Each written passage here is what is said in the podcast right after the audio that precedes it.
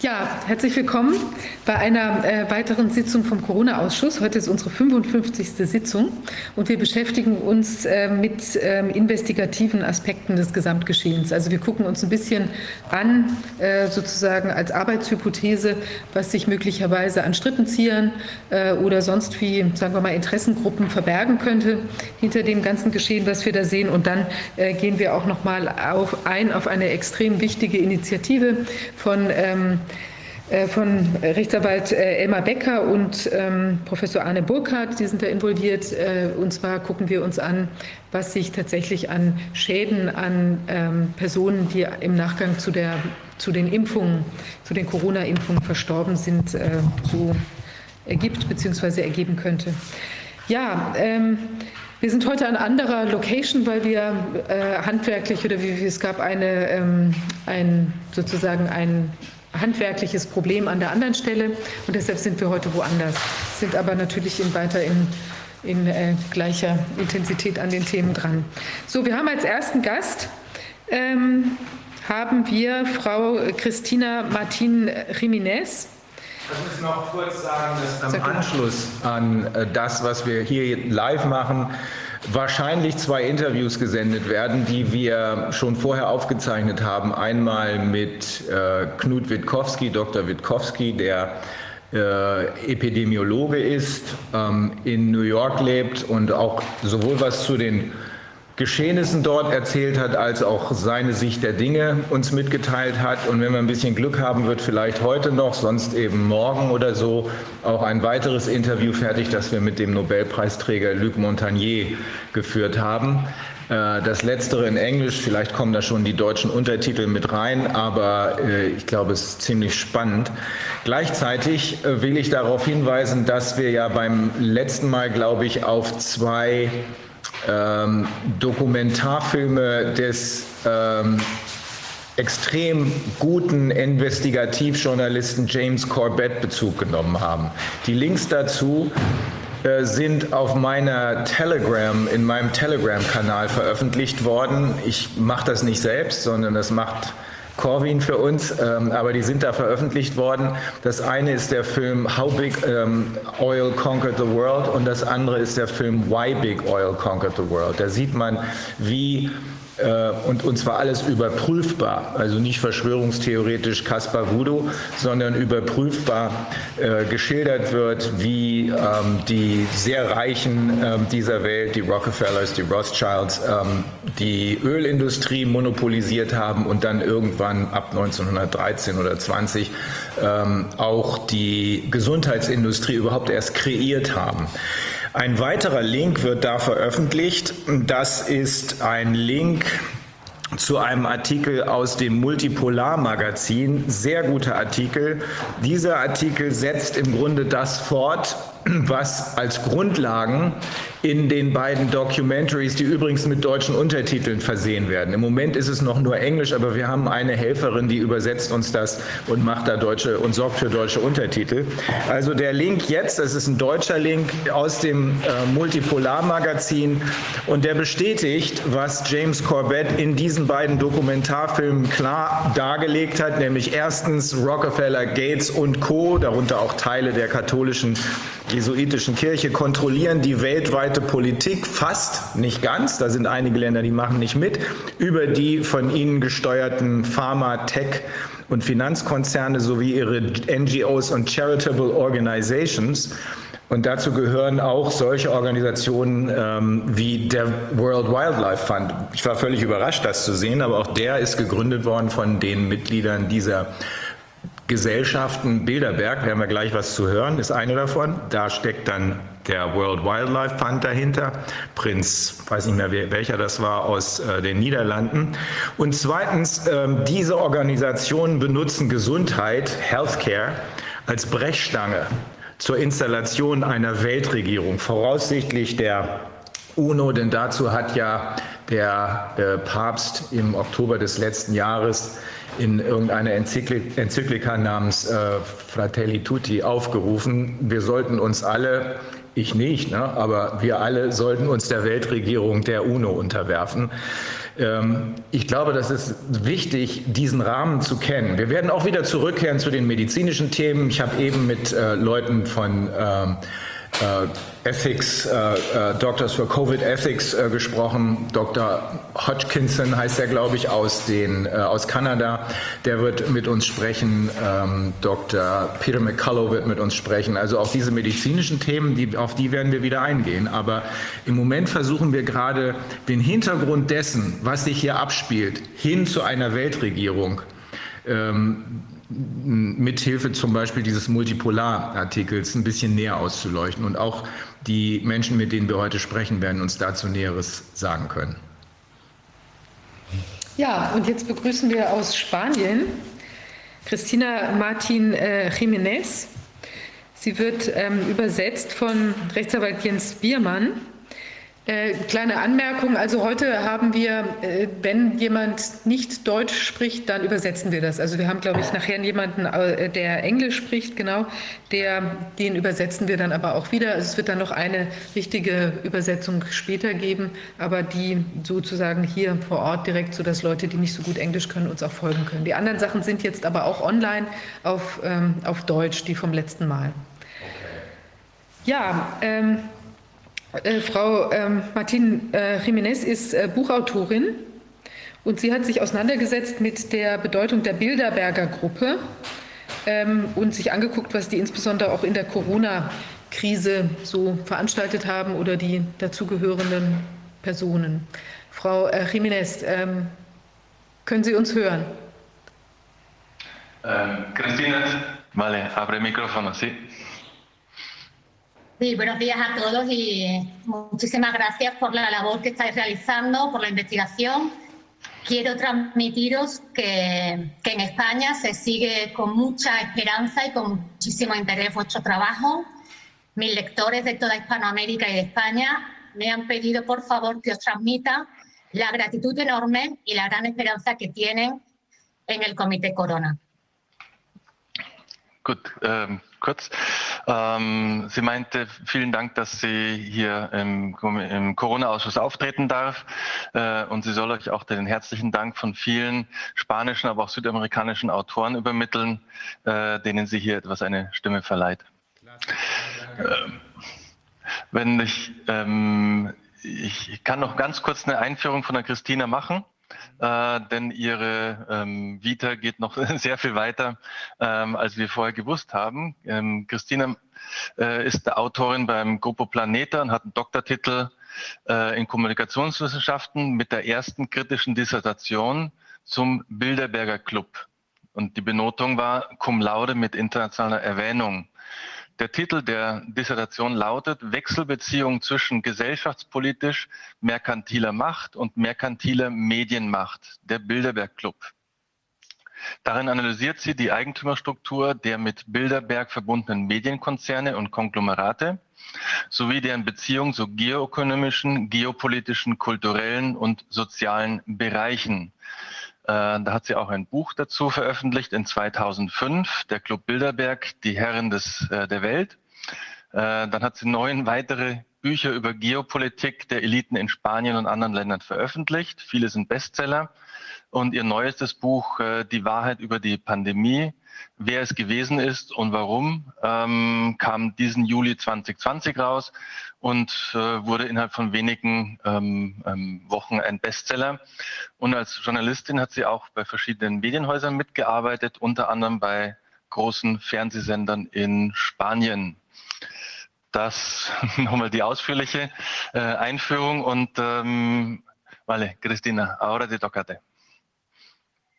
eh, a quienes investigamos al poder se nos ataca, se nos ridiculiza y se nos desprestigia. Y todos los que estamos aquí hemos sufrido la persecución y la, y la censura. Mhm.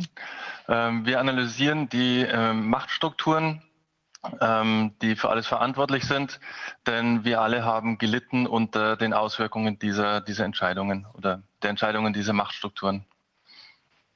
Por eso me gustaría comenzar eh, mi exposición con un vídeo para que se entienda de quiénes estamos hablando, para que se vea eh, el ambiente de una reunión Bilderberg y las personas que suelen asistir. Hm. Ähm, Christina würde gerne anfangen mit ein, zwei Videos, ähm, wo man sieht, wer dort alles in diesem Bilderberg-Club äh, präsent ist und ähm, auch eine Stimmung einfangen davon, ähm, wie, dieser, ähm, wie, wie abgesichert und abgeschirmt dieser, ähm, diese Versammlungen sind. an Daniel von der Regie, würdest du jetzt äh, die Videos 1 und 3 einspielen, bitte?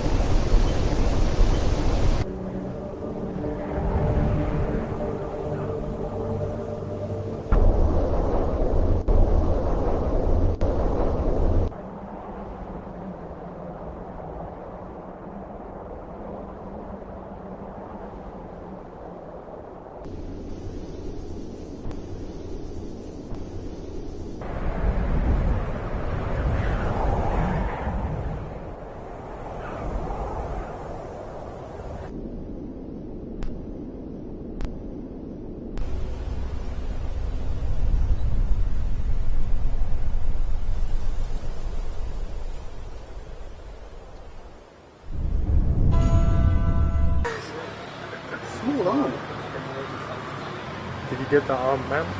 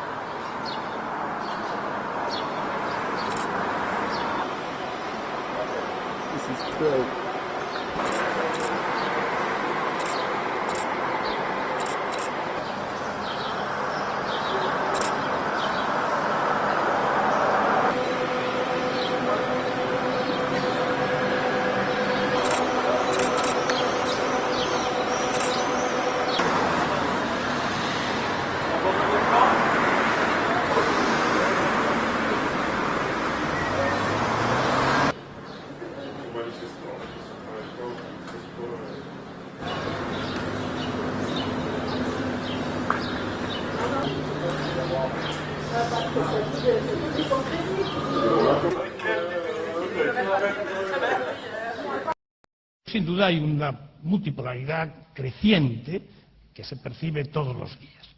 ¿Es eso bueno o es eso malo?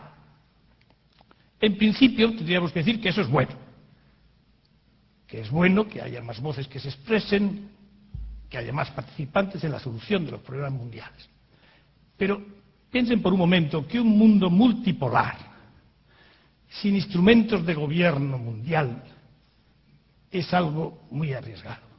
En el mundo de hoy tenemos que tener mucho cuidado que en el mundo que hemos entrado ya, como he dicho, multipolar, tengamos la capacidad, la voluntad política de generar instrumentos de poder de gobierno mundial que sean, que sean absolutamente fundamentales para tener un mundo en paz.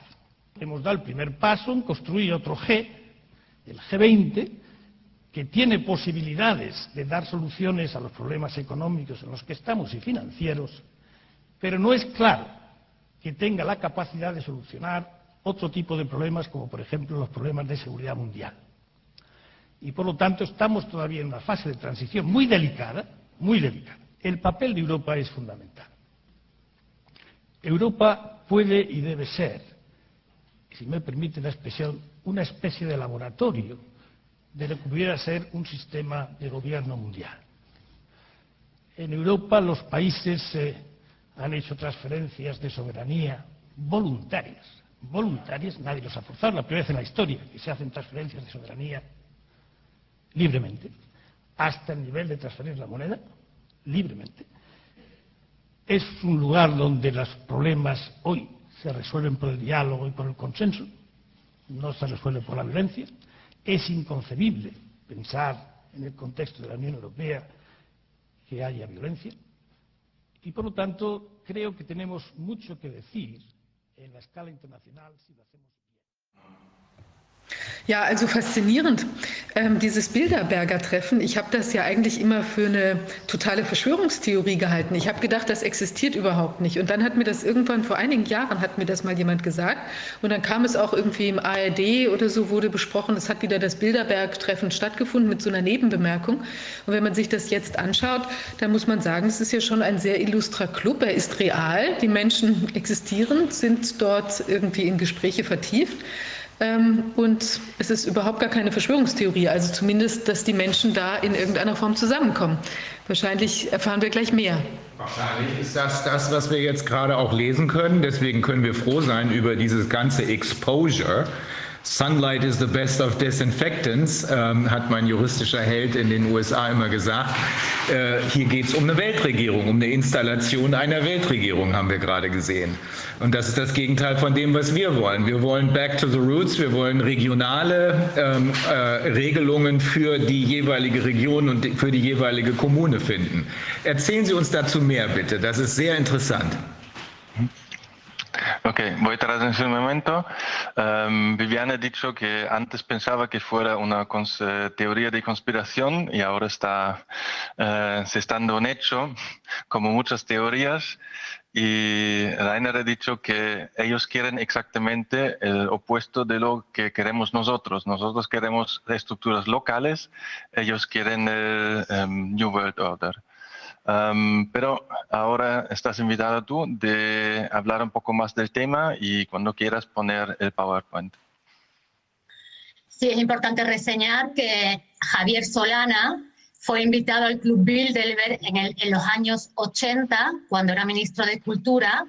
Desde allí teje una red internacional de contactos y es seleccionado eh, como alto representante eh, del Consejo para la Política Exterior de la Unión Europea, secretario general de la ONU, de la OTAN durante la Guerra de los Balcanes, es el primer Mr. Pet, con lo cual se establece una relación entre los asistentes a Bilderberg y el nombramiento en cargos de instituciones supranacionales. Okay. Wichtig ist hervorzuheben, dass ähm, Javier Solano schon seit den 80ern ähm, bei diesem Bilderberg-Treffen auftritt. Äh, der war auch ein Repräsentant der ähm, Europäischen Union. Äh, der war ein Repräsentant der ONU, das ist die WHO. OTAN. OTAN. Oh, OTAN, Entschuldigung, ähm, von, der, von der NATO. Und ähm, hat äh, ja, dort ein internationales Netz von, von Kontakten hinterlassen. Las estructuras de poder han cambiado y mientras los medios de comunicación solamente se centran en informarnos acerca de los políticos nacionales, la toma de decisiones para el diseño de un nuevo orden mundial se está realizando en organizaciones supranacionales. Mm. Ähm, Im Hintergrund haben sich die Machtstrukturen äh, deutlich geändert und weiterentwickelt. Ähm, aber solange sich die Medien darauf beschränken, nur über die nationale oder primär über die nationale Politik zu sprechen, ähm, merken wir gar nicht, wie sich im Hintergrund äh, supranationale Strukturen bilden. Voy a compartir eh, una pantalla para contar un poco algunas de las cuestiones más destacables del Club Bilderberg.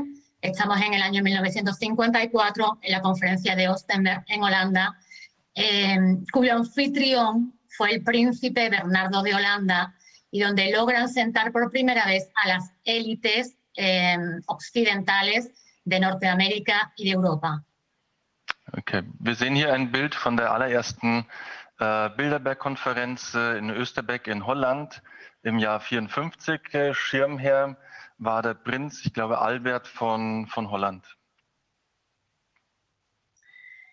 Acta de la reunión en la Universidad de Georgetown, de la primera reunión, y podemos ver también unas notas manuscritas del senador eh, Harris durante la reunión de 1966, en la que se habla de la creación de la Unión Europea.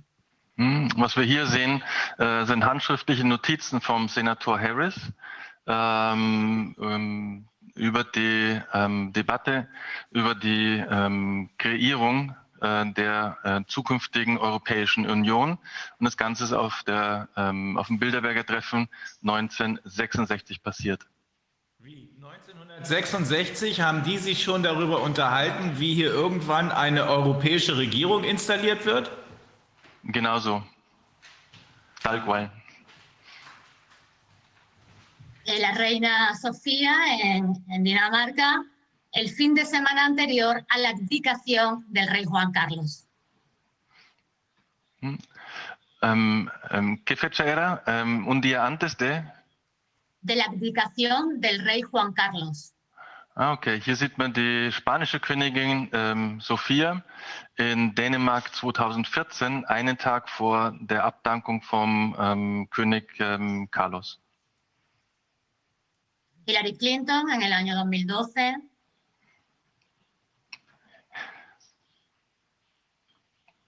Vale. Y vemos aquí que entre los miembros del comité directivo de Bilderberg nos, en- nos encontramos Hm? al presidente del consejo de- del Deutsche Bank, Paul Achener, que además es el tesorero, el tesorero del Club Bilderberg, de la fundación eh, del Club Bilderberg. Also wir haben die die Führungsliege aus dem, ähm, aus dem Bilderberg Club und unter anderem ist der deutsche Paul M. Achleitner ähm, dabei, der nebenbei auch noch der, ähm, der Schatzmeister äh, der Bilderberger ähm, Meetings ist. Das ist derselbe Mann, Deutscher ist er nicht, ich glaube, er ist Österreicher. Das ist derselbe Mann, äh, der Aufsichtsratsvorsitzender bei der Deutschen Bank war, vielleicht auch immer noch ist, äh, gegen alle Widerstände immer gehalten wurde. Und die Deutsche Bank, das darf man nicht vergessen, ist eine der kriminellsten Organisationen der Welt, mehrfach verurteilt, mehrfach mit zweistelligen äh, Milliardenstrafen belegt worden und einer der größten Geldwäscher der Welt. Okay. Dice, dice Rainer que em, Achleitner es probablemente austríaco, pero desde mucho tiempo em, em, presidente del Consejo en la Deutsche Bank, eh, nunca han conseguido de echarlo fuera, em, por lo menos durante muchos años, y en la Deutsche Bank eh, es, es, es muy criminal. ha subido sentencias de más de 2 mil millones de euros y también es famoso por em, lavar dinero. Sí, efectivamente. Eh, tiene amigos muy poderosos que lo protegen. Eh, en Bilderberg nos encontramos a los grandes fondos de inversión, a Deutsche Bank, a Goldman Sachs, que también eh, realizó operaciones fraudulentas para esconder las cuentas de- del- del gobierno eh, griego durante la crisis previa a la crisis del 2008. Okay. Ähm, Achleitner ist wohl von sehr mächtigen Leuten im Hintergrund geschützt, unter anderem auch von großen Investmentfonds ähm, und von den Leuten, die wir hier noch auf dem Blatt sehen. Und eins muss ich noch nachfragen, ¿qué has dicho sobre la Grecia? en Bilderberg también está eh, presente lo- los directivos de Goldman Sachs que mm, maquillaron las cuentas de- del gobierno del Estado griego eh, previo a la crisis del 2008. Mhm, mhm, okay. Ähm, Im Bilderberg Club sind auch ähm, äh, große Köpfe von Goldman Sachs, welche ähm, den Griechen geholfen haben, ihre Zahlen zu frisieren, um in die EU zu kommen und auch die Zahlen zu frisieren, kurz äh, bevor die Krise in 2008 ausgebrochen ist. Sind auch dieselben, die dieses äh, Kinderverkaufsprogramm in Äthiopien mitveranstalten. Ähm, das haben wir jetzt erst erfahren, wird Teil der internationalen Kinderclass Action sein. Und zwar sind da fünf Millionen Kinder, wahrscheinlich mit Gegenleistungen durch die Weltbank, auch eine dieser Institutionen, über die wir hier reden, ähm, in ein Programm aufgenommen worden, wo sie mit speziellen Goggles, also mit einer speziellen Brille, blaues Licht ähm, angeschienen bekommen und das soll angeblich die Lernfähigkeit verbessern. Mit Hilfe von Goldman Sachs kann man dann darauf wetten, dass diese 100.000 oder diese 20.000 Kinder den nächsten Lernschritt erreichen. Das ist wie eine Put-Option auf Schweinehälften. Ähm, oder man kann darauf wetten, dass sie es nicht schaffen. Das ist wie eine, äh, Entschuldigung, eine Call-Option. Das ist dann wie eine Put-Option. Dahinter verbergen sich noch ganz andere äh, Schweinereien, wie wir inzwischen immer deutlicher erfahren. Aber es ist gut, dass Sie uns über, diesen, über diese Beteiligung von Goldman Sachs auch noch aufklären. Vale. Um, Rainer nos ha contado mucho más crímenes eh, de Goldman Sachs que para ahorrar tiempo ahora te cuento luego y diría que ahora seguimos con, con tu exposición. Eh, vale, es importante eh, reseñar que en mi tesis doctoral pude demostrar que los grandes propietarios de los conglomerados informativos son miembros del Club Bilderberg. Hm. Okay. Wie vorhin schon eingangs schon erwähnt, ähm, sie hat in ihrem ähm, Doktorat ähm, die Hintergründe ähm, der Bilderberger und vor allem ähm, der Eigner der großen Corporates und ähm, Investmentfonds analysiert, die auch wiederum alle zu den Bilderbergern gehören. Eh, solamente hay seis grandes conglomerados de comunicación que condicionan y manipulan el mensaje. Esto significa eh, que, tienen el marco, tienen el marco de la infraestructura para lanzar una mentira o un ataque como una pandemia.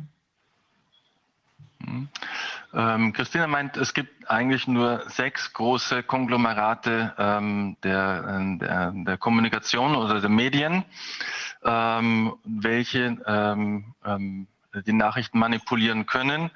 Ähm, und dadurch, dass sie fast das Monopol haben, können sie auch den Rahmen für große Lügen, äh, die dann weltweit verbreitet werden, stecken. Censuran también a quienes criticamos en el año 2009 en el año 2010 publiqué este libro denunciando la táctica de la pandemia y ha sido censurado durante siete años en España. Hm.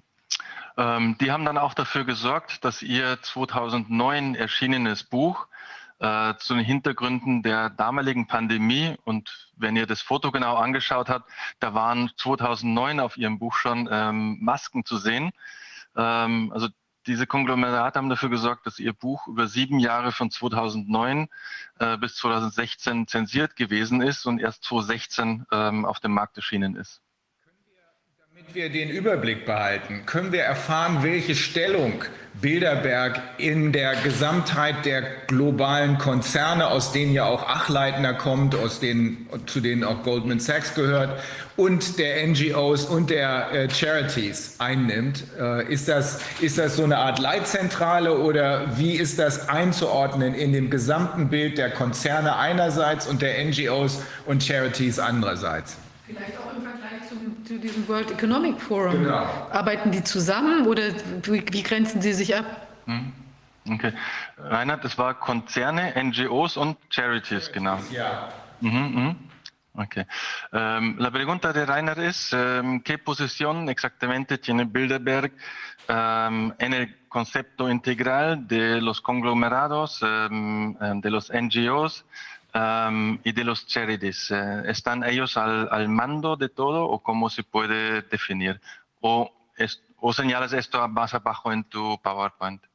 Sí, señalo más abajo. Ahora quería exponer algo de la táctica de, de, de las pandemias, ¿no? De cómo hay un patrón que se repite tanto en una táctica de la pandemia como en eh, otro tipo de ataques eh, en esta guerra que tienen contra nosotros como puede ser la crisis del 2008.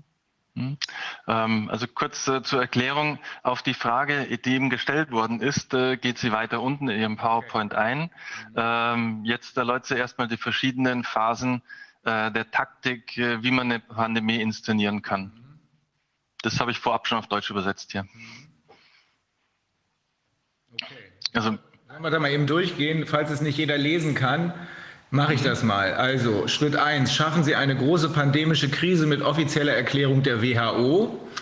Schritt zwei, alle mithilfe der Medien zu erschrecken und verunsichern. Schritt drei, Volkswirtschaften und Industrien angreifen, um Länder in die Verschuldung zu treiben. Klammer auf, indem sie gesunde Menschen einsperren und ihre Unternehmen stilllegen. Klammer zu. Schritt vier, Aneignung eines Teils der Souveränität des Reichtums, Reichtums und der Ressourcen der Länder. Klammer auf, nach dem wirtschaftlichen Ruin kaufen sie Unternehmen zu einem Spottpreis, während die Regierungen uns die Mandate und Protokolle der supranationalen nationalen Behörden aufzwingen, Klammer zu.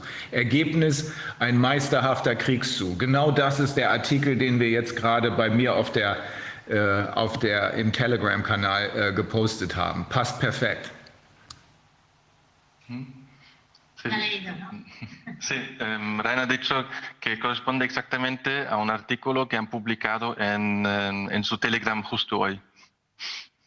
Encaja perfectamente. Coincidimos en, coincidimos en, el, en el análisis, ¿no? Sí. Ihr seid euch einig in der Analyse der Situation. Absolut.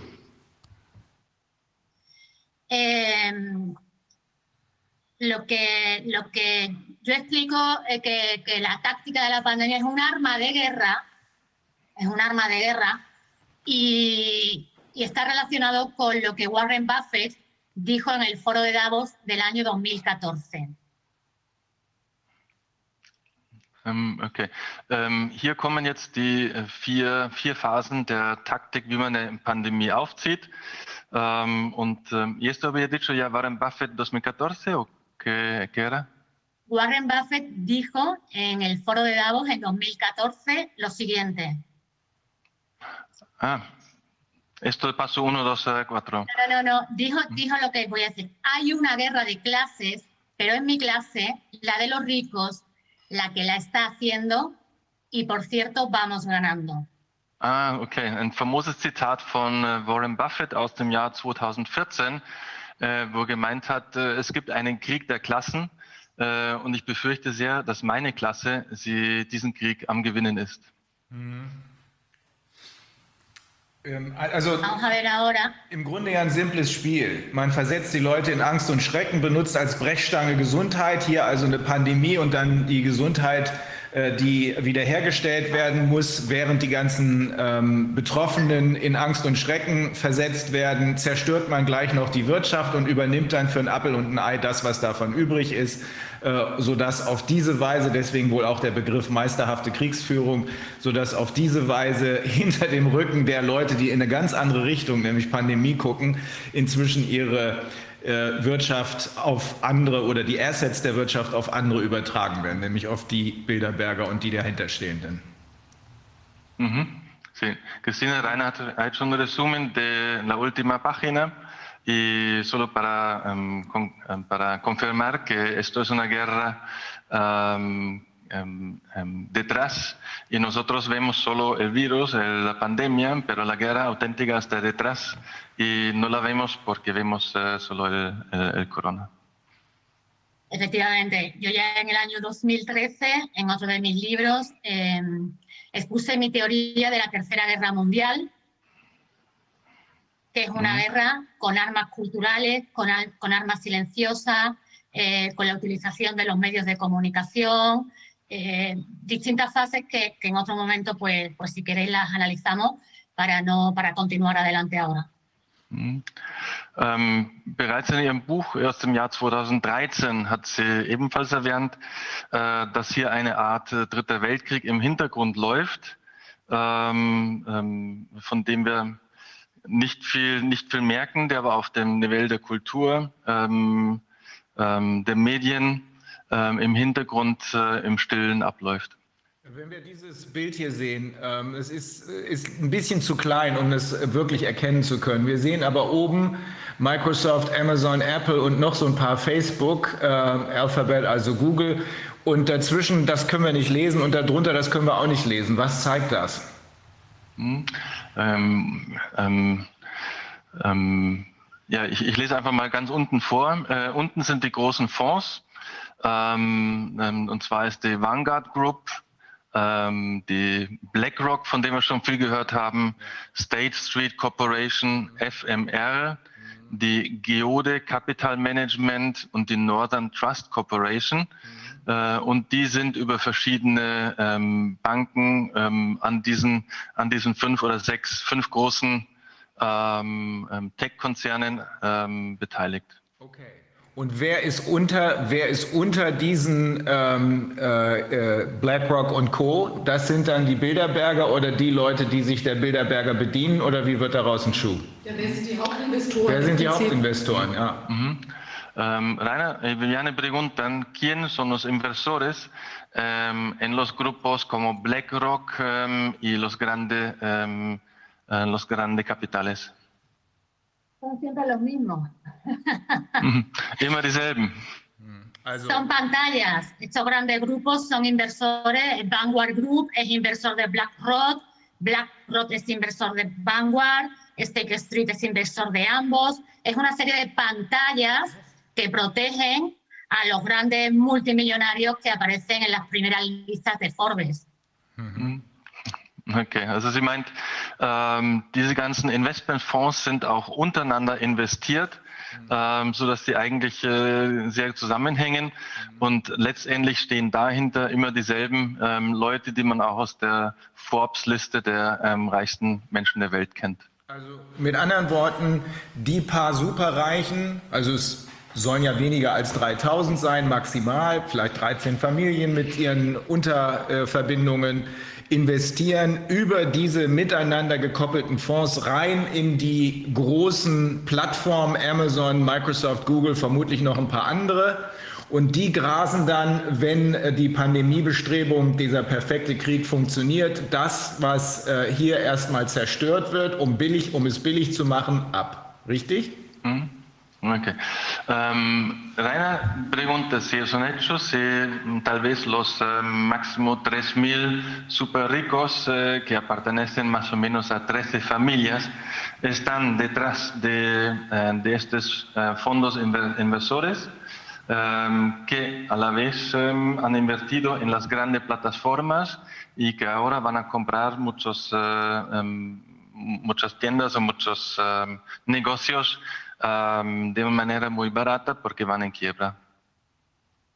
Sí, efectivamente, debido a la opacidad que existen estos grupos financieros, eh, no es fácil eh, establecer si son 100, 200 o 300 familias, pero realmente eh, la dinámica que estudiamos en la academia es que avanzamos hacia una concentración de poder y de riquezas en muy pocas manos.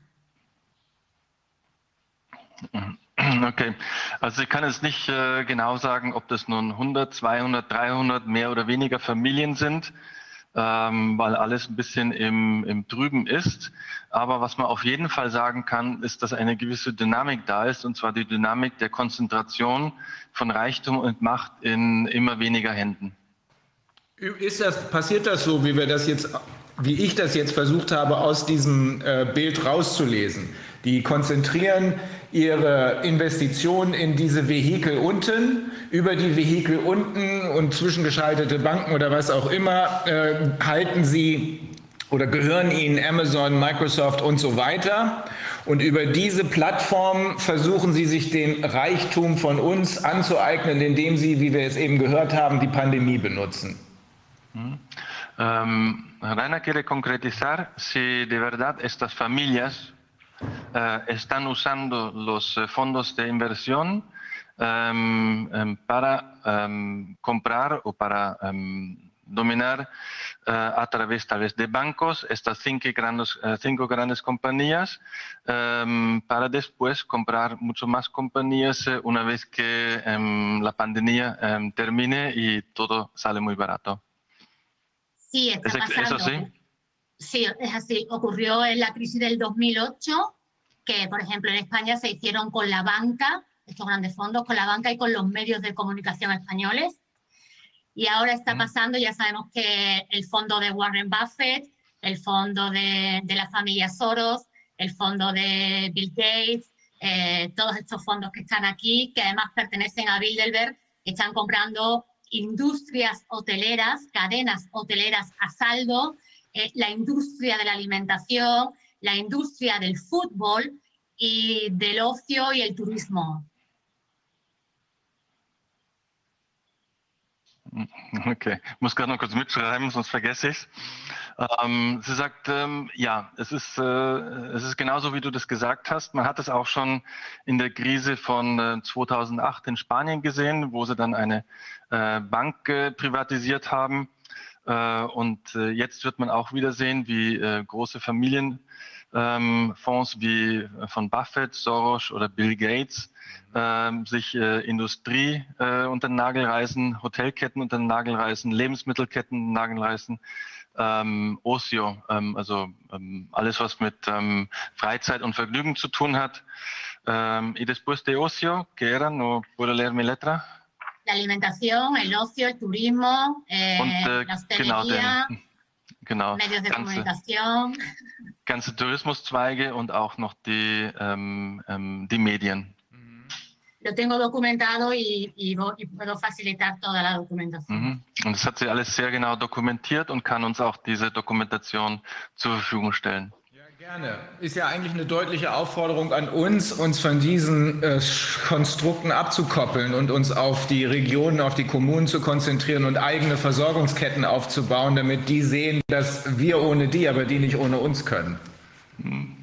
Sí, Em, Raina lo interpreta de manera que es una invitación a nosotros eh, de crear entidades locales em, y em, ser autosuficientes para enseñarles a ellos. Ellos no pueden sin nosotros, pero nosotros sí podemos sin ellos. Diese, dieses Steering Committee, das ist jetzt was, was festgelegt, festgelegt wird über einen längeren Zeitraum, ähm, wenn ich das richtig verstehe, oder von Jahr zu Jahr. Und dann, ähm, wie ist denn dann die Struktur? Also wie viele, wie viele Leute treffen sich da? Und das ist eigentlich nur ein Netzwerk? Also man, man netzwerkt dann da miteinander? Oder gibt es da auch irgendwelche konkreten Abstimmungsprozesse oder sowas, wo die vielleicht auch irgendeine Mehrheit für irgendwas brauchen? Oder ist das alles so relativ spontan, was sich dann da abspielt, beziehungsweise nicht spontan, folgt vielleicht einem Plan, aber die, man versucht nur gemeinsam da irgendwelche Abstimmungs, äh, also wie will man sagen, das weitere Vorgehen festzuzurren? Ujú, ujú. Em, la primera pregunta em, de Viviane es, em, ¿para cuánto tiempo el así dicho steering comité de los Bilderberg está, em, está fijo, está elegido, entre comillas? Eh, y segundo, eh, ¿qué estructura hay durante los meetings? Eh, ¿Solo se hace networking eh, o también hay un proceso en cual deciden cómo proceder en ciertos casos? Normalmente suelen estar en el comité directivo mm, en torno a 10 años, pero no hay un tope. Hm. Normalmente sind sie in diesem ähm, Steering Committee zehn Jahre, ähm, aber es gibt auch keine fixe Obergrenze dafür. Y la segunda demanda? Y después, durante la- el meeting, eh, hay que diferenciar entre el núcleo duro de Bilderberg y los, y los invitados eventuales. Hm.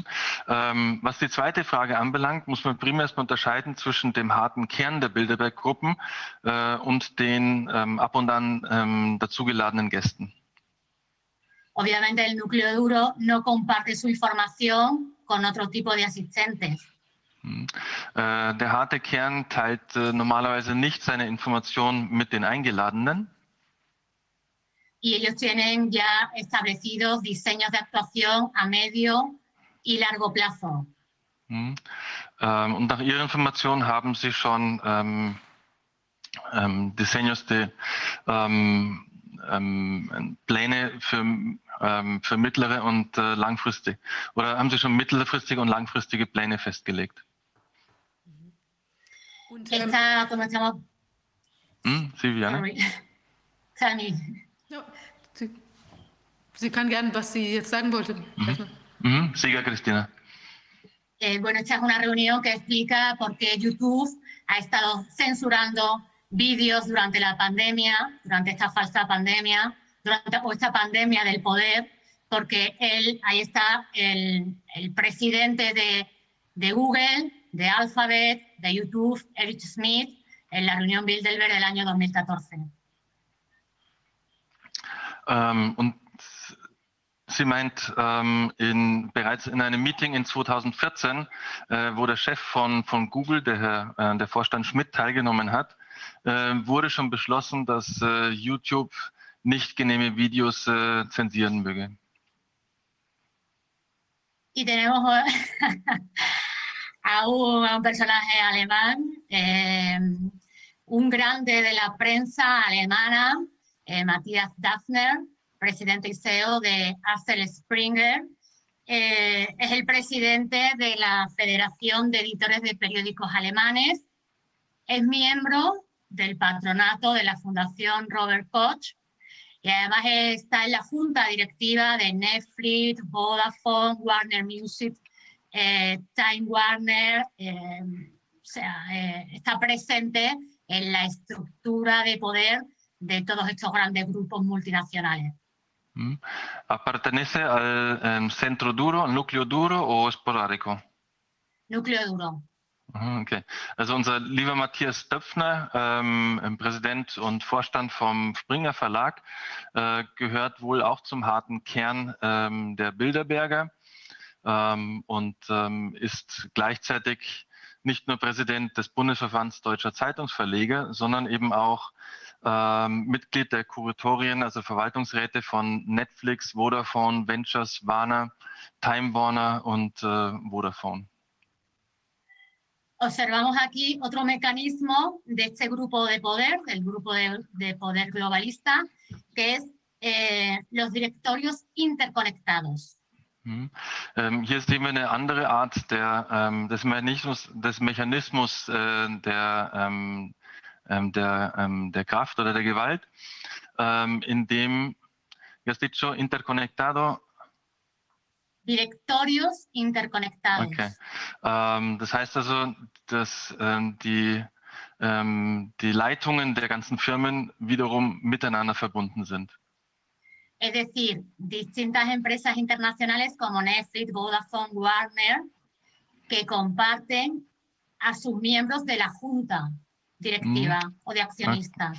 Mhm, Okay, das heißt also, dass große, große Gesellschaften oder Konzerne wiederum äh, ihre Aufsichtsräte und ihre Vorstände miteinander teilen. Y ahora aquí eh, vamos a pasar a, estamos viendo que, que Matías Daphner es miembro del patronato de la Fundación Robert Koch. Hm?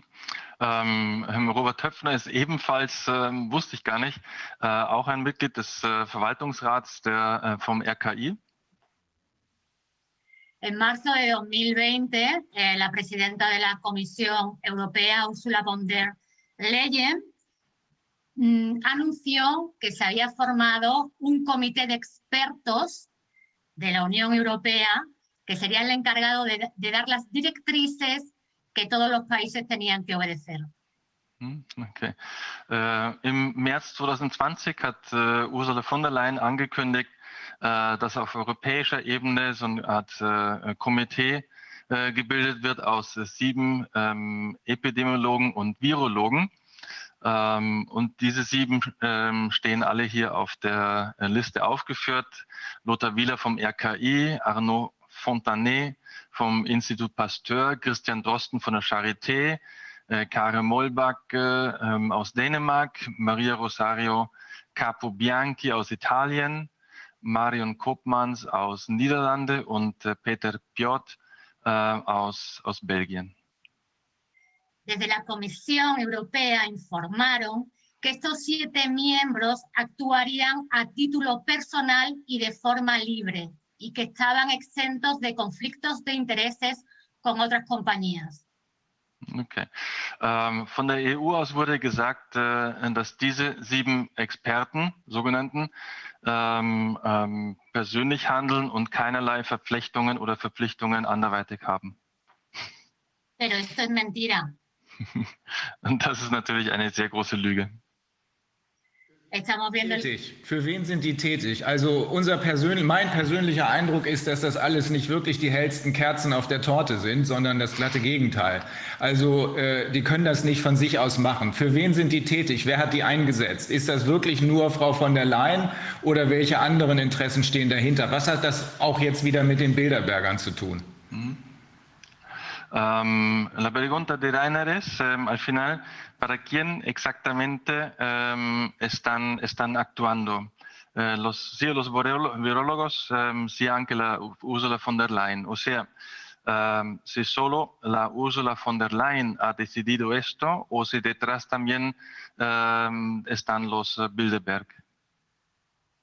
los Bilderberg. Detrás están los Bilderberg. Vemos, por ejemplo, el caso eh, del Instituto Robert Koch, pero el Instituto Pasteur también, como hemos visto a lo largo de, la, de, la, de, este año y medio, los medios de comunicación han utilizado como fuente eh, referencial a todas estas instituciones.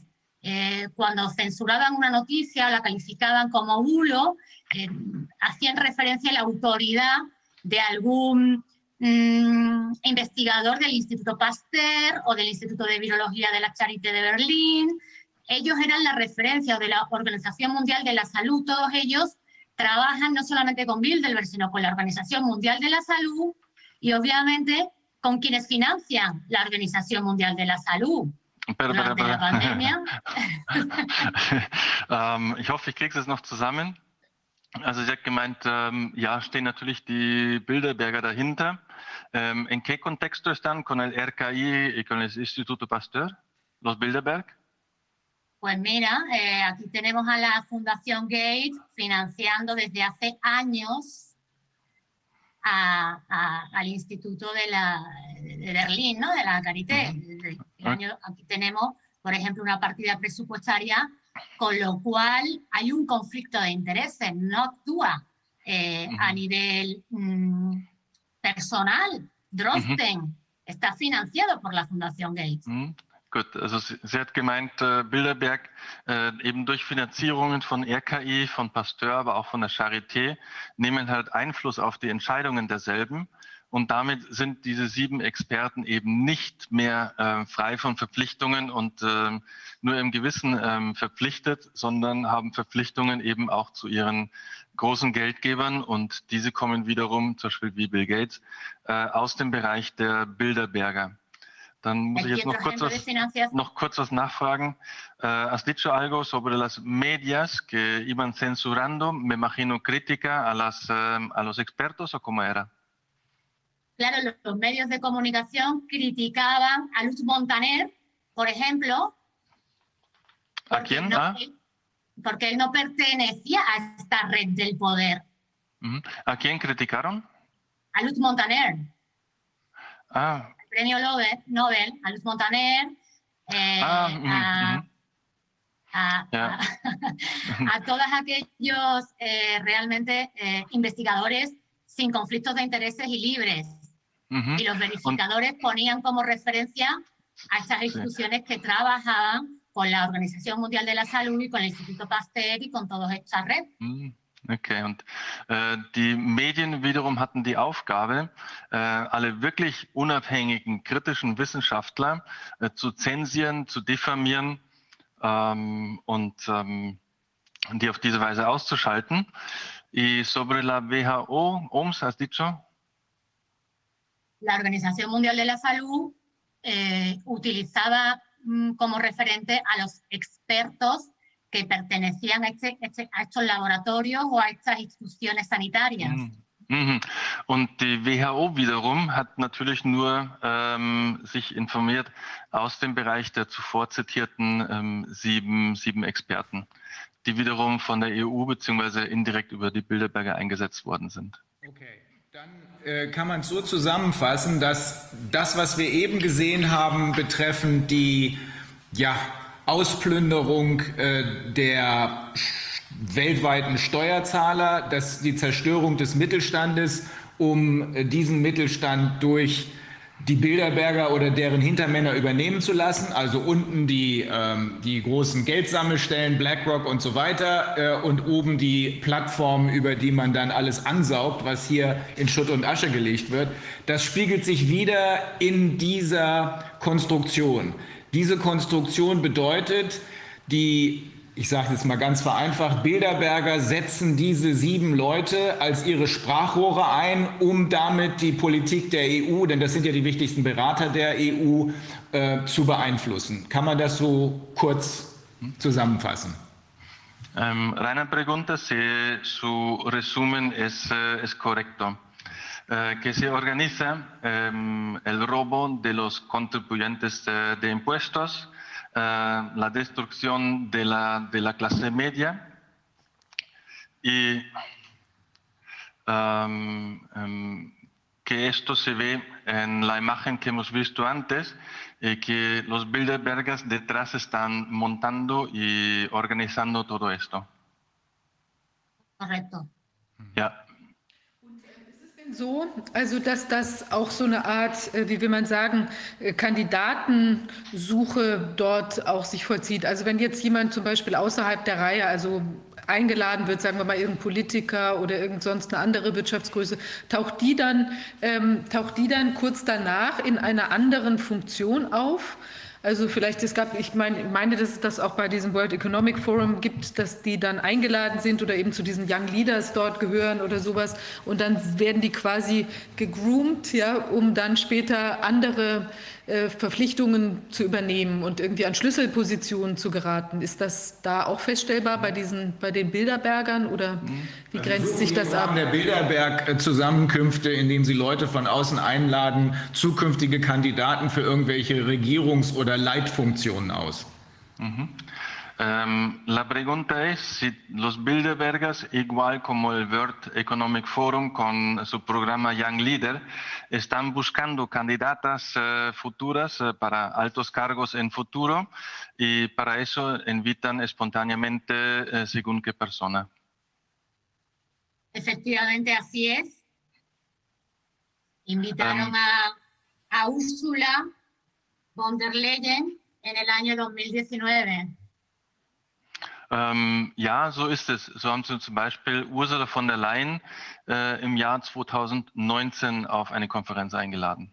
Und kurze Zeit, kurze Zeit später wurde sie dann ähm, Präsidentin der EU, genau. Was ja jeden gewundert hat, weil sie keiner auf dem Zettel hatte. Also mhm. äh, es war, bis dahin hatte sich hatten sich die EU-Mitgliedsländer doch darauf geeinigt, dass äh, derjenige, der ähm, letztlich mehr Stimmen bekommt, äh, oder die zwei Kandidaten, die mehr Stimmen bekommen, die die meisten Stimmen bekommen aus den beiden konservativen und aus dem eher linken Lager, dass die gegeneinander antreten würden. Und plötzlich wurde das ganze System zur Seite geschoben und äh, Frau von der Leyen, die bis dahin überall versagt hatte, wo sie gewirkt hatte, stand an der Spitze der EU. Ähm, ist das tatsächlich so gelaufen? pregunta, pregunta Rainer. Eh, sí, de hecho fue así, porque antes eh, en la Comunidad Europea, eh, en el Parlamento Europeo, se habían dicho, vale, eh, vamos a elegir entre los dos candidatos que más votos acumulan, probablemente un poco de la izquierda, un poco de la derecha, eh, y de repente han dejado esto atrás y han nominado muy digamos, espontáneamente a, a, Ursula von der Leyen, que si esto fue el, el mecanismo. Efectivamente, y además es un mecanismo que se repite. Ähm, in der Tat war genau das der Mechanismus, der hinten abgelaufen ist. Und es ist ein Mechanismus, der sich auch äh, weiter wiederholt. Also haben die jetzt da oben Frau von der Leyen platziert und äh, damit Frau von der Leyen nach außen scheinbar beraten wird, in Wahrheit aber nur Kommandos von unten kriegt, sind diese sieben Figuren installiert worden. Mm, ok. Entonces, eh, pregunta, ¿se han instalado a von der Leyen que um, al plan que se ve eh, recibe consejos eh, de los siete expertos em, pero en verdad recibe órdenes em, de la estructura. Efectivamente, detrás de la estructura aparecen los propietarios del dinero, los que financian esta operación de falsa pandemia. Mhm. Ähm, sie sagte, genauso, genauso ist es. Ähm, und äh, da treten dann zutage die, ähm, die Kapitalsammelbecken oder die, ähm, die, ähm, die ähm, Geldstrukturen, äh, die, den, den ganz, äh, die das Ganze hier, was wir sehen können, finanzieren. Und äh, wissen wir, ob das, hat das in 2020 stattgefunden und welche, welche besonderen Figuren sind da aufgetreten? Um, si, si, algo como esto um, ha pasado en 2020 y cuáles personas uh, de las estructuras Bilderberg se han un poco expuesto que, que se notan que ellos uh, mandan o coordinan. Pues uno de los principales es Bill Gates. Digamos que tenemos una guerra entre eh, estas estructuras de poder, son al mismo tiempo aliados y enemigos. Ähm. Segment, ja, am meisten hervorgetreten in der Kommandostruktur ist, äh, ist, ist Bill Gates in dieser Pandemie. Ähm, und ähm, sie meinte auch, die treten zwar nach außen teilweise als Allianz auf, sind aber gleichzeitig intern ähm, verfeindet. Das ist gut zu wissen. Diese das haben wir die ganze Zeit so gesehen, dass wir es nicht mit einem monolithischen Block zu tun haben. Ähm, das, das ist eine schöne Bestätigung, die wir da gerade hören. Uh, dice Raina que le gusta la conferma que uh, no tenemos que ver con una estructura monolítica, uh, sino que um, ellos también um, están enemigos entre ellos. Esto es una, una, algo que ya han visto muchas veces, pero están agradecidos de haberlo confirmado por ti también. Efectivamente, lo que ocurre es que, digamos, el líder del Club Bilderberg durante más de 60 años fue David Rockefeller pero David Rockefeller muere y deja un vacío de poder en el trono de esta estructura globalista que él había contribuido a crear. Mm, okay. Ähm, sie meint, äh, das wäre vor allem dann zutage getreten, wie äh, ihr Anführer über 60 Jahre, äh, David Rockefeller, äh, gestorben ist und dort ein Machtvakuum hinterlassen hat. Dann sind die Zwistigkeiten äh, zutage getreten. Ist das denn eine überwiegend europäische Veranstaltung? Und es gibt ja in Amerika, gibt es ja so eine, sagen wir mal, auch so eine Art, also fällt mir dazu jedenfalls ein, es gibt ja dieses Bohemian Grove, was ja so nach auch eine, eine sehr monströs und, und merkwürdig klingende Veranstaltung ist, wo die sich, ich glaube, immer in irgend so einem, Wald treffen, in, der heißt eben Bohemian Grove, glaube ich, wo sie, äh, ich weiß nicht, ob das in Kalifornien ist oder sonst wo, und da muss es wohl auch solche, so eine Art, äh, äh, naja, Zusammentreffen zwischen Wirtschafts- und äh, politischen Magnaten geben, die da ähm, irgendwie miteinander kungeln und dann gibt es danach auch plötzlich irgendjemand, der dann Präsident wird oder jedenfalls irgendwelche äh, weitergehenden äh, Funktionalitäten da irgendwie dann einnimmt. Und äh, gibt es da eine Verbindung? Also ist das Bohemian Grove jetzt überwiegend eine amerikanische Geschichte ähm, und, und das hier der, die europäische Version oder wie sind die gegebenenfalls verflochten? Mhm. Okay. Eh, la pregunta de Viviane es eh, si um, los Bilderberg eh, es, más una, cosa europea, mientras que en Estados Unidos tenemos, por ejemplo, así dicho, Bohemian Grove, Grove que es un club donde grandes personas de economía y de política se encuentran en un bosque y después, um, después eh, sale un nuevo, um, nuevo um, líder político uh, o algo así. Y la segunda pregunta es, ¿el Bohemian Growth está conectado con los Bilderberg? ¿Están entrelazados o qué relación tienen?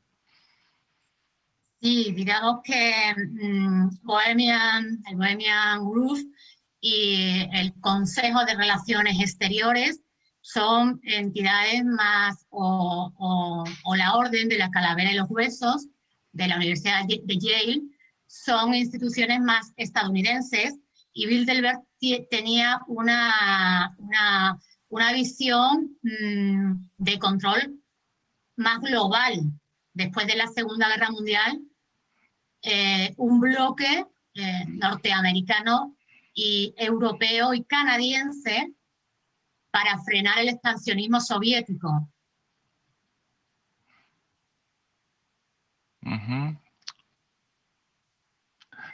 Okay, gut.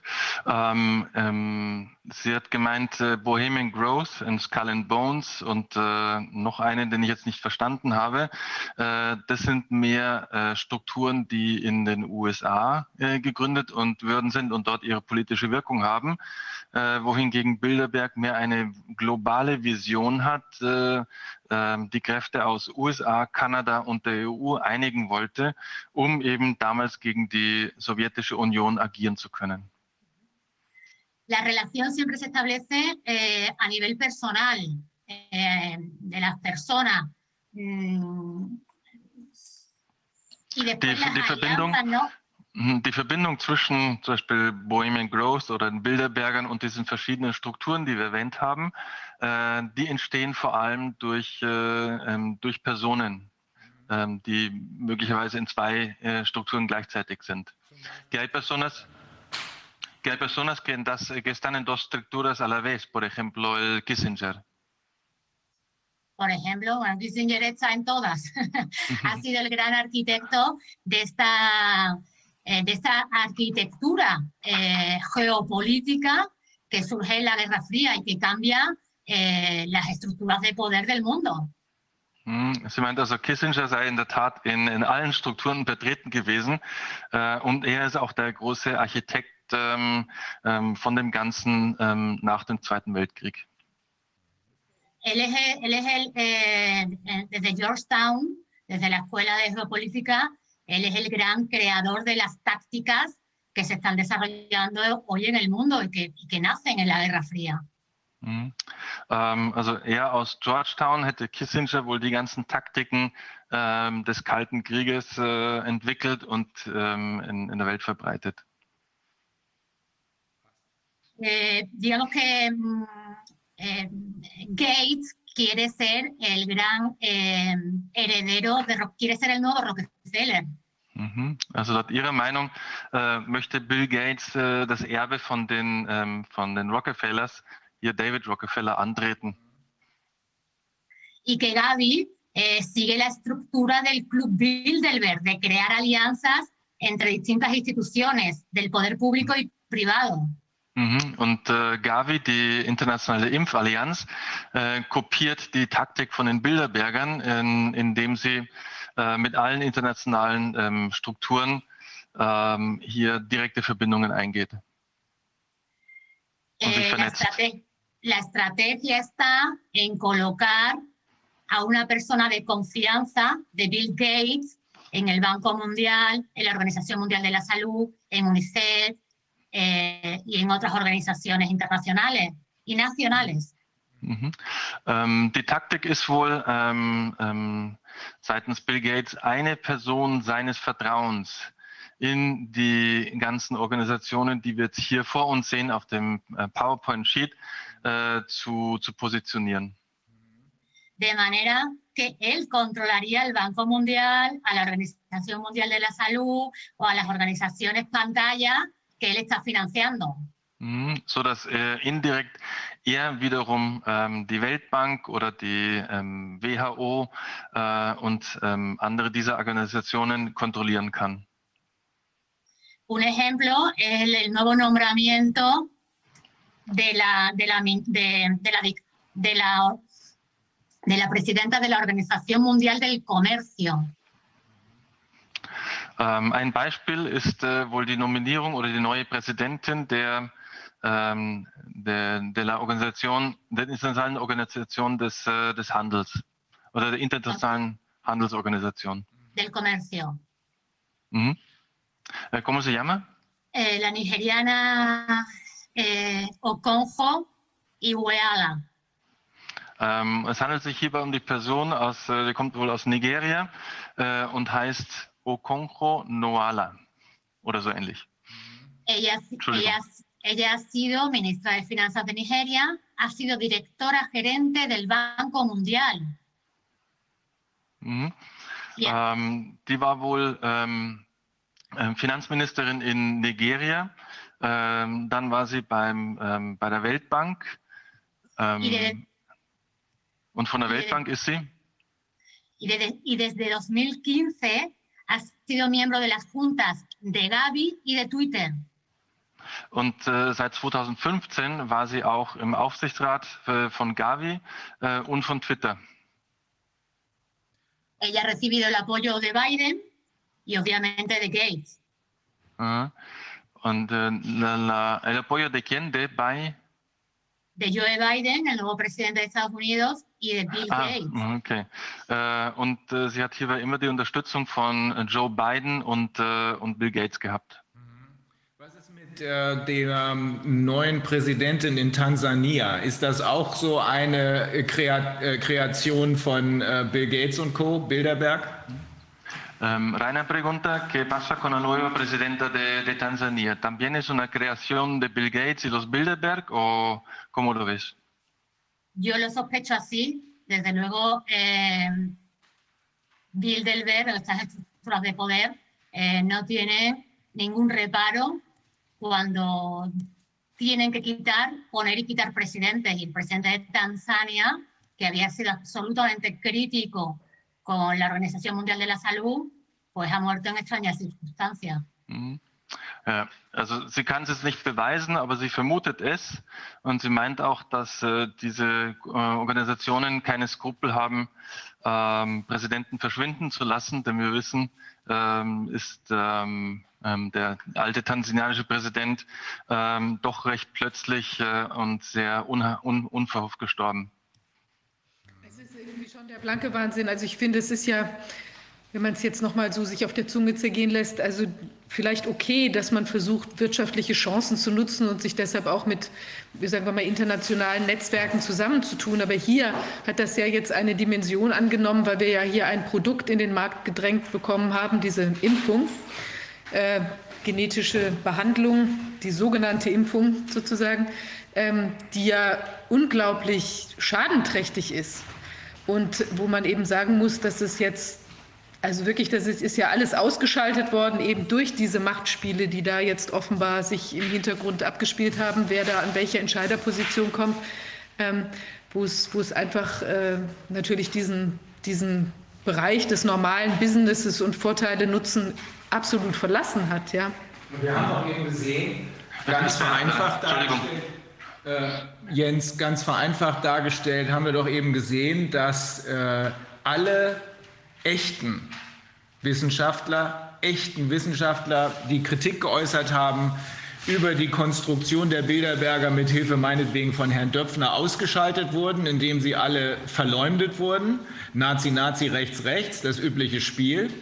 Und die Leute, die ihre eigenen Kreationen sind, so wie Kopmanns und auch wie ähm, Drosten und Wieler, die wurden dann sozusagen als Sprachrohre benutzt. Ich meine, so einfach ist es doch. Auf diesem Wege spricht niemand mehr oder versucht diese Truppe zu verhindern, dass jemand über die Ursachen spricht, sondern man spricht nur noch über die Maßnahmen selbst. Ob eine Ursache dafür oder eine Grundlage dafür da ist, will keiner mehr wissen.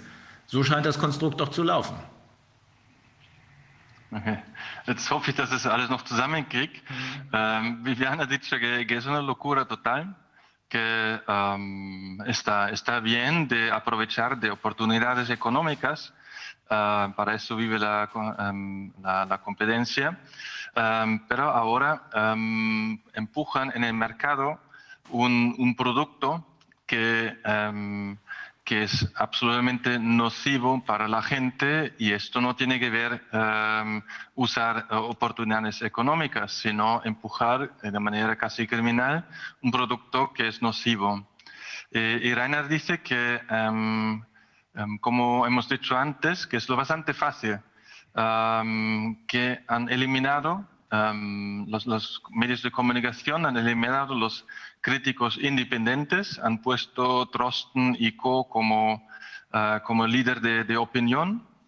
Um, y ahora solo hablamos eh, sobre las medidas y nunca eh, sobre las eh, causas. Efectivamente, en España ocurre lo mismo. Mm, y es que los medios de comunicación tienen propietarios. Mhm. Los In- medios de comunicación están sie, hat- vendiéndonos sie hat gemeint, äh, ja, genauso kann man es sehen. Und in Spanien passiert, äh, passiert ganz äh, dasselbe, denn auch in Spanien haben die großen ähm, ähm, Kommunikationsmedien oder die großen Medienhäuser, Fernsehketten äh, ähm, ähm, eben ähm, Eigentümer, ähm, die wiederum que los, los propietarios eh, igual se pueden relacionar con los Bilderberg. Sí, efectivamente. Eh, also por ejemplo, Eigentümer, haben Sie also Eigentümer, die dann auch wieder aus dem ähm, Bilderberg-Dunstkreis kommen? eh, por ejemplo, una síntesis de lo que hay detrás de Axel, Spiegel, eh, la cantidad de medios de comunicación que controla y después quiénes son, eh, qué fondos están en su y qué bancos están en su accionariado de propiedad. Mhm. Ähm, ähm, sie sagte, auch für Deutschland gibt es ein gutes Beispiel der Eigentümerverhältnisse. Äh, wenn man sich mal anschaut, ähm, wer, ähm, ähm, wer als Geldgeber äh, Kapitalgeber ähm, hinter dem Axel Springer Verlag äh, steht. Esto también es una estrategia de guerra, porque a través de todos estos medios de comunicación te están vendiendo eh, su punto de vista de la pandemia, te están vendiendo propaganda, no información. Mhm.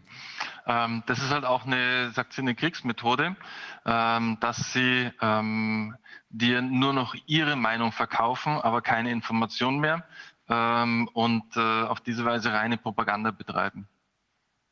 Ocurre también con, con el grupo Prisa. Eh, Juan Luis Cebrián, que ha sido el presidente, se reúne en Bilderberg con el señor, eh, eh, con, con Matías Dafner. Se sientan en Bilderberg, Matías, Matías Dafner, se sienta el presidente de Google, el presidente de Microsoft, se reúnen todos. Mhm. Ähm, dime, el grupo Prisa es un grupo español, ¿no? O- Sí, uno de los, uno de los más importantes. Mhm. Ähm, genau, also genau was bei, beim, ähm, hier beim, beim Springer Verlag passiert, äh, passiert eben auch bei einem großen Verlagshaus in Spanien, bei dem sogenannten, äh, bei der Prisa-Gruppe. Ähm, auch dort ähm, sitzen die, die großen Investmentfonds äh, kapitalgebend hinten dran. encontramos los mismos fondos de inversión en distintos medios de comunicación. Und wir haben immer wieder und wir haben immer wieder dieselben äh, Investmentfonds ähm, in verschiedenen Verlags- und Medienhäusern drin. Es ist wirklich absurd. Hola. Es ist absurd, wie eine wie kleine Gruppe dann offenbar hier die ganzen Geschicke bestimmt. Hay un monopolio de la información, hay un solo, hay un mensaje único. Mhm. Ja, Viviane dice que es absurdo cuánta, ähm, qué poca gente dominan äh, toda la opinión. Ähm, und Christina hat gemeint, ja, wir haben es mit einer ganz klaren Monopolstruktur zu tun. Es un monopolio. eh, no, hay, no hay pluralidad, no hay democracia, no hay libertad de opinión. A los críticos se nos persigue y se nos censura. Solo hablan los que pertenecen a la red de poder y tienen esa visión del mundo, de controlarlo. Mhm. Ähm, sie meint also, äh, und in diesen, in diesen Strukturen äh, gibt es halt eben keine demokratischen Verhältnisse, keine äh, freie Meinungsäußerung, äh, keine entsprechenden äh, Abstimmungen mit Mehrheitsverhältnissen. Das wird einfach entschieden und äh, sie fragen keinen. Y además, cuando, cuando, es que esta diapositiva la he quitado para no hacerlo muy largo, pero Pfizer, los propietarios de Pfizer, aparecen en. Mhm. Ähm, sie meint also und zeigt gerade in die Kamera, ähm, genau dieselben Investmentfonds, äh, die sitzen zum Beispiel auch bei, ähm, bei Pfizer drin, ähm, wie wir vorhin schon bei den Verlags- und Medienhäusern gesehen haben. Ja, Sind Sie haben denn natürlich auch die, die äh, haben ja auch Zugriff auf die Gesetzgebung, wie wir dann ja auch wieder an vielen Stellen gesehen haben. Das heißt, sie zimmern sich dann natürlich die noch passenden Gesetze dann auch noch gleich mit dazu. Mm. Eh, y los mismos eh, fondos de inversión tienen um, acceso a la legislativa y se escriben ellos mismos uh, las leyes favorables para ellos. Ellos, pregunta Viviane.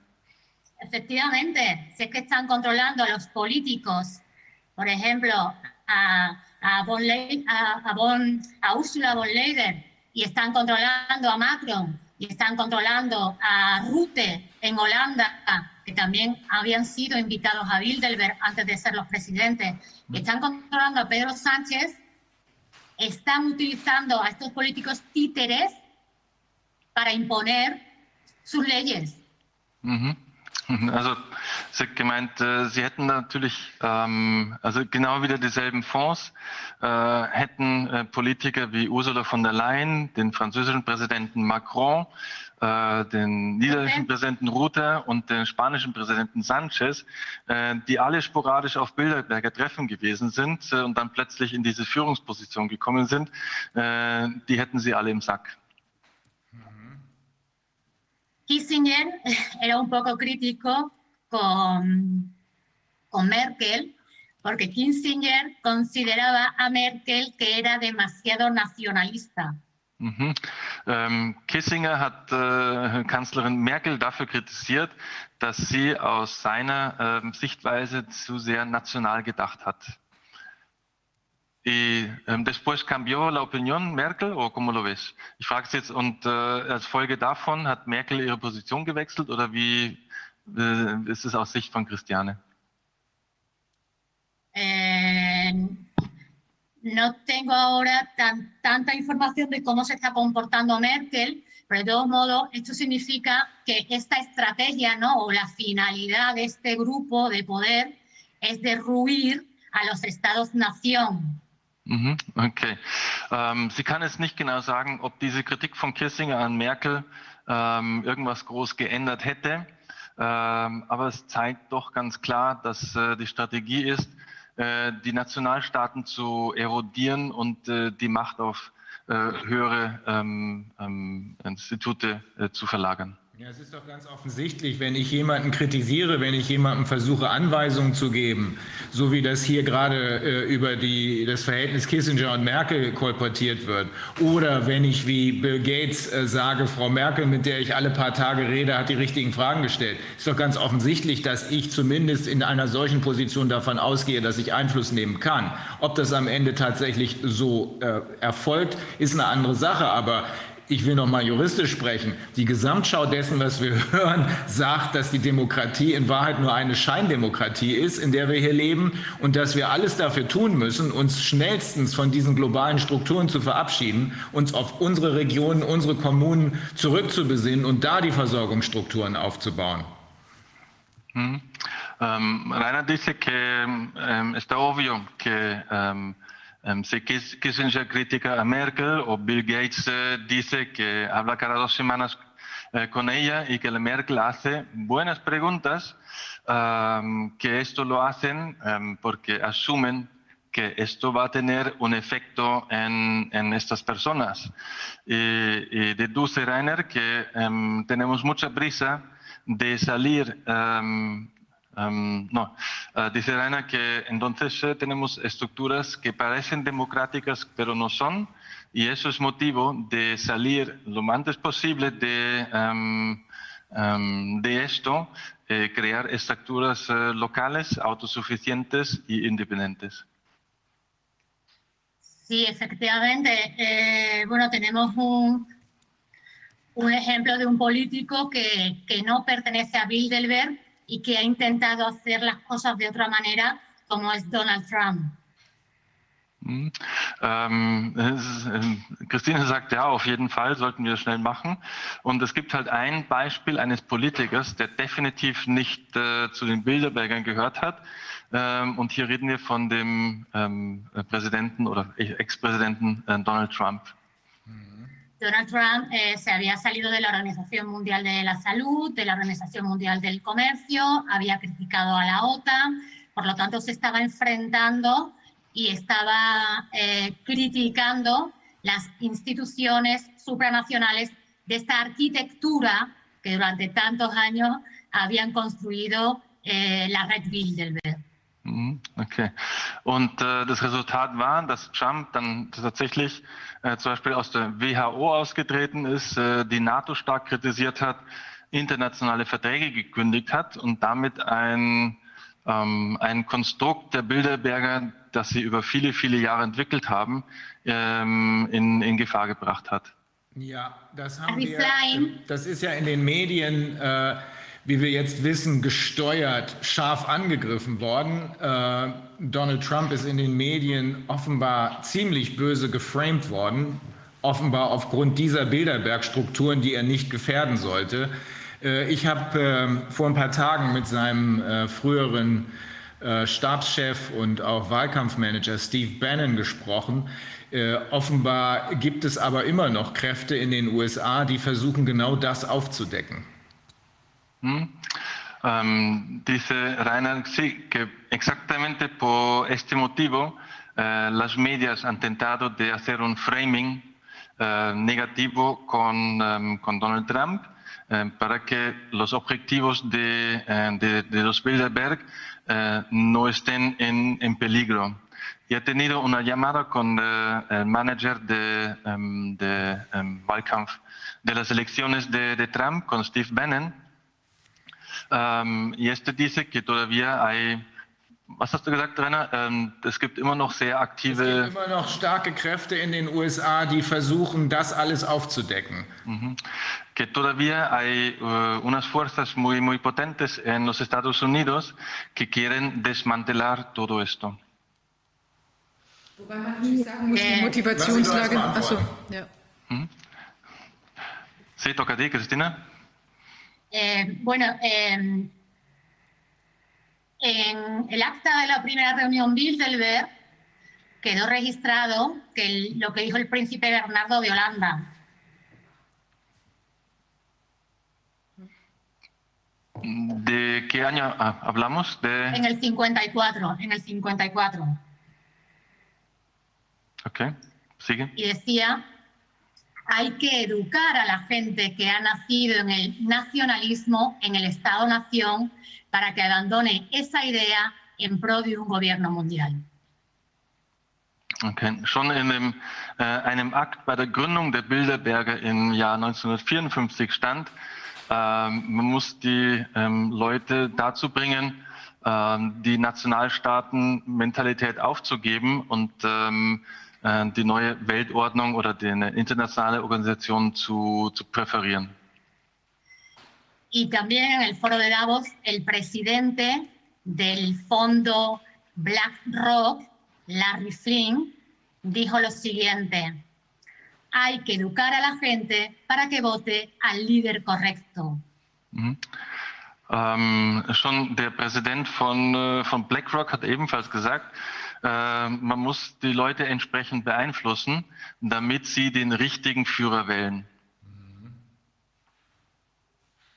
Okay. Oder die richtige Führung. Wir sprechen jetzt nicht von dem deutschen Führer.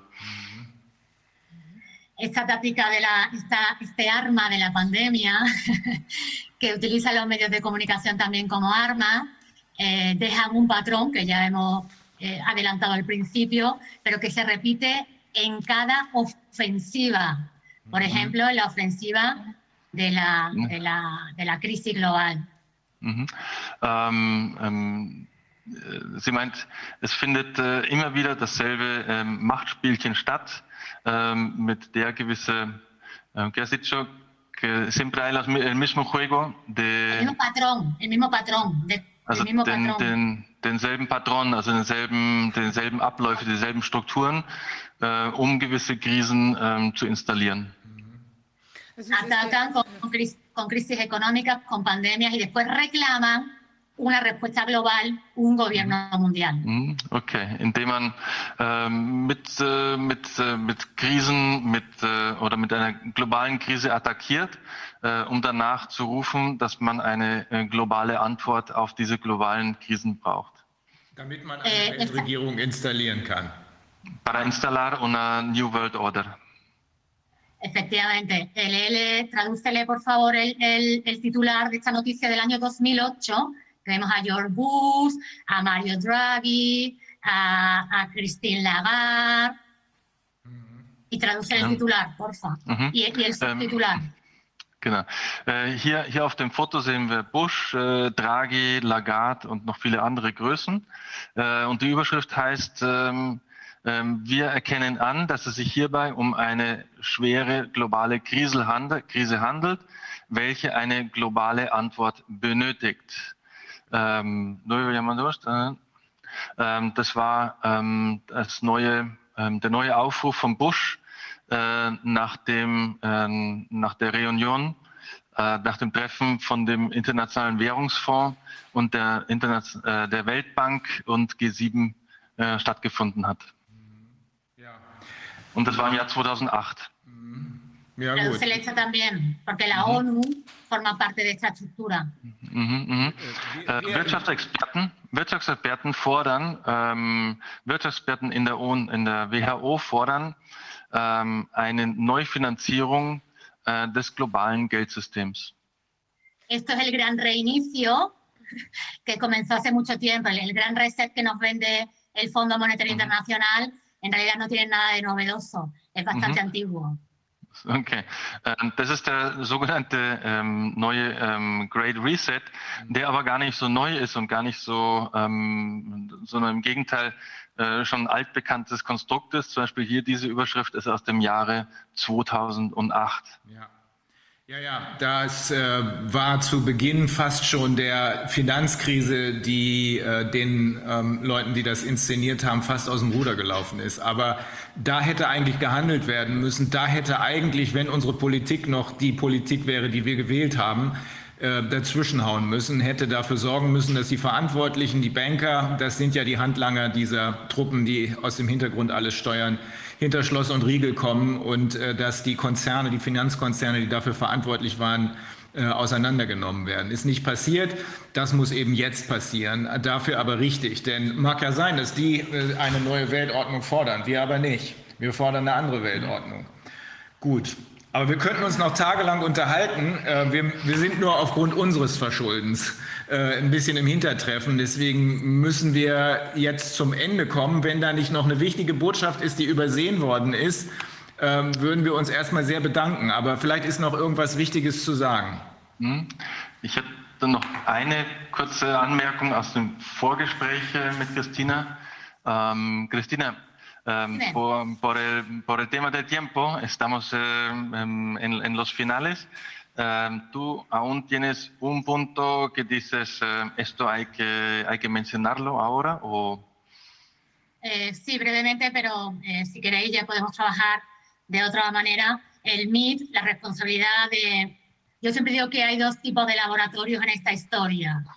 Uno es el laboratorio de Wuhan, que está dedicado a, a la seguridad nacional, que es un laboratorio militar donde se guardan eh, armas biológicas y que está también subvencionado por la Unión Europea por el programa Horizon.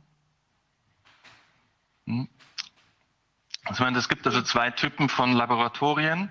Ähm, eins davon eher ähm, militärischer Art, äh, wo sich eben äh, biologische Waffen, ähm, wo biologische Waffen entwickelt werden äh, und welche unter anderem auch von der EU und zwar durch, muss ich gleich nochmal fragen, äh, finanziell unterstützt werden. ¿Cómo se llama la entidad europea que ähm, soporta Programa, estos? el, progr- el programa Horizon. Okay, dafür gibt es in der EU wohl das Programm Horizont. Y el otro tipo de laboratorios son los laboratorios de ingeniería social. Eh, uno de ellos es- se encuentra el más importante en el MIT, dirigido por Alex Pental. Y desde ahí eh, pues han diseñado los protocolos a seguir, como el distanciamiento social y todas estas cosas. Mhm.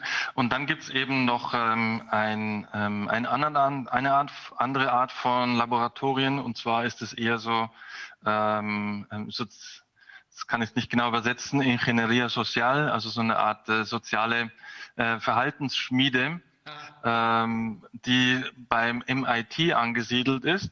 Und dort wurden eben diese ganzen Verhaltensweisen, die wir ähm, aufgefordert waren, jetzt in der sogenannten Krise zu befolgen, äh, wie eben Abstand halten, Masken tragen und so weiter und fort äh, entwickelt. Also das ist, das, das ist die Psychological Operation, über die wir schon viel gehört haben, äh, die hier im Hintergrund abgespielt, abgespult wurde, um uns gefügig zu machen, richtig? Mm. Um, esto es la PSYOP, uh, la operación psicológica um, que han, um, que, que han puesto en marcha para, para ponernos más sumisos. Efectivamente. Mhm. Beides europäische, ja, ja. das sind europäische, in Anführungsstrichen, Laboratorien oder wie? los laboratorios, los dos son europeos o no creo, el segundo era el MIT, ¿no? MIT. El MIT, el, el, el MIT es klar. Mm -hmm. MIT es dirigido por Alex, Alex Pental. Alex mm. Pental. Mm -hmm. um, en, la revista, en la revista oficial del MIT, eh, su redactor jefe, Gideon Litchfield, fue el que escribió el artículo de que la normalidad nunca volverá. Also, äh, der Präsident von MIT hat wohl in einer äh, entsprechend von MIT herausgegebenen äh, Zeitschrift äh, gesagt, dass äh, die alte Normalität nie wieder eintreten wird. Hm. Die wollen wir auch nicht de, lo que está, mhm. de lo que estamos hablando, ya para cerrar, eh, de lo que hemos estado hablando, es del punto 17 de, de la Agenda 2030-50 de la, de la ONU, alianzas mm. para conseguir objetivos. Okay. Eh, ¿Cuántos pasos hay? Si estamos ahora a paso 17. ¿Cuántos? Hay, hay 17 puntos que se están uh -huh. desarrollando al mismo tiempo. El número 17, alianzas para conseguir objetivos. Alianzas de poder uh -huh. para conseguir objetivos.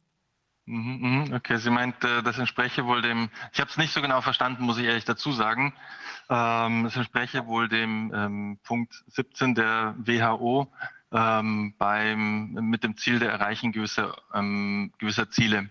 Aber da müsst ihr jetzt nochmal nachfragen und ich glaube, wir haben die Zeit äh, nicht dazu. Wir können eine andere Sitzung machen mit ihr gegebenenfalls oder uns in einer Sondersitzung nochmal mit unterhalten. Es sind genau. schon sehr viele wichtige Informationen. Mhm. Also wir können ja gerne auch nochmal, so wie wir es jetzt gerade mit Luc Montagnier und Knut Witkowski gemacht haben, einfach ein Ad-Hoc-Interview aufzeichnen vorher äh, aber wir schaffen es jetzt nicht mehr weiterzumachen, weil sonst äh, fliegt uns der ganze Plan auseinander. Ist unser eigenes Verschulden. Sorry about that. Sí. Cristina, ya, ya, hemos llegado a la final. Les encantaría hacer una um, entrevista ad hoc uh, que vamos a filmar y luego publicar um, donde no tenemos detrás de nosotros otra gente esperando en línea para, para hablar. Por supuesto, muchísimas gracias. Eh, todo nuestro apoyo desde España. Que sepan, repítele que estamos todos muy pendientes y que le mandamos toda nuestra fuerza. Okay, also ähm, nochmals äh, herzlichen Dank aus, aus Spanien und äh, sie sendet nochmal ihren Dank für eure Arbeit äh, und ihr könnt euch versichert sein, dass ähm, all die Unterstützung, die ihr aus Spanien kriegen könnt, zumindest durch sie, ähm, ihr bekommen werdet. Und ähm, jetzt wollte ich noch ganz kurz anmerken, da brauche ich noch zwei Minuten, dann sind wir aber auch durch.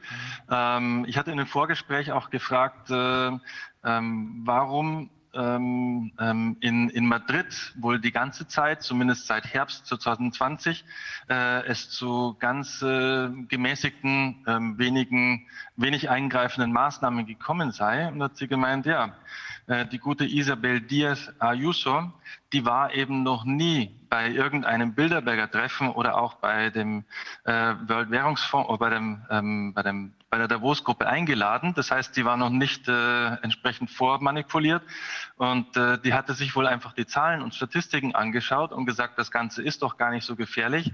Warum soll ich so stringente Maßnahmen machen? Und auf diese Weise war ähm, Madrid nicht ganz so frei wie Schweden, äh, aber hat durchaus sehr, sehr viel Sachen machen können. Ähm, Bars waren offen, Gastro war offen, Hotellerie war offen, alle Geschäfte waren offen.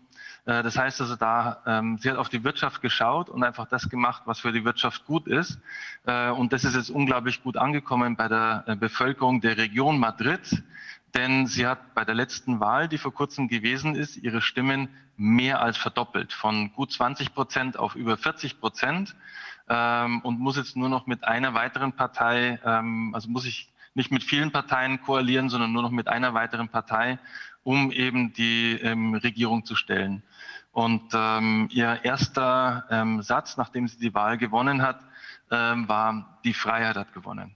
Sehr gut, sehr gut. Solche gibt es auch. Ausgezeichnet. Ja, mit der müssen wir sprechen. Ich versuche sie mal reinzukriegen, ja. Ja, super, Jens. Nochmal vielen Dank an Christina. Das war, ähm, das war ziemlich, ziemlich interessant, um nicht zu sagen schockierend. Aber wir haben es vermutet, aber dass es jetzt endlich auch mal in klare, überprüfbare Worte gefasst worden ist, das hat uns, glaube ich, einen ganz großen Schritt nach vorne gebracht. Denn ich zumindest, und ich glaube, da denkt Viviane nicht anders, wir stehen auf dem Standpunkt, wir müssen wissen, was los ist. Wenn wir nicht wissen, was los ist, können wir nicht richtig handeln. Cristina, de nuevo te agradecen mucho tu apariencia, que han aprendido nuevas verdades eh, chocantes, pero es importante saber la verdad para, em, para ver más claro lo que pasa en el mundo. Efectivamente, dile que estoy a, a vuestra disposición para todo lo que necesiten. Danke. Okay. Auch von ihr nochmal vielen Dank und sie steht uns jederzeit äh, zur Verfügung. Und damit äh, sage auch ich, äh, ciao, alles Gute. Mach's gut, Jens. Danke. Ne? Tschüss. Ciao. So, als nächsten haben wir jetzt den Dr. Jakob Norderngott. Er ist Experte für Technologie und sozialen Wandel und ähm, Hat genau, Bücher geschrieben. Bücher geschrieben. Damit, das, damit, damit wir nicht so abrupt wechseln, sage ich noch mal kurz, was Corwin uns hier aufgeschrieben hat, Viviane. Also hat Bücher geschrieben wie The Doomsday Clock and the Myth of the Perpetual End of the Earth. Also die äh, Doomsday-Uhr und das, der Mythos äh, des ähm, äh, ewigen Endes der Erde. Rockefeller, A Climate Smart History und der globale Staatsstreich. Und darin beschreibt er den Durchmarsch der angloamerikanischen Finanzmächte durch die Institutionen hin zur neuen Weltordnung mit allen Quellen und Belegen. Also auch hier kein, äh, keine Conspiracy Theory, sondern überprüfbare Fakten. Ähm, ja, das werde ich jetzt mh, übersetzen müssen, damit wir nicht zu viele äh, Zuschauer äh, vor den Kopf stoßen. Äh, deswegen also ein bisschen Geduld, das müssen wir so machen wie eben mit Jens Biermann. Do, äh, Dr. Jacob Nordergaard, can you hear us? Yes, I can. I'm sorry about the delay. It's all our fault. We had some technical difficulties. Are you still okay? Uh, That happens all the time with uh, with Zoom and yeah. Okay. It's Can you explain? Can you can you tell us a little bit about your background? Uh, well, I have a, a PhD in uh, you could say science and uh, technology studies. Um, and I have a master's degree in um, culture and media production, as well as a, a master in uh, geography. Um, I like to map things. Uh, I've uh, been doing that since I was a child, and uh, I started to to draw these maps by myself. And then, when I grew up, I uh, started to uh, make maps of. Uh, as I have done in my research between organizations and people and everything, and and how everything is kind of connected to each other, uh, and and in order to to study how uh, uh, more um, powerful organizations can control the the, the ones where there are uh, more or less in the bottom. So I don't, I don't know if you um, were able to hear what uh, Cristina Martin Jimenez just told us. She explained to us how the Bilderberg Group works. That gave, that gave us. Yeah, some- that's. I, I don't understand that much of um, um, German or um, um, uh, Spanish. Spanish, but um, I, I could uh, catch up with some some of the narrative in it. Um, and uh, Bilderberg, the Bil- Bilderberg Group. Uh, I mean, I have uh, of course been uh, they have been around in my research as well, Yeah. and uh, and, that's more. Um, But to find out something about the Bilderberg is is, kind of um, it's more hard than uh, the work that I have done. Yeah. I would say. Uh, you're concentrating on the financial institutions and their power, right? Um, yeah, uh, you could say I studied. I've studied a lot about the, the Rockefeller philanthropies, and and um, and also this. Um, um, I mean, I, I wrote a, a doctoral thesis about um, European uh, power policy. Uh, it was about the energy politics, European Union. Um, and uh, and when I started that, I I, um, um, I had this um, um, theory about uh, how networks work. So I studied how um, big, like big foundations, like the Rockefellers or the Carnegies, or uh, influence uh, policy making, and and how um, their the big money um, goes to into funding like uh, NGOs, and uh, but these NGOs operate to try to um, uh, convince the politicians to to do uh, what the big foundations want them to do. Okay, let me quickly translate that. Also, ähm, er kennt natürlich auch die Bilderberg-Gruppe. Er hat das nicht so ganz verstanden oder nur wenig von dem verstanden, was da eben auf Deutsch und auf Spanisch besprochen wurde. Er hat sich mehr darauf konzentriert, äh, die Finanzmächte, kann man sagen, einzelne Personen wie Rockefeller oder Carnegie oder so, äh, zu untersuchen, deren scheinbar philanthropische ähm, Unternehmungen zu beobachten, also die scheinbar menschenfreundlichen. Wir wissen ja inzwischen, dass es alles nur Euphemismen sind für menschenfeindlich, aber diese philanthropischen äh, Unternehmungen zu untersuchen und wie sie die Politik beeinflussen über die äh, Vehikel dieser NGOs. Okay. So what is the what is the net result? Is it correct? We, you know, uh, there, a couple of weeks ago, actually a couple of months ago, we interviewed um, a Holocaust survivor by the name of Vera Sharaf. She was a child when she was uh, when she survived uh, that ordeal. And she explained, and this is an important thing that I have to keep in mind. Um, she explained how they're using euphemisms. The other side is using euphemisms in order to, um, well, actually uh, give us wrong impressions of what's really going on.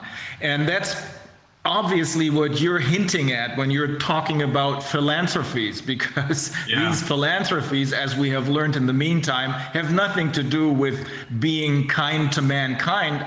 No, It's the contrary, right? Yeah, yeah, they are misanthropic. Um, and and uh, it's all about control. Uh, it's all it's po- population control. It's control of a planet. Um, it's control of everything. Uh, um, and, and that's I mean that's the, the part of the, the whole uh, agenda 2030 and the, um, uh, the fourth industrial revolution and um, what the World Economic Forum is up to. And I mean, this has been going on for a, for a long, long time, and I have tracked this from um, where it kind of started, or uh, it's always hard to to uh, to have a starting point. But but I went back to when these um, philanthropies got founded, and um, and and because I wanted to know uh, the reasons and and what their what they themselves um, said. Uh, so I have followed all the. I mean, it, it is it's one thing that with uh, this uh, philanthropists now. They are very open um, with things, and you can uh, can download uh, every annual report, uh, every annual review from the Rockefeller Foundation or Rockefeller Brothers Fund, um, and uh, just to follow what they are up to and but what what they are want to achieve. And and this was kind of uh, surprising for me. Um, especially i mean i started with um, um, energy policy in the european union. Um, and then i and then one of the, important uh, things with uh, energy policy it, is that it's very connected to climate policy. And um, this um, when I found out when I uh, do, was doing this mapping and this research and, and tracking where money came from um, to these um, activist groups, Um, like um, in my in my um, thesis, I, I discussed uh, biofuels a lot, but also these climate activist groups as well, like Greenpeace and Friends of the Earth.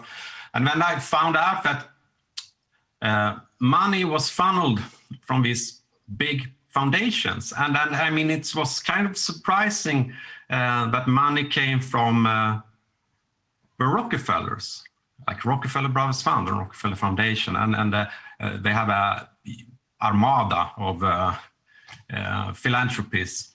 Um, and I mean, the money from the old standard oil money went into these environmental organizations that uh, they're open and then they were acting against uh, the big corporations and, and the evil oil companies like ExxonMobil.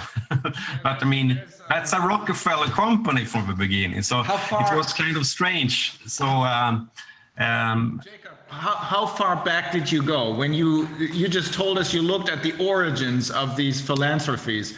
Did you start in the early 1900s, 1913 or so? Because that's when it all started all of a sudden.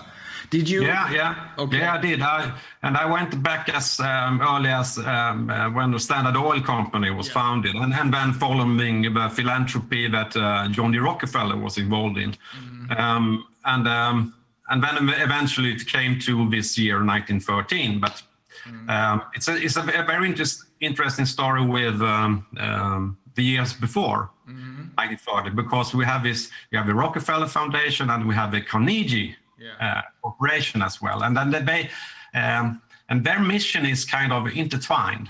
And uh, you have this uh, Ford Foundation as well, and we have this. Uh, did have you ever seen the, those two documentaries by um, James Corbett? How big oil uh, conquered the world and why big oil conquered the world?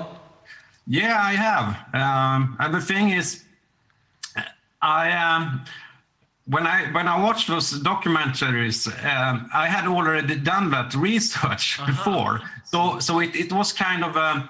Um, Deja vu. Yeah, yeah, yeah, yeah. It was it was kind of um, um, uh, a proof that that the things what I have found out was actually okay. It was not just uh, only me that has uh, uh, found out this thing. So Let me, let me quickly translate again. Also er Ja. sagt, tatsächlich sind äh, diese philanthropischen Organisationen in Wahrheit misanthropische, also menschenfeindliche, menschenverachtende Organisationen. Ähm, ein Beispiel, das er nicht ganz so ausgeführt hat, bringe ich jetzt trotzdem. Ähm, diese Öl äh, Unternehmungen. Rockefeller ist ja mit Öl gestartet. Übrigens, wenn Sie sich die, ähm, äh, wenn Sie sich diese Documentaries ansehen, dann werden Sie feststellen, dass der erste Rockefeller ein Betrüger war. Der nannte sich Dr. Livingston. Er war weder ein Doktor noch hieß er Livingston und hat dann mit Snake Oil, das sind, äh, das sind so Voodoo- Voodoo-Zaubereien, äh, mit denen man glaubt oder behauptet, Menschen gesund machen zu können, ähm, gearbeitet, bis ihm dann irgendjemand geholfen hat, das richtige Öl zu verstehen. Ähm, da hat sich wohl nicht viel geändert an den Qualifikationen dieser Leute.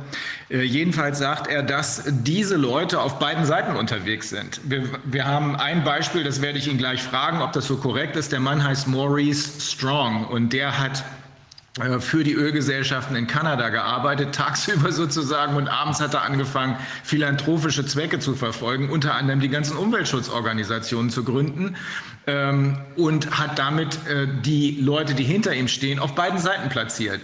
Is, is Maurice Strong, is that a name that uh, is an example for what you're talking about? Because that's one of the people who worked, so to speak, his daytime job was for the oil industry and his other job was the creation of many of such uh, um, environmental protective uh, groups, including, for example, I think that's another Bilderberg construction, the uh, World Wildlife Fund. Is, is that a good example for what's going on?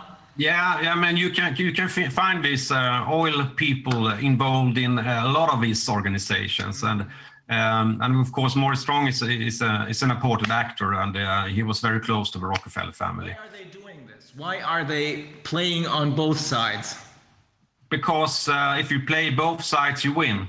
Yeah. Yeah, but, uh, that's why. I mean, um, um, that's Uh, and that's one of the things that I found out uh, that they always have been um, doing like this. It's like a um, methodol, uh, me, meth, I, can, I can't say that in English, uh, a method to do this. Um, and, and it's, uh, and they actually have books about this, how to, to, um, um, to influence uh, the other side and uh, how to achieve it, uh, and, uh, the goal they have in the end.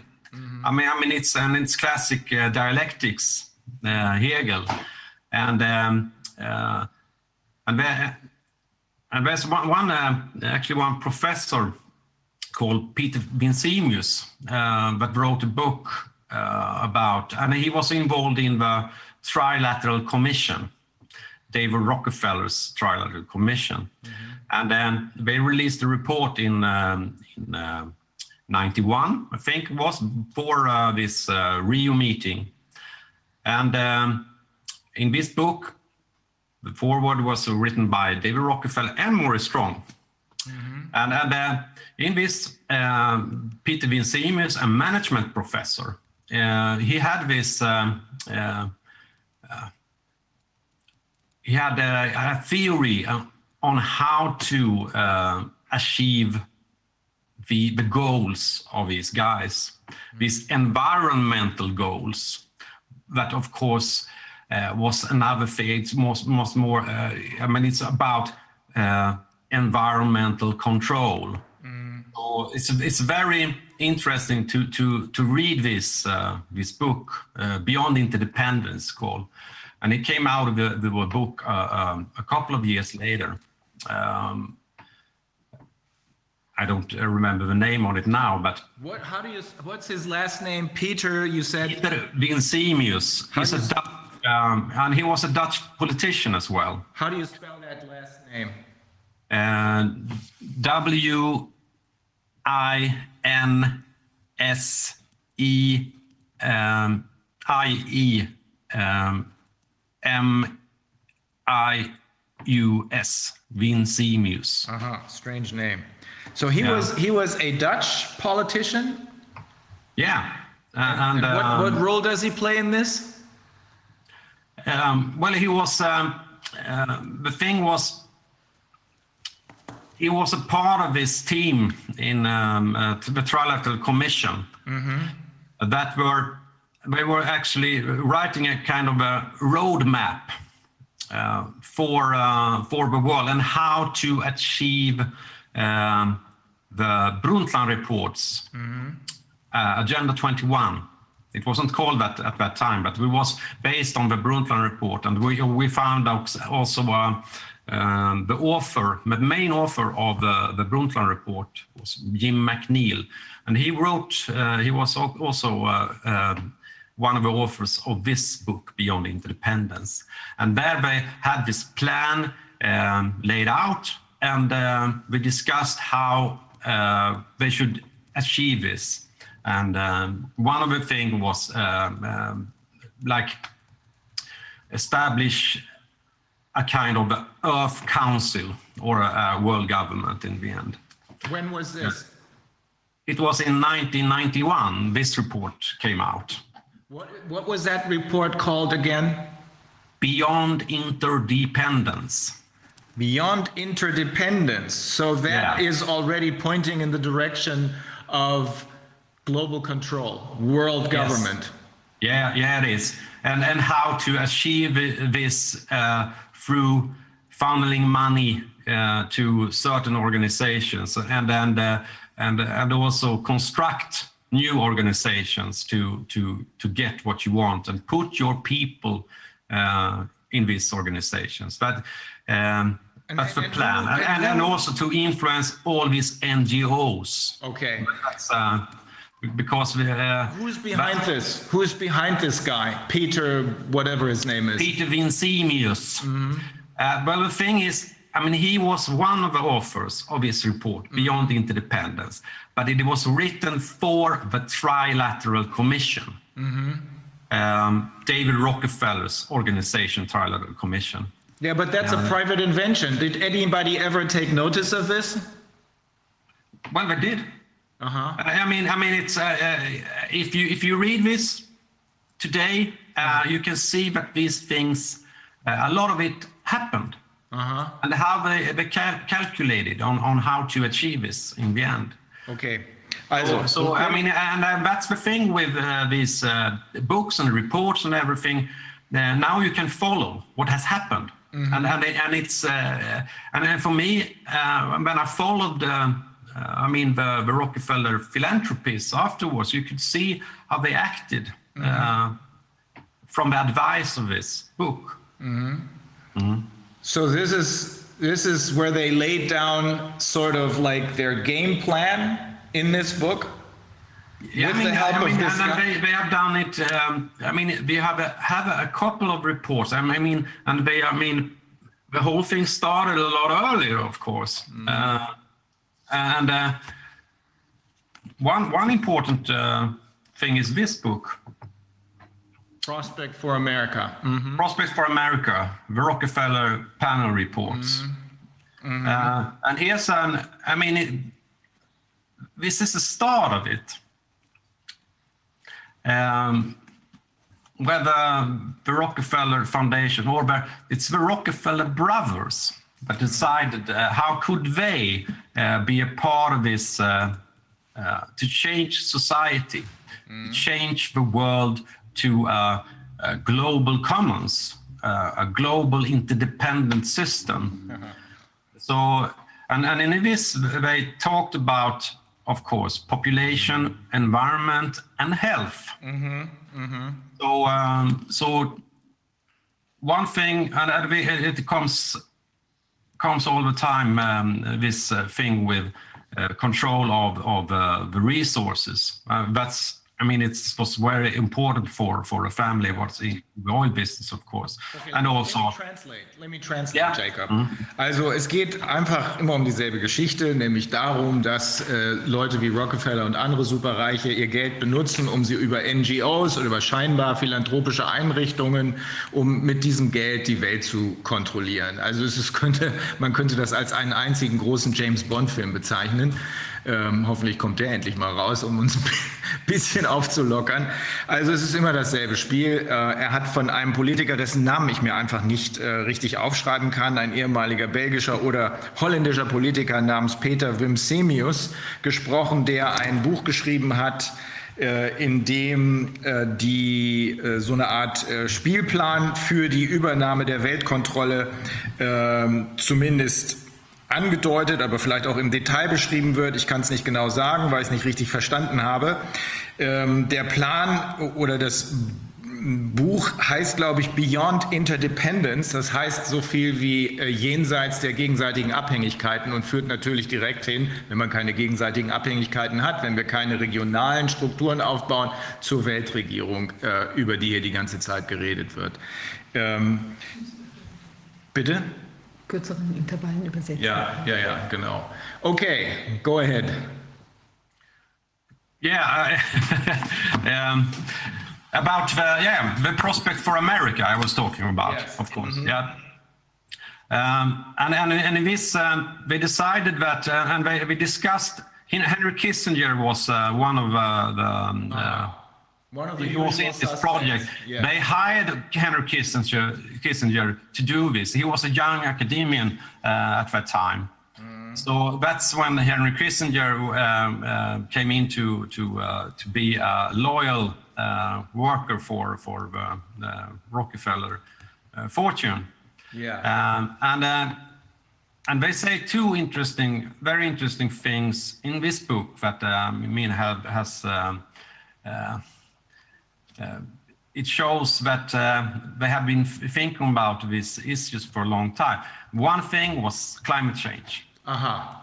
Yeah. So that is Um, because they they argue that because of um, climate change, I mean, it's something that affects the whole world. It's it's a it's a worldwide system, the atmosphere, so goes over borders, uh, and and uh, that's why we wanted to. Um, uh, um, they thought it was fruitful if uh, because they had this idea of uh, global interdependence and uh, and creating this new management system. When was this So- published, Jacob? When Uh, was it was book published in 1961, I think. This book, but they- 61. it was it is written. Uh, it was uh, released in a couple of reports in the late uh, 50s. So I think it was commissioned by Nelson Rockefeller, uh, that became vice president uh, from uh, from the United States later, um, and um, the rest of the Rockefeller brothers. And um, What's the other one? You said there's two things in there: climate change and the climate other. change and global health. Aha. Yeah, that's are. the important thing because that that, uh, that was one thing. Uh, that was another uh, other big thing uh, that could. I mean, and they, we dis- discussed. I mean, epidemics and, and pandemics. They they go over borders, so it's a global problem, Mm-hmm. uh, and global problems needs global solutions. Uh, and uh, that's uh, the old mantra. It's, it's always been this. Uh, uh, and I explain this um, uh, a lot in, in my uh, in my book as well. Okay. This, my latest book. I'll, I'll quickly translate that part too. Also dann Ja. gibt es ein weiteres Buch, was äh, wohl von großer Bedeutung ist, äh, publiziert in 1961, Prospect for America oder Aussichten für äh, Amerika. Äh, unter anderem von äh, Henry Kissinger mitgeschrieben worden. He was one of the co-authors, right? Or is he the only author? Uh, no, he's a co-author. I mean, he, he more or less uh, had this responsibility for the project. Okay, I got So it. it's a lot of people involved in this. Uh, Nelson Rockefeller, he, um, a lot of people say uh, he didn't have much brain of his own, so he had to hire these uh, clever people. So- Yeah, it's always the same story. These people Ja, are ja. not the brightest candles on the chandelier. Also in 61 ist dieses Buch herausgegeben worden, offenbar im Auftrag von Nelson Rockefeller, der nicht die hellste Kerze auf der Torte gewesen sein soll, wie keiner von denen, über die wir heute gesprochen haben. Die brauchen dann immer jemanden, der äh, sozusagen sein Gehirn zur Verfügung stellt. Und das war in diesem Fall Henry Kissinger, der zwar nur ein Co-Autor war, aber offenbar der entscheidende Co-Autor. Und in diesem Buch geht es um zwei Dinge insbesondere, nämlich einmal um Climate Change, wohlgemerkt 1961, und einmal um Global Health. Äh, Und das sind die beiden Dinge, wo das ist das äh, Thema des Buches, wo man sagen muss, das sind globale Probleme, wir brauchen eine globale Lösung, wir brauchen eine Weltregierung. Immer das gleiche simple Spiel von ein paar Größenwahnsinnigen. So it's always the same game plan that's being played out here.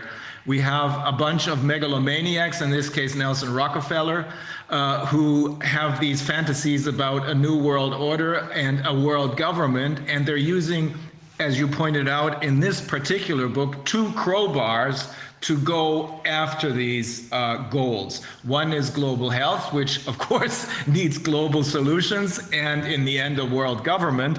And the other one is climate change. And that's what's probably coming up next, right?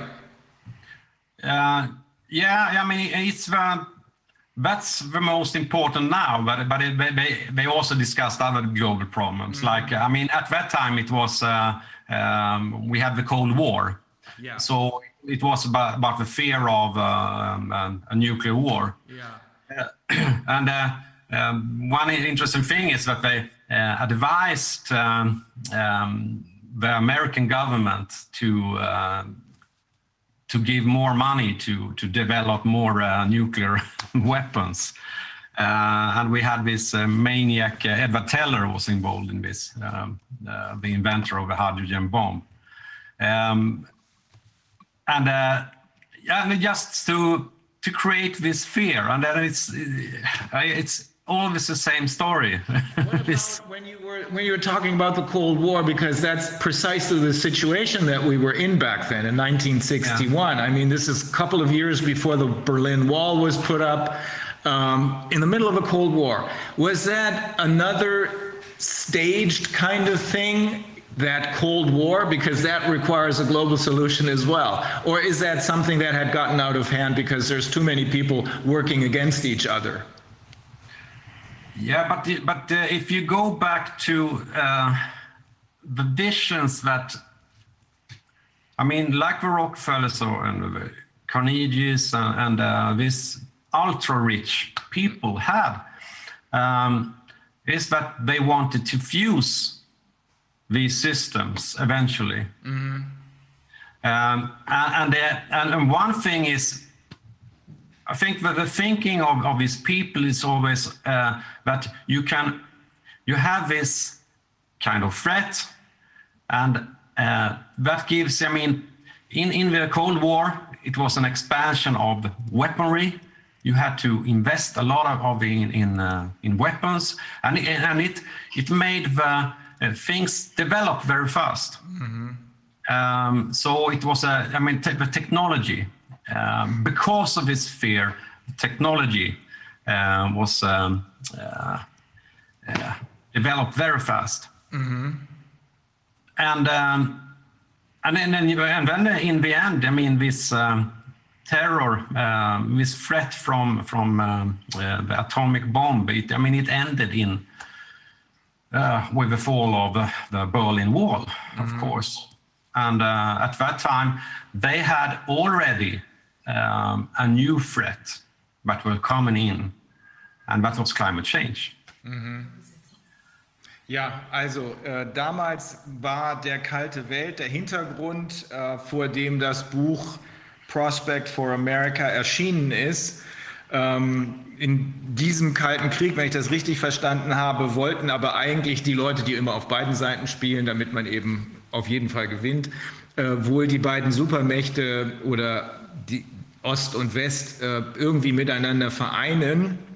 Ähm, die Gefahr des Kalten Krieges, die damals drohte, führte dazu, dass ähm, eine Menge Technik entwickelt wurde, ähm, wo, das werde ich jetzt aber lieber nochmal nachfragen, an der dann natürlich auch wieder die Leute, die äh, das Ganze mit begleitet haben, sagen wir mal jetzt, verdient haben. So is it correct to say that because of the danger of the Cold War, there was a, there were um, that the military industrial complex was able uh, was capable and able to uh, develop all these new uh, techniques, um, come up with uh, all kinds of new weapon systems, etc., and that the uh, people who are behind this were once again making a lot of money through this?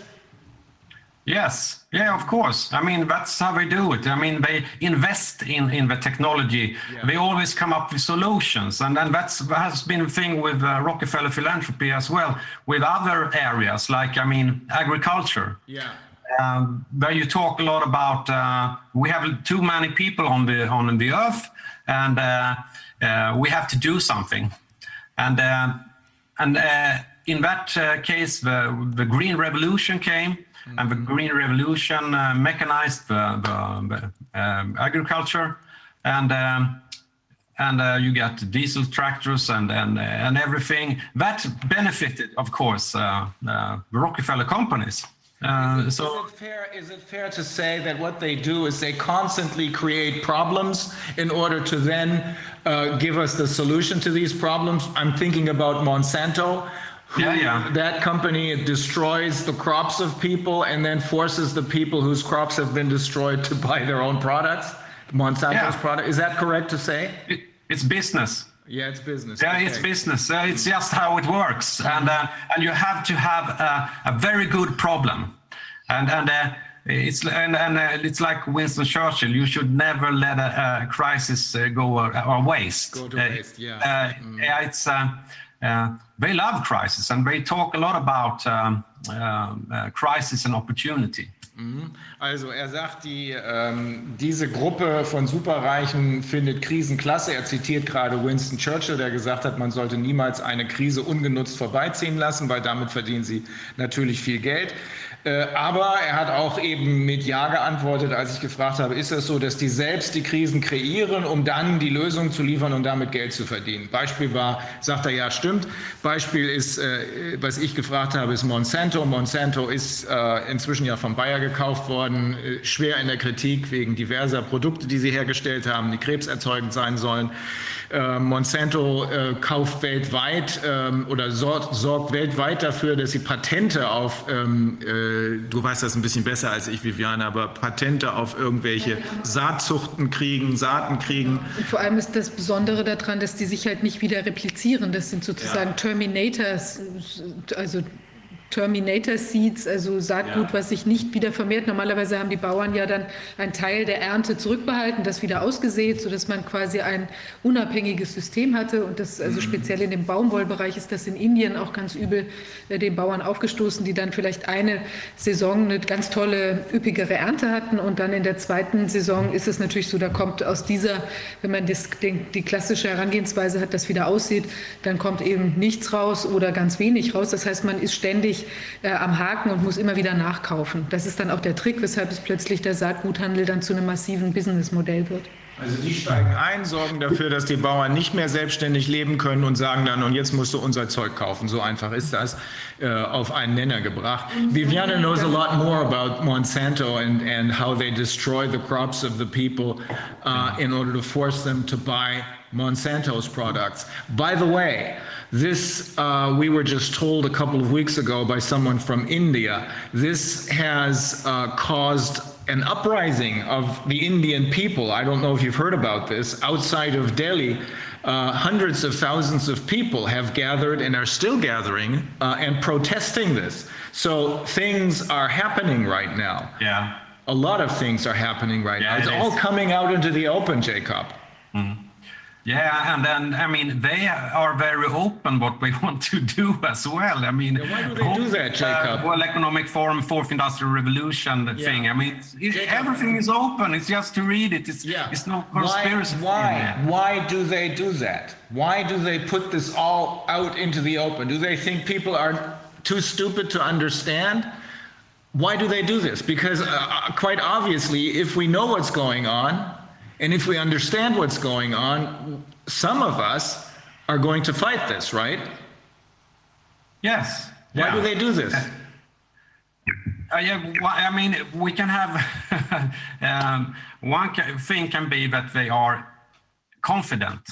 They, are too, they, are, they, are, they think they have uh, uh, achieved so much. They have come so far, uh, and I mean that's what we have discussed before. Uh, this go, is going to go so fast that people uh, won't be able to catch up with it, and we are prepared for this so long. So we just have to push the button uh, and just uh, um, get along with it.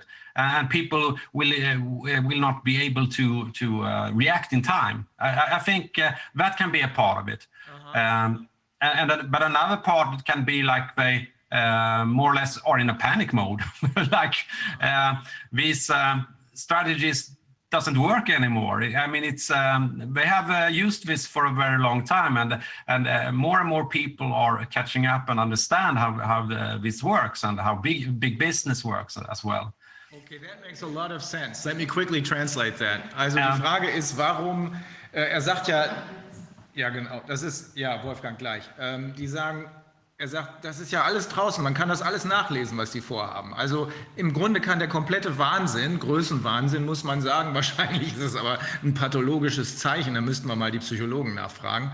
Äh, Im Grunde kann sich jeder davon überzeugen, dass das genau das ist, was Jacob gerade erzählt, was, äh, die, was diese Truppe vorhat, nämlich die Weltherrschaft zu erlangen, indem sie unsere Vermögenswerte stiehlt und äh, die äh, Menschen reduziert, sodass man dann mit dem Rest der Truppe machen kann, was man will. Warum ist das alles draußen, habe ich gefragt. Und er sagt, ja, entweder die sind super zuversichtlich und sind sich einfach total sicher, dass es klappen wird, weil man ja so lange äh, Vorkehrungen getroffen hat und es wird jetzt so schnell passieren, dass man sich, dass wir uns nicht wehren können. Das scheint ja nicht so wirklich zu funktionieren.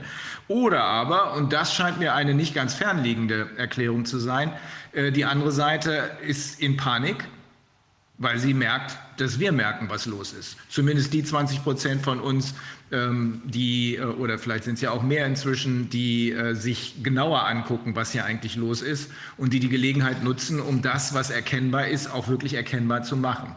Okay, I got that, Jacob. Can I make a little remark?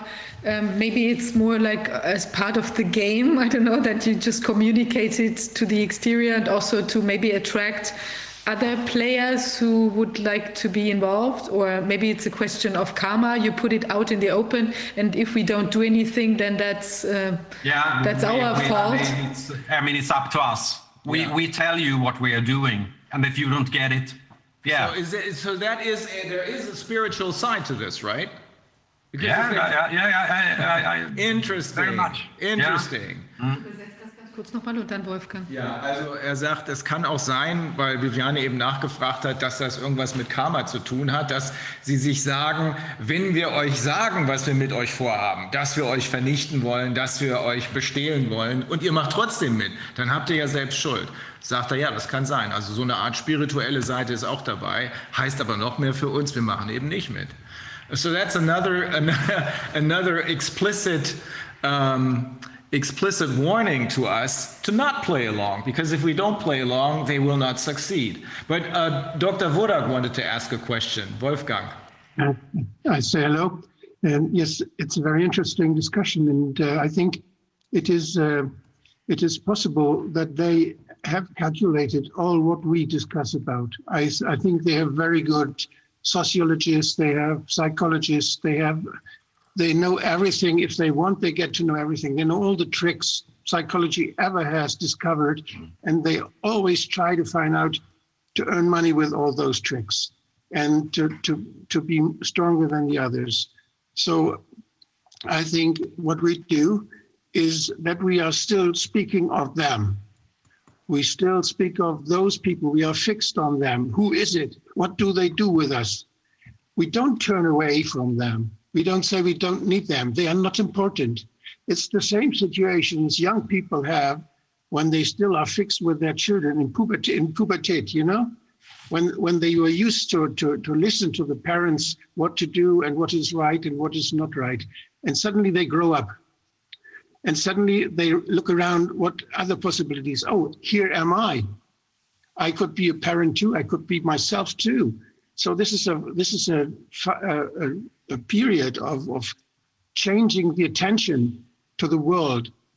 And uh, I think democracy is just in pubertate. It's just in, in this phase of pubertate.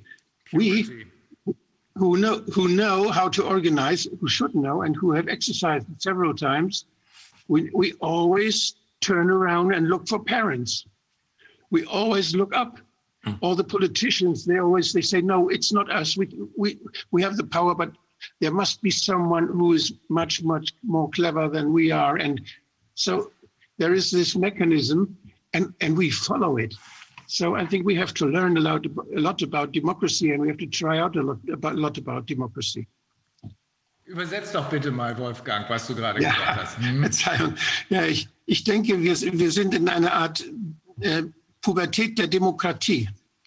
Wir, wir haben die Demokratie ja noch nicht lange entdeckt. Das ist ja erst seit der Französischen Revolution und seit 1848 in Deutschland haben wir erst angefangen, so Übungen zu machen. Und dann hat es, ist es immer schief gegangen.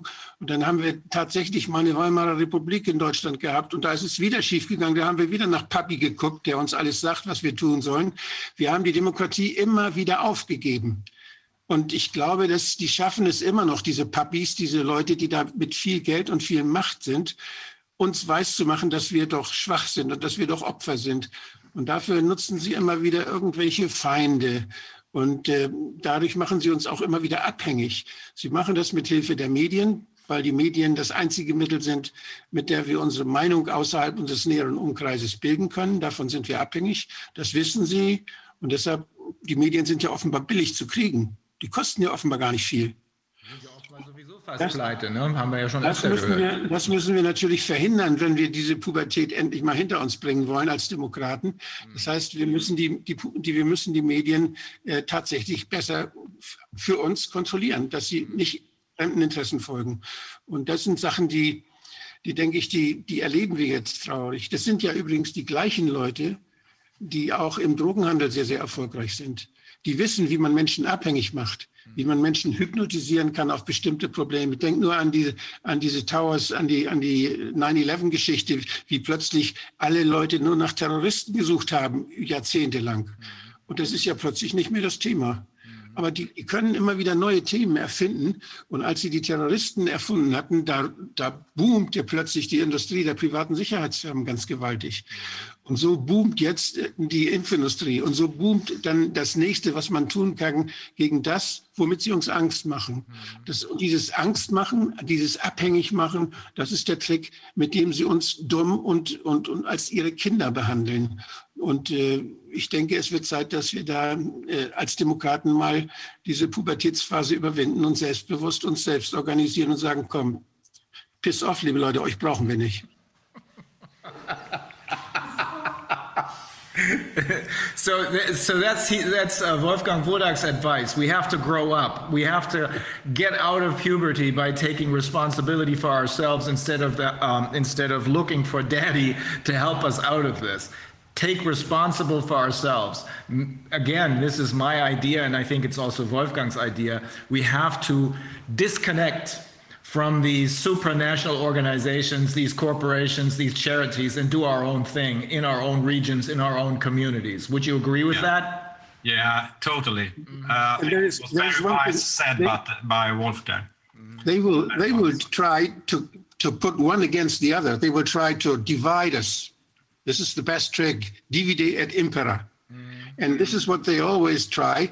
And so we should not be afraid of this. Now we have globalization, we have internet, we can connect with anyone in the world. We can see they work the same way as we do. Mm-hmm. They, we can just communicate. If there is a problem, we can solve it. We have all the means to communicate and to find out what the truth is and to offer someone and to get someone from someone else. So we could have networks of people which are equal, mm-hmm. which are different but equal. And I think we can we can very well organize it.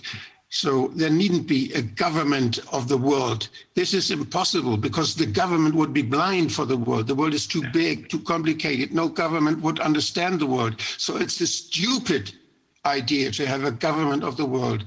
We have regions and the regions live peacefully together. They communicate. We have human rights. We already agreed on them. They are a great thing. So everything is there. We could just start and forget those people. Also, Übersetzt das auch nochmal. Also ich, übersetze es, ich übersetze es. Wir sind, also wir sind jetzt in der Lage, jetzt schon in der Lage, ohne diese supranationalen Organisationen zu leben, äh, eine supranationale Organisation, die von oben herunter äh, dirigiert, ist ja im Übrigen auch gar keine Demokratie. Äh, und Wolfgang hat eben gesagt, sie können ja gar nicht erkennen, was für wen genau richtig ist, weil wer von ganz oben runter guckt, sieht nicht, was da unten im Detail los ist. Also zurück in die Region. Wir müssen unser eigenes Ding machen, weil in der Region, in der Community, ähm, in der Gemeinde, äh, da wissen wir genau, was für uns richtig und falsch ist. Dann brauchen wir auch keine supranationalen Regelungen. Jacob, Uh, is there something because we're way behind? Uh, is there something of of uh, extreme ex important importance that we haven't that you wanted to tell us? Uh, well, the thing is, I mean, they plan everything in advance, and, and I, I just want to to to mention this. I mean, they, uh, every time uh, if they do something, there will be an opposite, an opposition and, and, and, and that's very important to, um, I mean, now uh, we know that what that they are up to trying to influence and infiltrate and everything to, to get the opposition to the position that they, um, they want. Um, and I followed uh, something called the Great Transition. Um, it was um, um, at the same time as this Beyond Interdependence report uh, I told you about, uh, uh, there was an initiative called the Polestar Project that started um, as a, and they they wanted uh, to make scenarios for the future uh, and uh, ways to get to their preferred utopia. that's course, world government and everything, and these um, uh, supranational organizations that uh, that manages the planet. And and and then they wrote a couple of uh, scenarios. They started work in 1991, and they came up with a report in 2002 um, called "The Great Transition: um, The uh, Promises and Lures of Our Time." And uh, responsible for this was Stockholm Environment Institute and something called the TELUS Institute in the United States. Mm. Um, and it was based on um, um, Earth Charter and, uh, and how to, uh, to achieve a planetary society. And in this scenario, because I, I uh, went back to it um, uh, some months ago when everything uh, happened. Um, the thing is, uh, one of the, the, financiers was Stephen Rockefeller. That's Nelson Rockefeller's son. Uh, he was involved in this project. So, uh, so their, their thinking was they had these scenarios and they had a, a preferred scenario that's called the Great Transitions. Um, and that's the their sustainable utopia. Yeah, but um, is it? I, I mean, these efforts have been going on for such a long time, over and over and over again. But this is the first time that everything is out in the open. We can all of a sudden, yeah. because of this crisis, this uh, staged crisis, we can see everything. So would you yeah. agree? Would you agree that this is the time to actually do something about it? This is the first time that we have a real chance to do something about yeah, it. Because yeah, and, and the thing is, they have. I, I, I think that they don't. They, they they want us to think that they are totally in control. But they are not. No, and uh, I mean one of the things with the internet was, I mean, uh, from a military perspective, it was a way to. Um, um, they wanted to get into everybody's home yeah. uh, and to, to watch us and to control us. But uh, at the same time, they gave us tools to actually starting to talk to each other over the borders and everything to understand how these uh, people operate. So they gave us uh, the, the cure, one can say. That, but, that makes but, sense. What I want, what I wanted to say was these scenarios. They, they, they, uh, they were. Uh, uh, they mentioned that they needed a mega crisis in order to achieve this uh, global society. Mm. And they discussed uh, is is as early as '97 uh, that they they said a pand- pandemic, a global pandemic, um, was something that could be this mega crisis mm. in order to uh, to create this. And they they said that during a transition uh, period, um, it was a it could be that a fortress world came into being. Mm. Uh, but they also discussed how to influence this um, kind of um, freedom movement. In order to, to get them to uh, say the things that uh, were beneficial for uh, the world controllers. Mm-hmm. So, would you? Um, what about what's her name, Greta Thunberg? Is she a creation of these people, or is she just being manipulated? Um, well, well, she's manipulated. That, of course, but uh, we have, uh, I mean, it, it's the people around Greta. I mean, uh, you have uh, the Club of Rome people. Yeah. Um, that, that's very important. And I, and I have this in my uh, in my latest book. I write about this how they kind of uh, invented Greta because this was it was the United Nations program we had in in Germany yeah. Um, we have this youth festival. Mm. And, they, and they came up with the idea at that, uh, at that festival in I think it was in 2015 uh-huh. that they uh, would start with school strikes uh-huh. in order to uh, uh and uh, then they after a couple of years they found the perfect uh, girl to yeah. do this. Okay, yeah. that's good to know. Let me translate again. Also er sagt, wir haben jetzt die Gelegenheit, was zu tun, weil was die andere Seite nicht so richtig mitgekriegt hat, weil, wie gesagt, nicht alle Herz Kerzen auf der Torte so richtig glühen. Ähm, Sie haben uns mit diesen Kontrollmechanismen, mit den technischen Kontrollmechanismen, mit denen Sie versuchen, uns unter Kontrolle zu heißen, äh, also zum Beispiel Amazon, wie heißt das Ding da? Ähm, man kann ja mit den Dingern sprechen und dann irgendwas bestellen oder sagen, ich möchte dies und jenes Musikstück hören.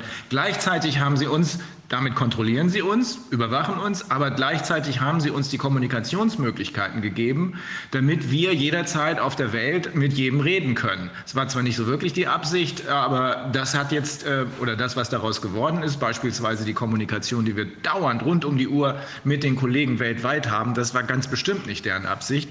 Aber er sagt, das ist die Gelegenheit, um was dagegen zu tun. Sie brauchten diese Megakrise, das wird schon seit vielen Jahren äh, offenbar geplant, in diesem Fall Fall also die Pandemie, um ihre äh, Allmachtsfantasien umzusetzen. Ich habe dann noch mal gefragt, was ist denn eigentlich mit Greta Thunberg? Ähm, das ist ja auch, äh, wenn man dieses zweite Tool, diese zweite Brechstange sieht, Global Health und äh, Global Climate, ähm, das ist ja auch möglicherweise ein äh, Instrument, was kreiert worden ist. Er sagt also, ganz bestimmt wird sie manipuliert und wahrscheinlich ist sie tatsächlich eine Kreation ähm, der United Nations. Die haben sich nämlich, wie er eben gesagt hat, überlegt, wie man mit Schulstreiks möglicherweise dafür sorgen kann, dass die Aufmerksamkeit der Weltbevölkerung auf dieses Global Warming Problem was existiert, aber nicht in dem Ausmaß, äh, in, in, dem es hier behauptet wird, lenken kann. Und dann kam Greta Thunberg des Wegs und schon hatten sie das perfekte Posterchild für ihre Geschichte. And uh, do you think that this uh, pandemic that we're looking at now um, is this like? Do you think they just hopped on it, or is this was this like? Is this the the big crisis that they had hoped for, like and and really just it came along, or is this whole like I mean that they maybe just found something that looked like an opportunity and then boom. I mean, it was a perfect opportunity. I mean, and, and I mean, they planned for a pandemic for a yeah. long time, and I mean, they had this in, in the, the scenario reports from uh, this Great Transition Initiative.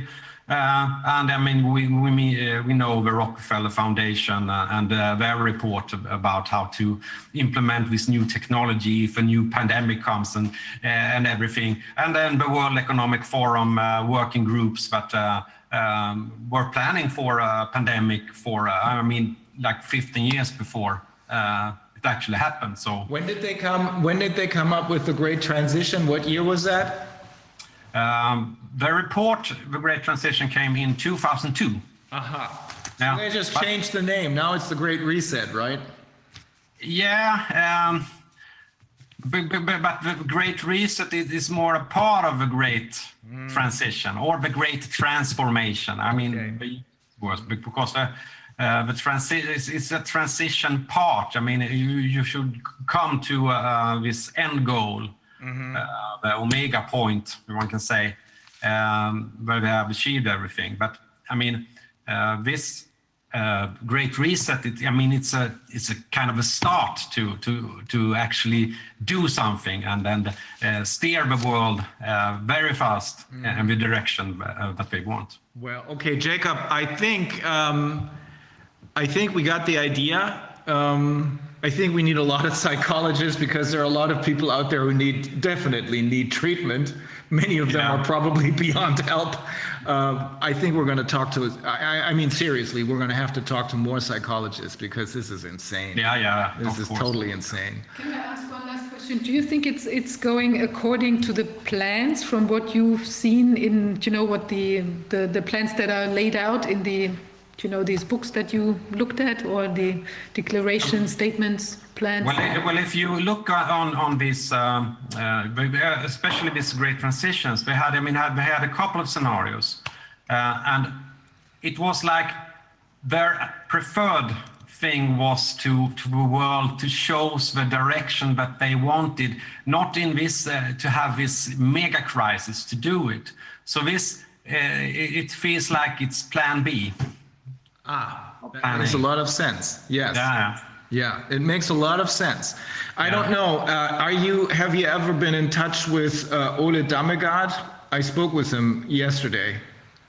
Yeah, I've, I have. Um, I have spoken to him uh, one time. Yeah. Um, that, he too, but for different reasons, says that this is their plan B. Plan A has failed, yeah. Uh, and that's why their plan B is maybe coming along a bit rocky because uh, because yeah. things I think some things have gotten out of hand. Can go out of order. I mean. Uh, I mean, and they have planned for this as well. That's because they uh, they have this fortress world scenario that where the elites will uh, get into their gated communities and have guards and everything, and the rest of the world will kind of just uh, the system collapses and everything. So they have discussed that as well.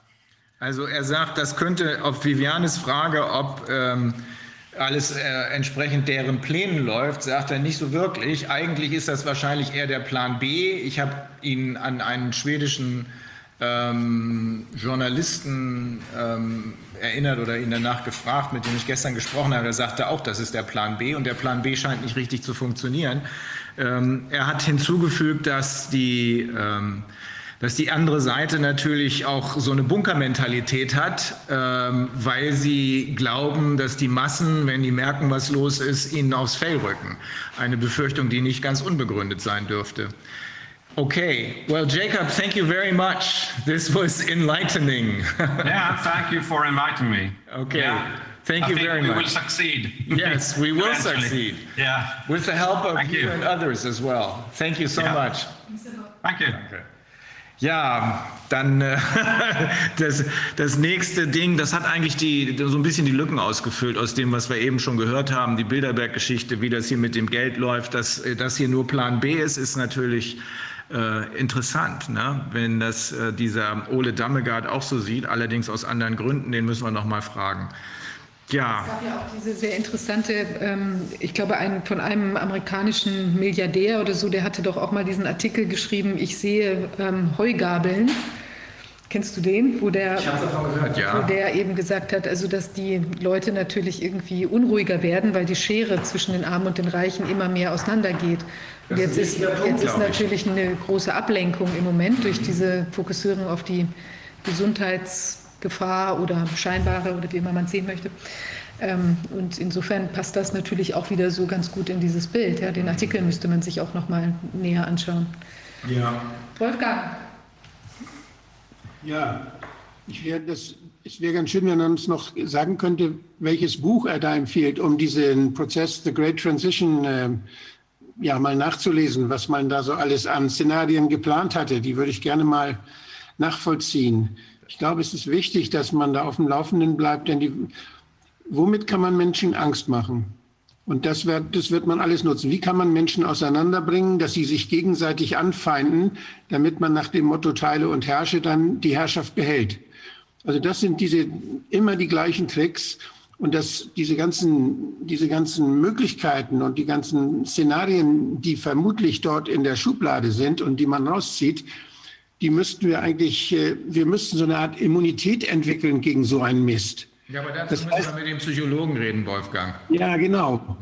Und das finde ich, unheim, das finde ich unheimlich wichtig, dass wir das mal so systematisch, wie kann man Menschen dazu bringen, dass man sie beherrschen kann? Wie kann man sie abhängig machen? Wie kann man, und was können wir dagegen tun, damit wir da immun werden dagegen? Das ist, glaube ich, ein wichtiges Programm, was man auch entwickeln kann, was man, wenn wir jetzt äh, den, des 2002 machen, nicht? Diese, dieses, dieses, äh, diese Veranstaltung, dann wäre das der Gegenstand, wie werden wir gegen immun, gegen 2001. Ja. Wolfgang, wir wollten, du wolltest noch uns was, äh, ein bisschen was ergänzen zu den Auswirkungen der Impfungen, den Labortests, den dedimeren Mikrothrombosen. Ähm, weil äh, ich glaube, also es kann ja nicht oft genug betont werden, weil ich sehe das, wenn ich mit den äh, internationalen Kollegen diskutiere, gestern mit Zypern und Australien und so. Äh, es kann nicht oft genug betont werden, dass das, was jetzt in den Mainstream als Geschichte gelangt, nur ein trojanisches Pferd ist. Also die Geschichte, jetzt ist aber Herr Fauci und äh, auch noch ein paar andere sind jetzt dran, weil sie uns darüber getäuscht haben, die Amerikaner und uns darüber getäuscht haben, dass in diesem Wuhan Institute of Virology Gain of Function Experimente mit zumindest amerikanischem Steuergeld, wer weiß, ob nicht unseres auch da drin steckt, äh, durchgeführt wurden. Also Experimente, mit denen man Vir verbotene Experimente, mit denen man Viren gefährlicher machen kann. Das ist, das ist die Plattform nur für die eigentliche Geschichte. Das ist das trojanische Pferd für die Geschichte, die man uns glauben machen will, nämlich, dass in Wuhan ein gefährliches Virus entfleucht ist. Du hast ja schon mehrfach darauf hingewiesen, das ist nicht der Fall, weil eigentlich auch logisch für jemanden, der keine Medizin versteht, äh, ein Virus kann nur dann gefährlich werden, wenn es sich verbreitet. Es kann sich aber nicht verbreiten, wenn es seinen Host, also seinen Wirt, tötet. Genau. Also die Geschichte stimmt nicht, sondern die wird einfach nur benötigt für den Fall, da wirst du ja gleich was zu sagen, Wolfgang, für den Fall, dass im Herbst, Winter und Frühjahr, wenn die geimpften Personen, wohlgemerkt, der Plan läuft nicht mehr nach Plan ab, die Kontrolle ist offenbar verloren. Wenn also die geimpften Personen auf Schwierigkeiten treffen, entweder äh, durch äh, Autoimmun oder durch ähm, die, äh, ähm, durch die ähm, ADE, äh, ähm, äh, durch die Verstärkung der äh, eigentlichen Krankheit infolge der Impfung. Dann will man auf diese Geschichte zurückgreifen können und sagen können, guck mal hier, das war das gefährliche Virus, das ist die 43.000. Variante, jetzt müssen wir noch einen neuen Impfstoff erfinden. Das ist der Hintergrund, Wolfgang. Ne? Ja, wir haben ja erstmal diese, die Story, mit der man uns Angst macht, war Wuhan. Mhm. Was Neues, Gefährliches ist da. Es wird noch gefährlicher, als wir dann hörten, oh, es kommt aus einem, einem Kriegswaffenlabor, virologischen Labor, wo man ganz was Gefährliches herstellen kann. Und das ist da freigesetzt worden. Das wird ja jetzt auch immer noch wieder rausgeholt, mhm. dass wir immer noch weiter die Angst behalten. Ja. Das mag sein, dass da was Gefährliches war. Das mag sein, dass es da auch ein paar Opfer gab.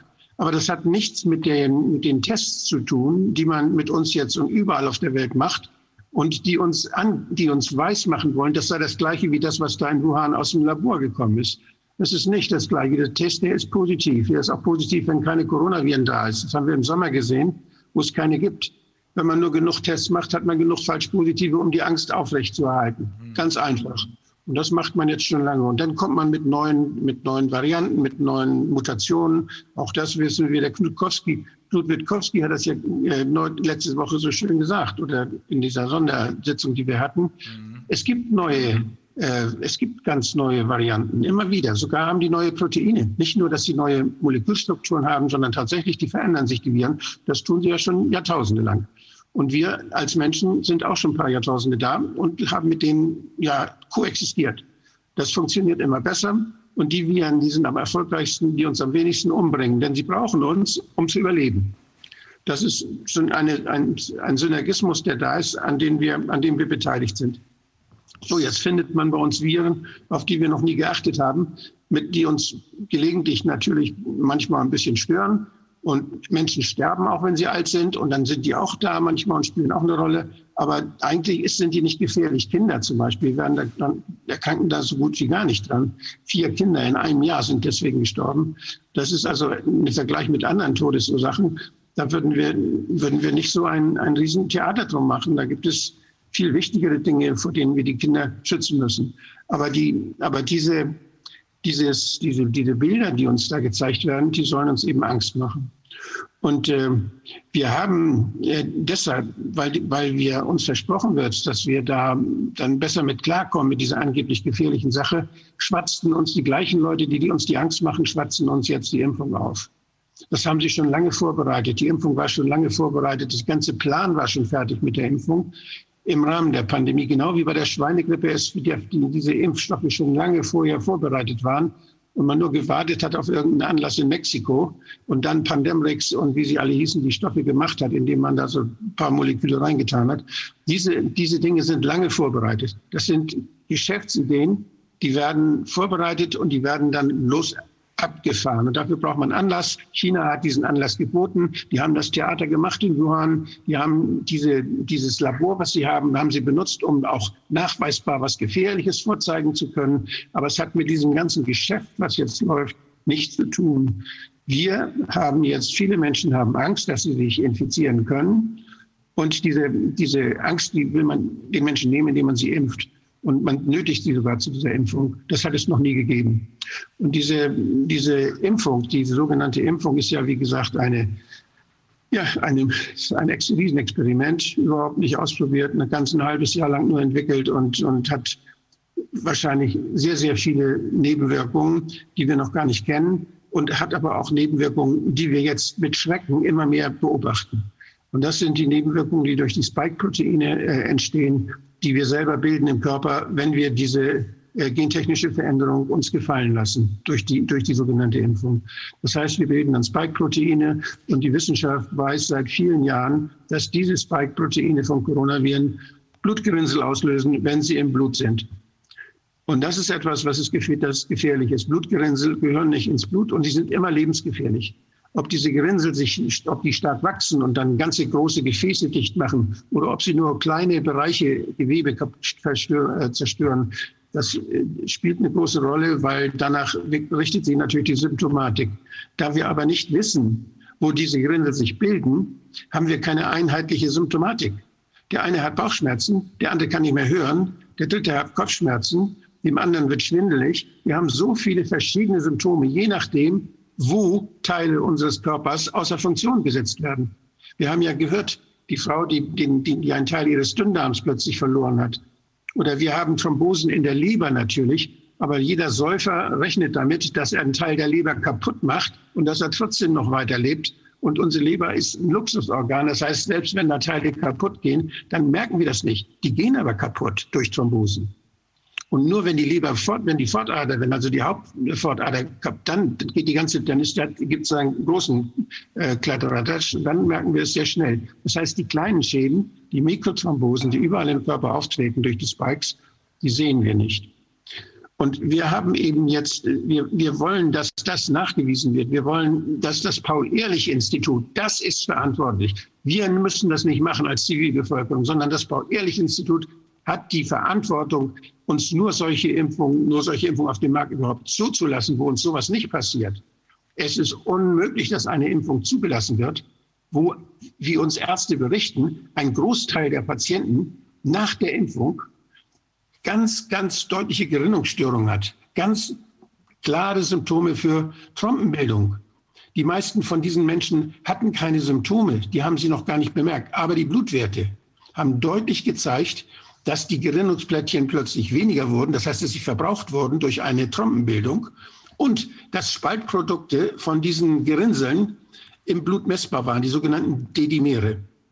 Die beiden, diese beiden Blutwerte, die Dedimere, die zeigen, da ist ein Thrombus oder da sind Trompen überall und die zerfallen so ein bisschen, die werden zum Teil abgebaut schon. Und das kann man im Blut sehen und die fehlenden Thrombozyten, das heißt die verbrauchten Blutplättchen, die für die Gerinnung irgendwo im Körper schon verbraucht sind, führen dazu, dass die messbare Zahl der Thrombozyten im Blut sinkt. Diese Werte kann man machen. Und das wird sogar vom Robert-Koch-Institut, das wird vom Paul-Ehrlich-Institut empfohlen, sagen, wenn Sie Schwindel haben, wenn Sie Bauchschmerzen haben, die nicht weggehen, wenn irgendwelche Symptome auftreten, dann sollten Sie zum Arzt gehen und sollten die Dedimere und die Thrombozyten messen lassen. Das sagt das Paul-Ehrlich-Institut. Wenn, dann, das sagen auch die Neurologen, Sinusvenenthrombose ist eine ganz schlimme Sache. Da gehen Teile des Gehirns kaputt. Da stirbt man dran. Und wenn, und wenn da irgendwelche Schwindelerscheinungen, die nicht weggehen oder so, dann gehen Sie hin und lassen, das sagen uns die Ämter, die diese Impfung zulassen und sogar empfehlen, die sagen das. Wenn nach der Impfung sowas auftritt, dann lasst es messen. Andere Ärzte sagen uns jetzt aber inzwischen, wir haben mal unabhängig von den, von den Symptomen nachgeguckt. Wir haben diese Messung gemacht und zwar haben wir uns überlegt, wir machen das vor der Impfung, direkt vor der Impfung und eine Woche danach nochmal. Und was die festgestellt haben, ist erschreckend. Die haben festgestellt, dass vorher die Werte normal waren und dass sie eine Woche nach der Impfung einen ganz starken Thrombozytenabfall und hohe D-Dimere hatten bei 30 bis 50 Prozent der, das ist jetzt eine mündliche Mitteilung, das ist noch nicht veröffentlicht, eine, dass bei einem Großteil, also bei 30 war die Auskunft, dieser untersuchten Menschen, die keine Symptome oder kaum Symptome hatten, eine wirkliche starke Symptomatik im Labor zu erkennen war. Da war zu erkennen, da sind Trompen in den Adern dieser Menschen entstanden, irgendwo. Wenn man das weiß, muss man diese Impfung, wenn das wirklich so ist, dann muss man diese Impfung sofort vom Markt nehmen. Es darf kein Medikament an Menschen gespritzt werden, was in ein, was ein Drittel der Patienten zu Gerinnselbildung führt, auch ob sie die merken oder nicht. Da geht immer was kaputt. Das ist in keinem Verhältnis zu einem möglichen Nutzen. Und wenn wir das nicht genau wissen, liebes Paul-Ehrlich-Institut, dann bist du verantwortlich dafür, das zu untersuchen und nicht die Zivilbevölkerung. Dafür bist du da. Wer ist der es Chef? Ist nicht, Wer ist der es Chef? Ist nicht, es ist nicht, der Chef ist letztlich Spahn. Das ist ein weisungsabhängiges Institut. Und ich denke, das muss, das kann nicht, das kann nicht einfach so vorbeigehen, sondern wir erwarten, dass das Paul-Ehrlich-Institut unverzüglich vor und nach der Impfung diese Werte bestimmt und nachweist und nachguckt, wie häufig es zu intravasalen Gerinnungsprozessen führt. Das ist eine ganz einfache Sache. Ich habe das hier mal aufgesch, ich habe das auch mal für jeden Arzt, der das machen will, bei seinen Patienten, habe ich hier ein, ein Formular gemacht. Das, so, so einfach ist es. Da hat man die erste Impfung, da steht das Datum, da steht der Impfstoff, da steht die Chargennummer, geimpft durch. Das heißt die Stelle oder der Arzt, wo das gemacht ist, dass man nachforschen kann, was damit ist. Dann das nächste ist äh, da die, Vor die Voruntersuchung vor der Spritze, also vor der Impfung. Da werden die Dedimere bestimmt. Norm, da liegen, stehen sicherheitshalber die Normwerte. Das kann sein, dass die differieren von Labor zu Labor. Das muss man dann die Laborwerte nehmen, die Labornormwerte nehmen und die Thrombozyten. Und da werden die gemessenen Werte eingetragen. Hier und hier vor der Impfung. Und hier nach der Impfung, eine Woche. Auch die beiden Werte, mehr nicht. Das nach der zweiten Impfung genau das gleiche nochmal. Dann kann man hier unten noch schreiben, ob Symptome da waren oder nicht. Fertig. Dieses Formular muss man, soll man ausfüllen und soll man faxen. Und zwar, das, das kann man nur, weil es Datenschutzprobleme macht. Das dürfen ja keine, äh, keine Patientendaten weitergegeben werden. Das, müssen, das werden wir noch besprechen im Corona-Ausschuss, auch mit unseren Rechtsanwälten, an wen das gefaxt wird, ob da noch irgendwelche, ob da irgendwie, ob man den Arzt da nur, ob man den anonym erfassen muss oder ob man den erfassen darf. Das sind Sachen, die kann ich nicht jetzt beurteilen. Aber das sind die Werte, die man erfassen müsste, und das könnte das Paul-Ehrlich-Institut allemal machen. Das ist lächerlich. dazu braucht man die, möglichst die Original-Laborbefunde. Das heißt, die kriegt man ja geschickt, wenn man untersucht worden ist. Da kommt ja aus dem Labor so ein Zettel. Das sind dann die Dokumente. Und ein Nebeneffekt bei dieser ganzen Sache ist eben, wer das bei sich hat machen lassen, es gibt ja viele Menschen, die wollen, wollen sich impfen lassen. Die sagen, wir sind Spinner und das ist alles Quatsch, was wir erzählen müssen. Wir machen nur Angst und so. Diese Menschen, selbst diese Menschen, für den Fall, dass es stimmt, dass dort Thrombosen überall stehen, wenn da was nachgewiesen wird, dann haben Sie den Beweis, dass es durch die Impfung gekommen ist und nicht durch irgendeine Kratzer, den Sie haben oder irgendwas anderes, sondern durch die Impfung. Und wenn das der Fall ist, dann haben Sie Schadensersatz und Schmerzensgeldansprüche gegenüber den Ärzten, die das gemacht haben. Und das ist eine ganz wichtige Sache. Wenn Sie das nicht machen, dann wird Ihnen keiner irgendwelche Schaden ersetzen. Diese Untersuchungen kosten vielleicht 30 Euro. Ich weiß nicht, äh, wofür Sie Ihr Geld sonst ausgeben, aber das ist gut angelegtes Geld. Wer sich impfen lässt, der sollte das machen. Er sollte darauf drängen, dass es gemacht wird. Übrigens, das können nicht nur Ärzte machen. Wenn Ärzte sich weigern, das zu machen, kann man auch zum Heilpraktiker gehen. Der kann genauso gut diese Blutwerte abnehmen. Die gelten, das sind Laborbefunde, die sind aus dem Labor gemacht. Die kann man, die zählen genauso. Und von daher denke ich, äh, ist das auf alle Fälle, wird man auf alle Fälle jemanden finden, der das machen kann. Ich erwarte, dass das Paul-Ehrlich-Institut unverzüglich dieser Fragestellung nachgeht und äh, hier aktiv wird. Und ich denke, wir müssen das Paul-Ehrlich-Institut leider zum Jagen tragen und selber anfangen, parallel dazu das überall zu machen. Und wir haben ja einige Leute schon, die das in den Betrieben jetzt versuchen zu bewerben. Das heißt, Betriebe empfehlen ja ihren Mitarbeitern, Krankenhäuser, Pflegestationen oder auch andere Betriebe empfehlen ihren Mitarbeitern, sich impfen zu lassen. Diese Betriebe, die werden natürlich vielleicht auch einen Schaden dadurch haben, dass Mitarbeiter nach der Impfung krank werden. Wir haben es gehört, dass einige ja, wir haben einige, wir haben einige von einigen Kliniken gehört, dass die dicht machen mussten, vorübergehend für ein paar Tage, weil nach der Impfung ihre Leute ausgefallen sind und krank wurden. Das kann sehr wohl Symptome dieser intravasalen Trompenbildung gewesen sein. Und dann hätten Sie Schadensersatzforderungen gegenüber den Ärzten. Das heißt, das sind Sachen, die, die wir müssen darauf bestehen, dass das gemacht wird. Das kann man nachweisen. Es ist einfach nachzuweisen. Die Kausalität ist unzweifelhaft dann da. Und das, soll, das sollte man unbedingt tun. Egal, ob sich jemand impfen lassen will oder nicht impfen lassen will, da will ich jetzt gar nichts zu sagen. Da habe ich genug zu gesagt. Aber wer es dann trotzdem tun will, der sollte hierauf nicht verzichten. Das, so ähm, ähm, juristisch hast du es ja schon angesprochen, ähm, haben wir dann plötzlich kein Kausalitätsproblem mehr Weil üblicherweise ist es so, im Arzthaftungsprozess muss man grundsätzlich alles beweisen, was den Anspruch auf Schadensersatz trägt. Also man muss nachweisen, dass ein Fehler gemacht wurde, man muss nachweisen, dass durch den Fehler am Ende ein Schaden entstanden ist. Hier ist der Fehler, muss ich nachweisen, hier ist der Schaden. Und ich muss nachweisen, dass dieser Fehler kausal war für diesen Schaden. Und ich muss nachweisen, dass dieser Fehler schuldhaft, also vorsätzlich oder fahrlässig äh, gemacht wurde. Hier habe ich aber das Kausalitätsproblem nicht mehr, wenn man es so macht, wie es Dr. Wodak gerade sagt. Dann habe ich nämlich vor der Impfung die äh, Dedimere bestimmen lassen und nach der Impfung. Wenn vorher nichts gewesen ist, dann ist das, was nachher gefunden wird, wenn die tatsächlich ansteigen, der Beweis dafür, dass es durch die Impfung passiert ist. Wir werden dafür sorgen, dass diejenigen, die im Paul-Ehrlich-Institut dafür Verantwortung tragen, dass die zur Rechenschaft gezogen werden. Ja. Das ist eine sehr, sehr schwere Schuld, die sie auf sich laden, wenn sie diese Untersuchungen nicht machen, wenn sie das unterlassen. Es ist notwendig, es ist dringend indiziert aufgrund des bestehenden Verdachtes. Und äh, Sie sind verantwortlich dafür, dass wir Berechtigte, dass wir uns berechtigt sicher fühlen. Wir können uns zurzeit nicht berechtigt sicher impfen lassen. Das geht nicht. Ich will noch ergänzen, äh, Wolfgang, weil wir das ja in Magdeburg, in Magdeburg angesprochen hatten, äh, die Sache mit äh, dem Immunitätsausweis. Wir sprechen ja darüber, dass diese Impfungen weder nötig sind, noch effektiv, also wirksam sind, aber dafür gefährlich sind. Ähm, weder nötig heißt entweder es gibt schon Immunität oder es gibt andere Behal äh, Behandlungsmethoden. Äh, die Sache mit der Immunität, die werden wir nachweisen können. Das, wir sind aber noch nicht so weit, dass wir das hier äh, für jedermann zugänglich und machbar äh, verkünden können. Da brauchen wir noch eine Woche oder zwei dafür und dann kommen wir damit.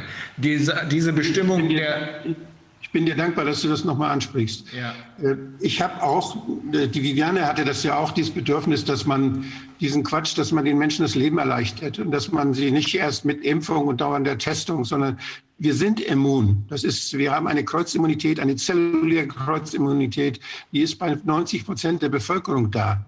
Über 80 Prozent sicher und vermutlich noch mehr. Und äh, diese Kreuzimmunität ist wirksam gegen auch neue Varianten. Deshalb heißt sie so. Deshalb ist es eine Kreuzimmunität. Und nicht nur bei Corona, es ist auch bei Influenza, es ist bei anderen Viren, Atemwegsviren auch. Darauf ist unser Immunsystem eingestellt. Und deshalb, wir könnten eigentlich jedem, fast könnte jeder Arzt an jedem ausstellen, du bist immun, weil es der Sach, der Stand des Wissens ist. Aber das ist einfach, ich komme mir doch ziemlich blöd vor, muss ich sagen. Jetzt, ich habe das mir noch mal überlegt, wenn ich den Menschen empfehle, sich die für 200 oder 300 Euro das zu bestätigen, das bestätigen zu lassen, was wir eigentlich wissen. Wenn die Leute jetzt hingehen und, und die Tübinger Studie und die anderen Studien von, von äh, was in Loyola gemacht ist, das ist eine super Riesenstudie. Die haben ja alles, was auf der Welt dort schon äh, untersucht worden ist, haben die ein Review gemacht und haben festgestellt, ja, es besteht gegen Coronaviren eine sehr stabile Kreuzimmunität von Kindheit auf, von Kindheit an. Die wird vielleicht mal erneuert, wird, wird mal, da gibt es Updates immer wieder, wenn die Eltern Kinder haben und so weiter. Aber wir sind immun.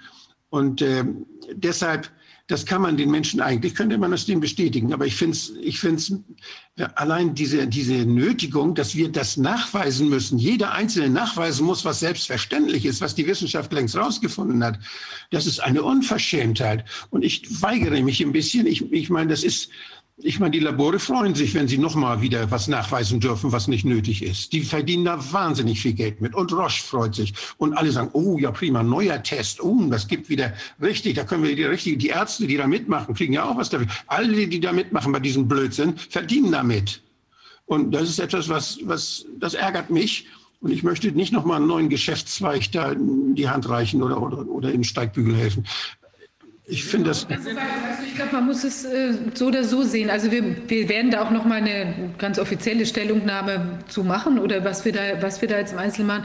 Aber ich glaube schon, du hast ja die Problematik, weißt du, äh, es, das ist jetzt vielleicht natürlich fördert das nochmal wieder in den, geht einen neuen Test und in die ganzen Geschichten da rein. Aber auf der anderen Seite, wenn du unter dem Druck stehst, dass du entweder dich impfen lassen musst oder irgendwie dich äh, mit sonst was Dauertesten oder sowas, ja, um jetzt irgendwo reinzukommen, dann muss ich sagen, das finde ich das kleinere Übel und wir sind natürlich in einer to sowieso total perversen äh, Konstellation. Aber ich möchte mich in Anführungszeichen, ähm, also ich persönlich würde lieber sowas machen, als die anderen Alternativen zu gehen. Und wir werden da mit einer, weißt du, aber ich denke, wir werden es auch erst einmal vielleicht juristisch durchfechten an einer Stelle, zum Beispiel in einem selbstständigen Beweisverfahren.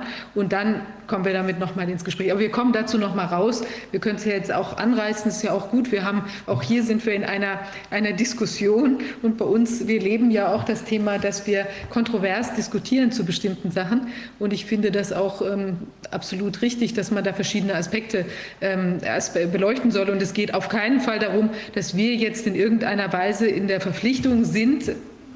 nachweisen zu müssen, dass wir gesund sind. Ja, nur wir sind natürlich wir in dieser Zweiklassengesellschaft kreieren. Das geht gar nicht Aber ihr müsstet, ihr müsstet jedes Mal, wenn ihr mit der S-Bahn fahren wollt, nachweisen, dass ihr nicht drogenabhängig seid. Ja, ja.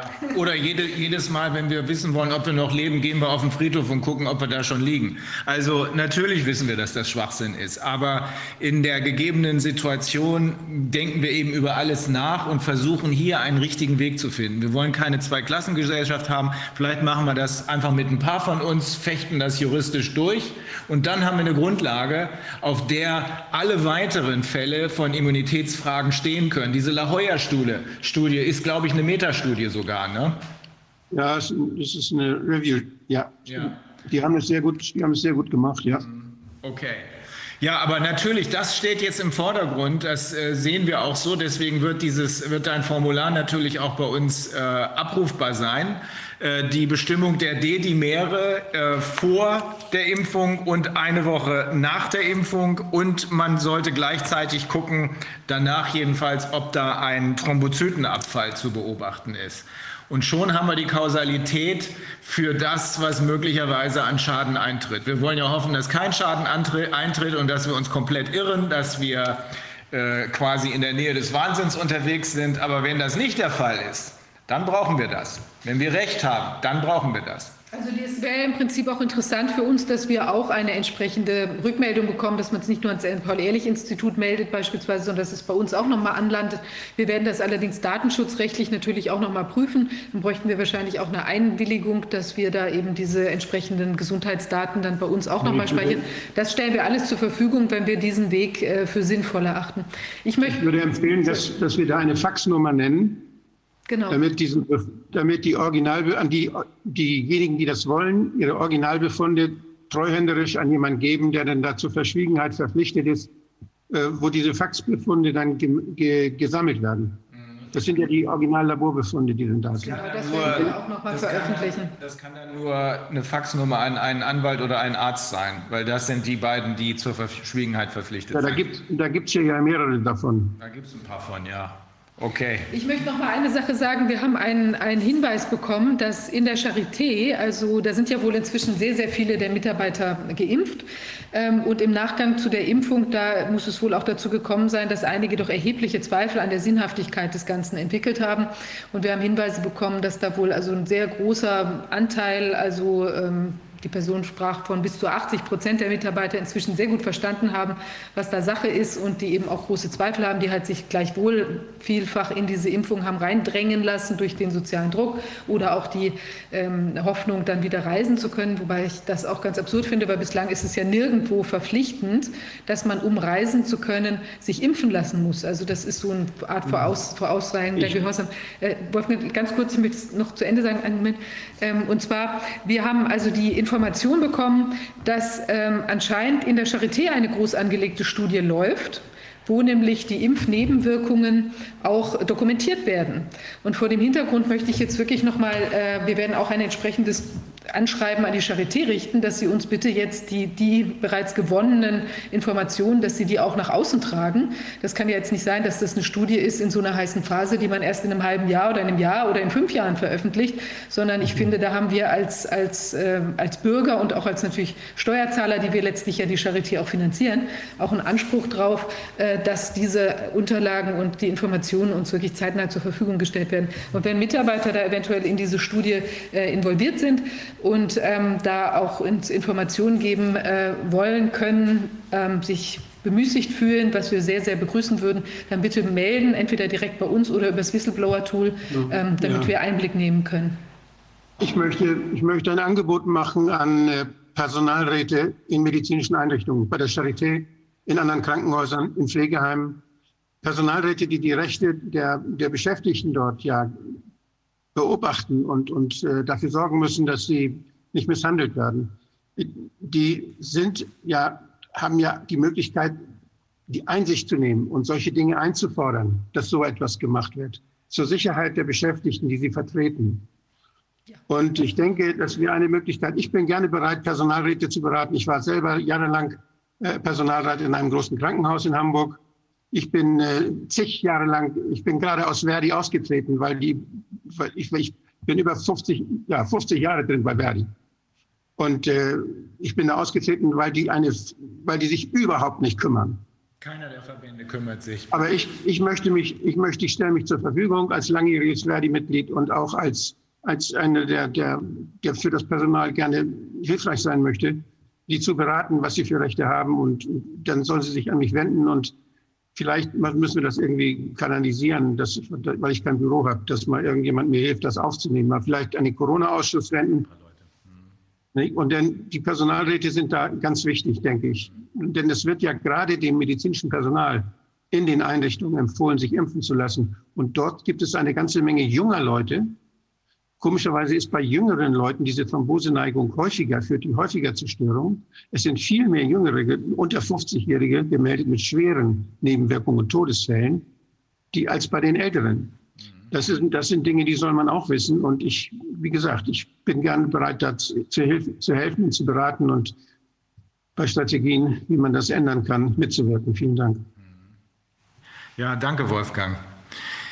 Ja, dann müssen wir uns jetzt äh, noch mal, du musst da noch ein bisschen drin bleiben, Wolfgang, jetzt. Dann müssen wir uns jetzt noch mal um zwei ganz wichtige äh, Dinge oder um ein ganz wichtiges äh, Problem kümmern. Denn wenn wir schon darüber reden, dass hier äh, nicht erst in der Zukunft, sondern bereits jetzt aufgrund der Impfungen Todesfälle zu verzeichnen sind, dann interessiert uns natürlich, und es sollte eigentlich jeden interessieren, worauf sind die zurückzuführen?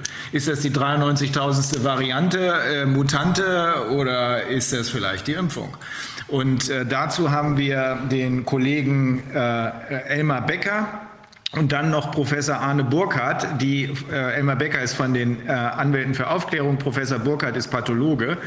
Ähm, da wollen wir ein paar äh, Informationen, hoffentlich hilfreiche Informationen äh, erlangen. Denn ich, ich werde auch dauernd geflutet mit Informationen, ui, in dem Klinikum ist jemand gestorben nach Impfung. Oder noch schlimmer, gestern habe ich erfahren, in äh, ach, sage ich einfach, in, äh, im Klinikum in Göttingen ist nach einer Bluttransfusion durch eine geimpfte Person diejenige, die die Transfusion bekommen hat, gestorben. Tja, dann müssen wir herausfinden, was los ist. Allerdings geht das nur, wenn die Angehörigen mitspielen. Wenn die sich gegenseitig bekriegen, wird das nichts. Dann ist es Zeitverschwendung, darüber überhaupt nur nachzudenken. Also nicht, jeder, der nach, nicht jeder, der nach einer Bluttransfusion stirbt, ist deswegen gestorben, weil, weil er Blut vom Geimpften bekommen hat. Man muss da sehr vorsichtig sein. Genau. Weil man, kann auch nicht, Wolfgang, man kann auch nicht sagen, ist uns doch egal. Ne? Das ist nicht unser nee, Job, das jedenfalls nicht meiner. Ne? Also ich will nur darauf hinweisen, dass jemand, der eine Bluttransfusion braucht, dass der meistens sehr krank ist. Mhm. Okay. Gut, also ähm, äh, der Kollege Becker, Elmar Becker, können Sie uns hören? Da ist er. Hallo?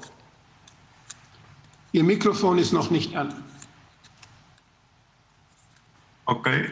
Jetzt geht's. Okay. Jetzt bin ich da und Hallo, das auch live. Ja, vielen Dank für die Einladung. Ja, gerne. War ja spannend. Teilweise hätte man sprachlos werden können hätte man es nicht vorher gewusst, ja. als aufgeklärter Mensch, die Bilderberger Verquickungen. Ich darf vielleicht noch an Wolfgang Bodak, weil es passt, unmittelbar anknüpfen. Dann kann ich mir auch vorstellen, ich bin von Hause aus Arbeitsrechtler, war nur Arbeitsrechtler, begonnen wie die Jungfrau zum Kinde hier zu Todesursachenermittlungen im strafrechtlichen Sinn. Ich habe viel gelernt und bin auch nicht sprachlos geworden. Ich werde nachher darüber berichten. Aber es gibt zwei interessante Aspekte von Wolfgang Wodak. Das heißt Schulung, nicht nur von Personalräten, das kommt mir aus dem öffentlichen Recht, da ist die Mitbestimmung etwas äh, eingeschränkter. Aber im Arbeitsrecht gerade, da haben wir einen großen äh, Mitwirkungs- und Gestaltungsspielraum durch die Betriebsräte. Und es ist richtig, ich komme aus der Konzernberatung und habe auf der anderen Seite beraten. Deshalb kann ich trösten, die Verdi war immer unser liebster Gegner. Insbesondere, wenn man sich Gedanken gemacht hat über die Tarifflucht bei Outsourcing-Modellen. Da hat sie sich schwere Fehler geleistet. Aber Tempi Passadi, ähm, ich muss es kurz machen, weil ich nachher, und das ist äh, der zweite Anknüpfungspunkt, äh, eine interessante Konferenz führen werde. Mhm. Und das knüpft wieder an, an Wolfgang Wodak und äh, diesen ähm, Erfassungsbogen. Ja, der muss man im Ende äh, auch per Faxübermittlung. Fax kann gespeichert werden. Ja. Da müssen wir nochmal datenschutzrechtlich genau drüber gucken. Das andere Interessante ist, wir entwickeln zurzeit eine App.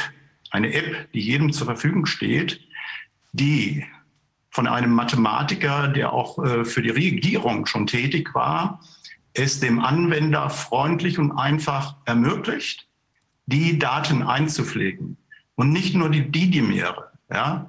die können schon unter Stress so ein bisschen mal steigen. Ja? Wir wollen andere Parameter, insbesondere immunologische in Betracht kommende, mit einpflegen, sodass wir ein Datenerfassungssystem haben, was uns eine wissenschaftliche Beurteilung nachher in den Gesamtzusammenhängen erlaubt. Und jeder Jurist, der ein Ziel hat, hat auch eine Vision. Ja? dass wir daran arbeiten, dass das auch wissenschaftlich eine begleitete Studie wird von einer Universität. Und ähm, das wäre natürlich sehr gut. Denn die Forderung, Herr Wodak, ähm, dass Pay tätig wird irgendwann, die kommen tatsächlich nicht ihren Aufgaben nach. Und da werde ich jetzt einfach mal berichten, was ich so im Tretminenfeld unten bei der Todesursachenermittlung so erlebe. Ja? Es gibt drei gute Gründe, ja, Todesursachen zu ermitteln.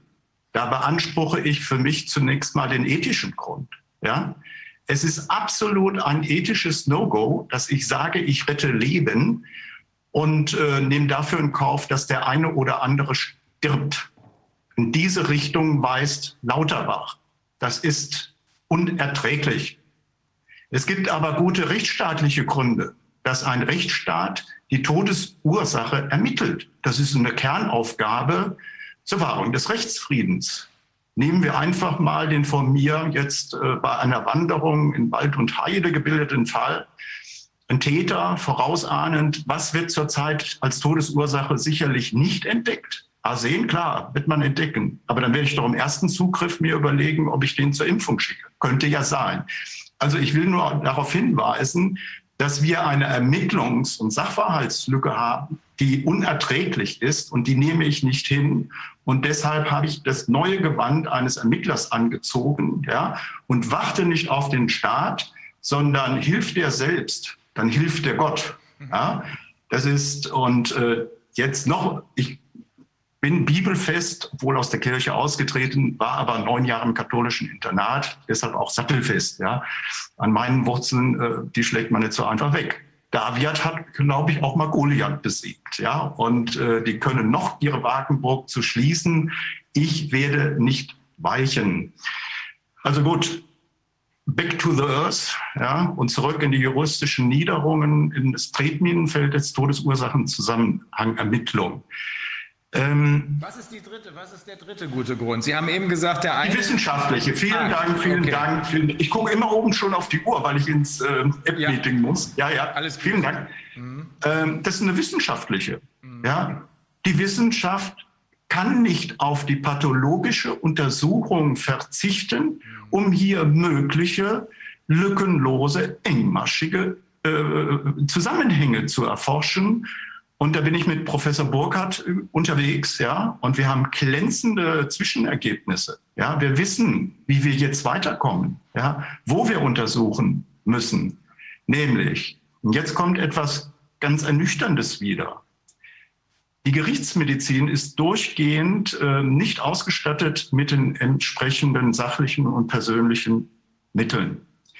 Sie ermittelt auch in eine ganz andere Richtung, ja, nämlich gewaltsamen Tod. Messer im Rücken würde sagen, okay, ich bin zuständig, ja. Das haben wir naturgemäß nicht. Ich habe einige Erfahrungen mit gerichtsmedizinischen, rechtsmedizinischen Instituten gemacht, habe auch mit denen gesprochen und muss zur Kenntnis nehmen und akzeptieren, ja, mit Aristoteles, die Dinge sind, wie sie sind und ich habe sie zu akzeptieren, ja, ähm, dass wir dort kein Land gewinnen. Ja. Es fehlt tatsächlich an dem Know-how, zum Beispiel gezielt durch den Gewebeschnitt von Hirn und Lunge und Leber. Ja ähm, nach Anfärbung eben auf äh, die Spike-Proteine zu untersuchen. Da kriege ich einfach die Rückmeldung, machen wir nicht, haben wir noch nie gemacht, können wir auch nicht. Und das Gleiche, das ist jetzt sehr ernüchternd, was ich jetzt mitteile. Die klinischen Pathologien können es ebenfalls nicht. Ja, die schreiben uns zurück. Wir haben ein Untersuchungsprogramm von Herrn Professor Burkhardt, er wird es nachher erläutern, ja, äh, wo drin steht, wie zu untersuchen ist. Da wird das Rad nicht neu erfunden, ja, aber die Pathologien sind heute durchweg auch im Zuge der, äh, sage ich mal, Kostenoptimierung nicht bestens ausgestattet gewesen und die pathologischen Institute waren von Hause aus immer schon ein Stiefkind und heute noch mehr. Will sagen, ähm, wir können die Gestaltungs- und Untersuchungshoheit uns selbst erobern. Ja? Und es müssen nicht die Erben sein, sondern es können Angehörige sein, die eine Todesursachenermittlung mit uns starten. Dann können wir zur Verfügung stellen das entsprechende Know-how unter Begleitung von Professor Burkhardt und jetzt weiter, wir nehmen Kontakt auf mit einem Schweizer Institut. In der wird Burkhardt sehr wahrscheinlich was zu sagen können. Das ist uns sehr genehm, weil die haben wissenschaftlich äh, veröffentlicht entsprechende analoge Studien vorgestellt. Ja, und dann brauchen wir die deutschen Institute gar nicht mehr mit neuen Wissen zu speisen und würden dann äh, die Feinuntersuchungen dort machen. Also die Kernbotschaft ist, jeder einzelne Bürger in Deutschland kann unter Verzicht, ich sage es nochmal, unter Verzicht auf staatsanwaltschaftliche Ermittlungen, die eh nicht gerne ins Boot geht und ermittelt und das nicht in ausreichendem Maße, nicht nach dem Qualitätsstandard, den wir vorgeben, sondern selbst zu initiieren und äh, die pathologische Untersuchung so zu führen, dass die Venenthrombosen äh, gefunden werden und andere Parameter. Nicht? Und da arbeiten wir aktuell tatsächlich eng mit Wissenschaftlern ja, zusammen. Mit welchen will ich nicht sagen, aber da sind wir auf gutem Weg, weil wir werden ja auch beobachtet, denke ich mal. Sehr gut. Gut. Es ist wirklich ganz fundamental, dass wir uns das anschauen. Und das ist ja auch, was man sagen muss, äh, weil als die, als die Corona-Problematik aufgetreten ist und dann es ja quasi dieses Verbot gab, da zu obduzieren, ist ja auch sträflich, weil man weiß ja überhaupt gar nicht, was kommt da auf uns zu. Ist das das Mega-Killer-Virus? Ist das Ebola oder eine Variante davon? Da muss man doch wirklich als Staat auch Vorsorgepflicht, Fürsorgepflicht für die Bürger, muss man doch sofort reingehen und gegebenenfalls in einer Art Astronautenanzug äh, Ärzte ranlassen, die die Leute untersuchen, was da die Todesursache ist. Und genau das Gleiche haben wir doch jetzt wieder die Konstellation. Wir kriegen ja auch mit weltweit, da sterben junge Leute, irgendwelche äh, ähm, Fernsehgrößen und sonstige Sportler, wer auch immer verstirbt irgendwie ganz plötzlich äh, nach, Impfung. nach, Impfung. Das muss man doch untersuchen, bevor man das weiter hier massenmäßig rausrollt. Also ich glaube, das ist total wichtig, dass wir uns hier selbst ermächtigen und eben wirklich für unser eigenes Wohl und, und Wehe sorgen und eben gucken, dass wir da an die entsprechende Informationen rankommen und zwar so schnell wie möglich. Das ganze gekidnappte, inzwischen gekidnappte System ist ja darauf angelegt, das zu untersuchen. Welchen Grund hätte man sonst ähm, Register zu haben, wo die Impfnebenfälle gemeldet werden? Ja? Also will man doch wissen, was los ist. Nur haben die Leute, die das System gekapert haben, im Moment die Lufthoheit und versuchen alles zu tun, um es zu verhindern. Deswegen, Herr Kollege, ist es ja auch genau so, dass die Staatsanwaltschaften hier, die Kollegin hat ja auch eine Strafanzeige Strafanzeige erstattet oder in, äh, in Baden-Württemberg hat jemand eine Strafanzeige erstattet, dass die Staatsanwaltschaften mit nahezu gleichlautenden Meldungen faktisch sagen, wir ermitteln erst, wenn uns der Mörder sagt, dass er jemanden ermordet hat. Ne? Genau, mit der Spritze im Arm kommt. Ja, sozusagen. Oder, oder mhm. Ja, ähm, aber ich halte es mit Einstein, ja, wir können die Dinge beklagen, beschreiben und sagen, gut, jetzt habe ich die Analyse und jetzt muss ich Einstein folgend, wenn ich immer gegen, also für Juristen Einstein, mit der gleichen, mit dem gleichen Versuchsaufbau gegen die gleiche juristische Wand laufe, nicht, dann muss ich mir was anderes überlegen. Mhm. Irgendwo hinzukommen, wie ich es selbst machen, das ist einfach hier Selbsthilfeorganisation. Wir können das auf die Beine stellen.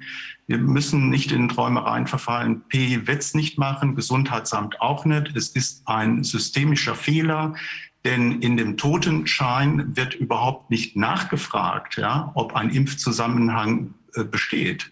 Die Leichenschauärzte berichten uns, dass das äh, vollkommen vernachlässigt wird. Auf der anderen Seite arbeiten wir mit einem Leichenschauarzt zusammen, ja, äh, der nachfragt, ja, hat, ein, äh, hat in den letzten äh, vielleicht vier, sechs, acht Wochen eine Impfung stattgefunden. Das macht keiner. Ja, es wird auch nicht eingetragen. Ja, und wie ist der Meldeweg? Ja, der wäre jetzt, ja, Impfzusammenhang wäre, glaube ich, nach, ich habe es mir eben aufgeschrieben in Vorbereitung der Sendung, ich glaube im 25.1 in Absatz 4 Infektionsschutzgesetz und 6 wäre eigentlich zu melden. Es wird aber nicht gemeldet, weil ja gar nicht nachgefragt wird. Mhm. Also so sieht es unten im, äh, äh, ich sag mal, äh, im Bodenkampf aus, im täglichen. Ne? Mhm. Also da ist jedes Land verloren. Und äh, mit Dante Alighieri sage ich, im Höllendor, da lasse ich äh, göttliche Komödie, da lasse ich jede Hoffnung fahren. Und wir müssen wirklich realistisch werden, nüchtern arbeiten äh, mit den Sachmitteln und Methoden, äh, die wir haben. Und dann denke ich, können wir die Täter stellen. Ja, also äh, finde ich absolut richtig. Es kann überhaupt kein Zweifel bestehen, dass das der einzige Weg ist. Denn wenn schon die andere Seite versucht, alles zu vertuschen, und es ist ja überdeutlich zu sehen, dann müssen wir eben die Möglichkeiten haben, äh, nutzen, die wir haben. Das finde ich eine super Idee.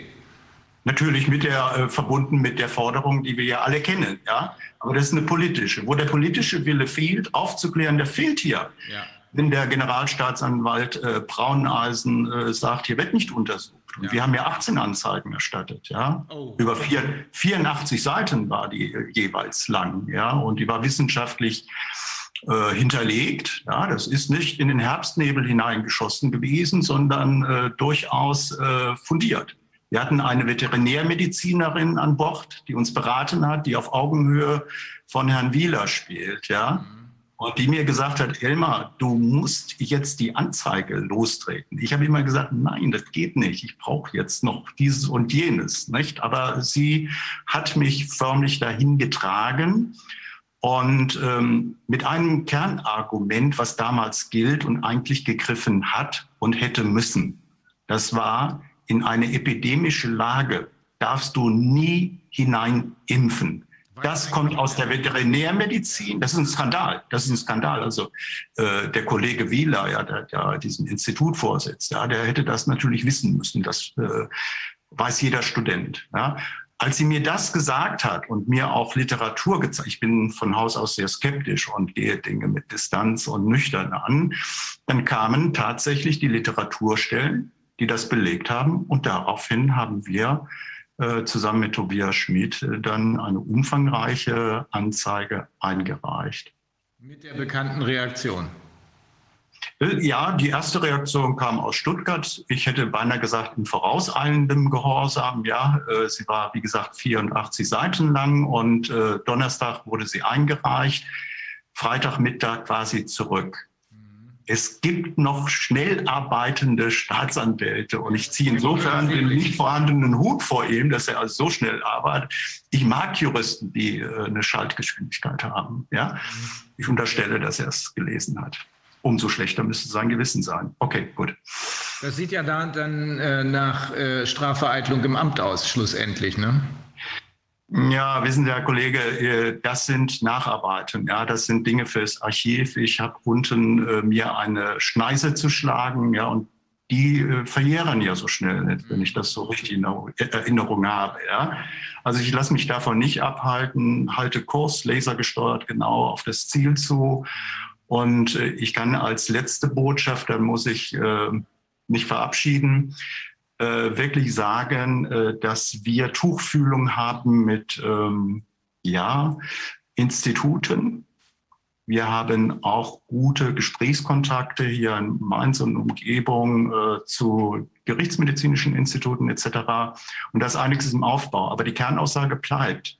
Die Gerichtsmedizin sieht sich Delege, es wäre dann Delege Ferenda, also von dem Gesetz, was wir mal bekommen sollten, wenn die Basis eben gewinnt, was ich sehr wünsche, ähm, dass wir dann wirklich auch sagen, da muss lückenlos engmaschig und nach einem Studiendesign, wie wir es in einer Versuchsphase 4, die ja zurzeit läuft. Es läuft ja ein wahnsinniger Menschenversuch. Ja, da müsste ich analog diesem Studiendesign in der Lage sein, Deutschland stellt das auf. Deutschland ist Weltmeister, nicht nur im Fußball gewesen. Deutschland war auch bei BioNTech äh, vorne dran und den PCR-Test in seiner Fragwürdigkeit wurde dann eben auch äh, von Deutschland entwickelt. Aber hier stellt man sich ganz hinten an, ja, wenn es um Todesursachenermittlung geht. Ja, und da komme ich ein bisschen in Ballung, wie man merkt. Damit bin ich nicht einverstanden. Gut okay. so. Gut so. Vielen Dank, Herr Kollege. Wir wollen Sie nicht weiter aufhalten. War sehr aufschlussreich. Jetzt haben wir die rechtliche Grundlage so ein bisschen erörtert, auch die wissenschaftliche Grundlage. Fragen wir jetzt mal den Pathologen selbst. Vielen Dank. Danke Alles Ihnen. Gute. Bis dann. Tschüss. Danke. Tschüss. Tschüss. Ja, Herr Professor Burkhardt, sind Sie äh, im Netz? Kann man Sie, können Sie uns hören und sehen? Ich kann Sie sehen und hören. Perfekt. Wir können, Sie, wir können Sie hören, aber nicht sehen. Wahrscheinlich müssen Sie noch Ihre Kamera freischalten. Sie können Ihr Video nicht starten, weil es der Host, Host gestoppt hat. Oh. Ist egal. Wir können Sie hören. Ich kann sonst einmal von der Regie jemand gucken, ob da. Ich kann ja meinen Hammer nehmen und draufhauen. Das funktioniert fast immer. Wir gucken mal, Herr Professor Burkhardt. Ja. diese Kamera an und dann kommt die Meldung, ist gestoppt. Muss jetzt das freigegeben Meeting, Meeting Alarm. Wir gucken gleich, ob das klappt. Wir, wir gucken gleich nochmal. Okay, fangen wir ruhig an, Herr Professor Burkhardt. Wir haben ja eben, Sie haben es wahrscheinlich mitbekommen, von dem Kollegen Becker so ein paar kleine Ausführungen dazu gehört, dass offenbar die rechtsmedizinischen Institute entweder nicht ausgestattet sind oder nicht wollen. Ähm, es gibt aber die Lösung, die der Kollege gerade angesprochen hat, Selbsthilfe. Wie funktioniert das? Ja, kleinen Moment, jetzt kommt gerade, kommt, sehen Sie mich jetzt? Jetzt können wir Sie ja, sehen, perfekt. perfekt. Bloß sind Sie jetzt eingefroren. Ja? Jetzt hört man Sie wieder. Ja, gut, also es wurde ja schon auf einiges hingewiesen. Forderung, dass bei einer Impfung, die erst wenige Monate in, angewandt wird und die nur eine vorläufige Notzulassung hat, Moment, jetzt sind Sie gerade unterbrochen. Wir können das ihr wieder, schon wieder gestoppt. Nee, jetzt hört man sie wieder. Irgendwie scheint die Internetverbindung ein bisschen hin und her zu schwanken. Ihre Netzwerkbandbreite ist niedrig. Ja, gut, tut mir leid. Gut, also es ist für mich vollkommen klar, dass äh, diejenigen, die diese Impfung Herr Professor Burkhardt, jetzt höre ich gerade vielleicht, dass Sie doch Ihr Video ausschalten, weil Ihre, Net Ihre Verbindung wohl nicht ganz so stabil zu sein scheint. Dann es, muss es weniger Kraft auf die Videoübertragung setzen. Ja. So, genau, äh, das wir nochmal. So zwingen, dass man bei einer Impfung, die nach wenigen Monaten und nur mit einer vorläufigen Notzulassung äh, äh, durchgeführt wird,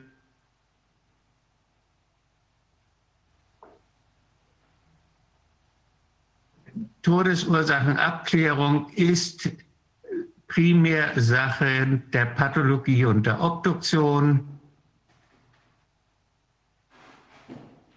Morphologischen Methoden der Pathologie sind, äh, äh, haben wesentlich zum Fortschritt der äh, Medizin. Irgendwie ist seine Internetverbindung nicht gut.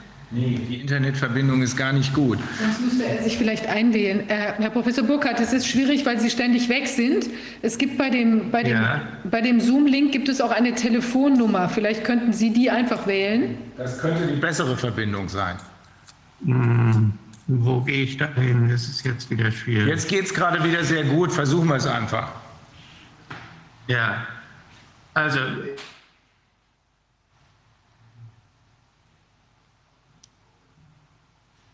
Sachen äh, primär und äh, ganz im Wesentlichen eine Sache der Pathologie ist, die mit Morphologie um Todesursachen zu bestimmen, äh, sind absolut unzuverlässig. Der sogenannte Totenschein enthält praktisch keine verwertbaren Also er müsste anrufen, Mist, glaube ich. das hat so keinen Sinn. Äh, wenn Sie in den Link reingucken, dann können Sie da eine Telefonnummer sehen, eine deutsche Telefonnummer. Äh, über die könnten wir dann vielleicht kommunizieren. Sonst müssten wir einfach ein Ad-Hoc-Interview machen, wenn das hier nicht geht. Ja, es ist sehr wichtig, aber wenn nichts zu hören ist, hilft es nichts. Kann jemand den Herrn Ja. Professor Burkhardt irgendwie kontaktieren von euch, dass wir, okay, dann können wir ja gerade noch mal in der Zwischenzeit was anderes machen. Wir stellen noch mal unsere äh, Aktion vor. Wir haben eine Kampagne jetzt hochgeschaltet heute und zwar Wissenschaft steht auf. Also es ist auch eine Webseite diesen, des gleichen Namens, Wissenschaft steht auf.de.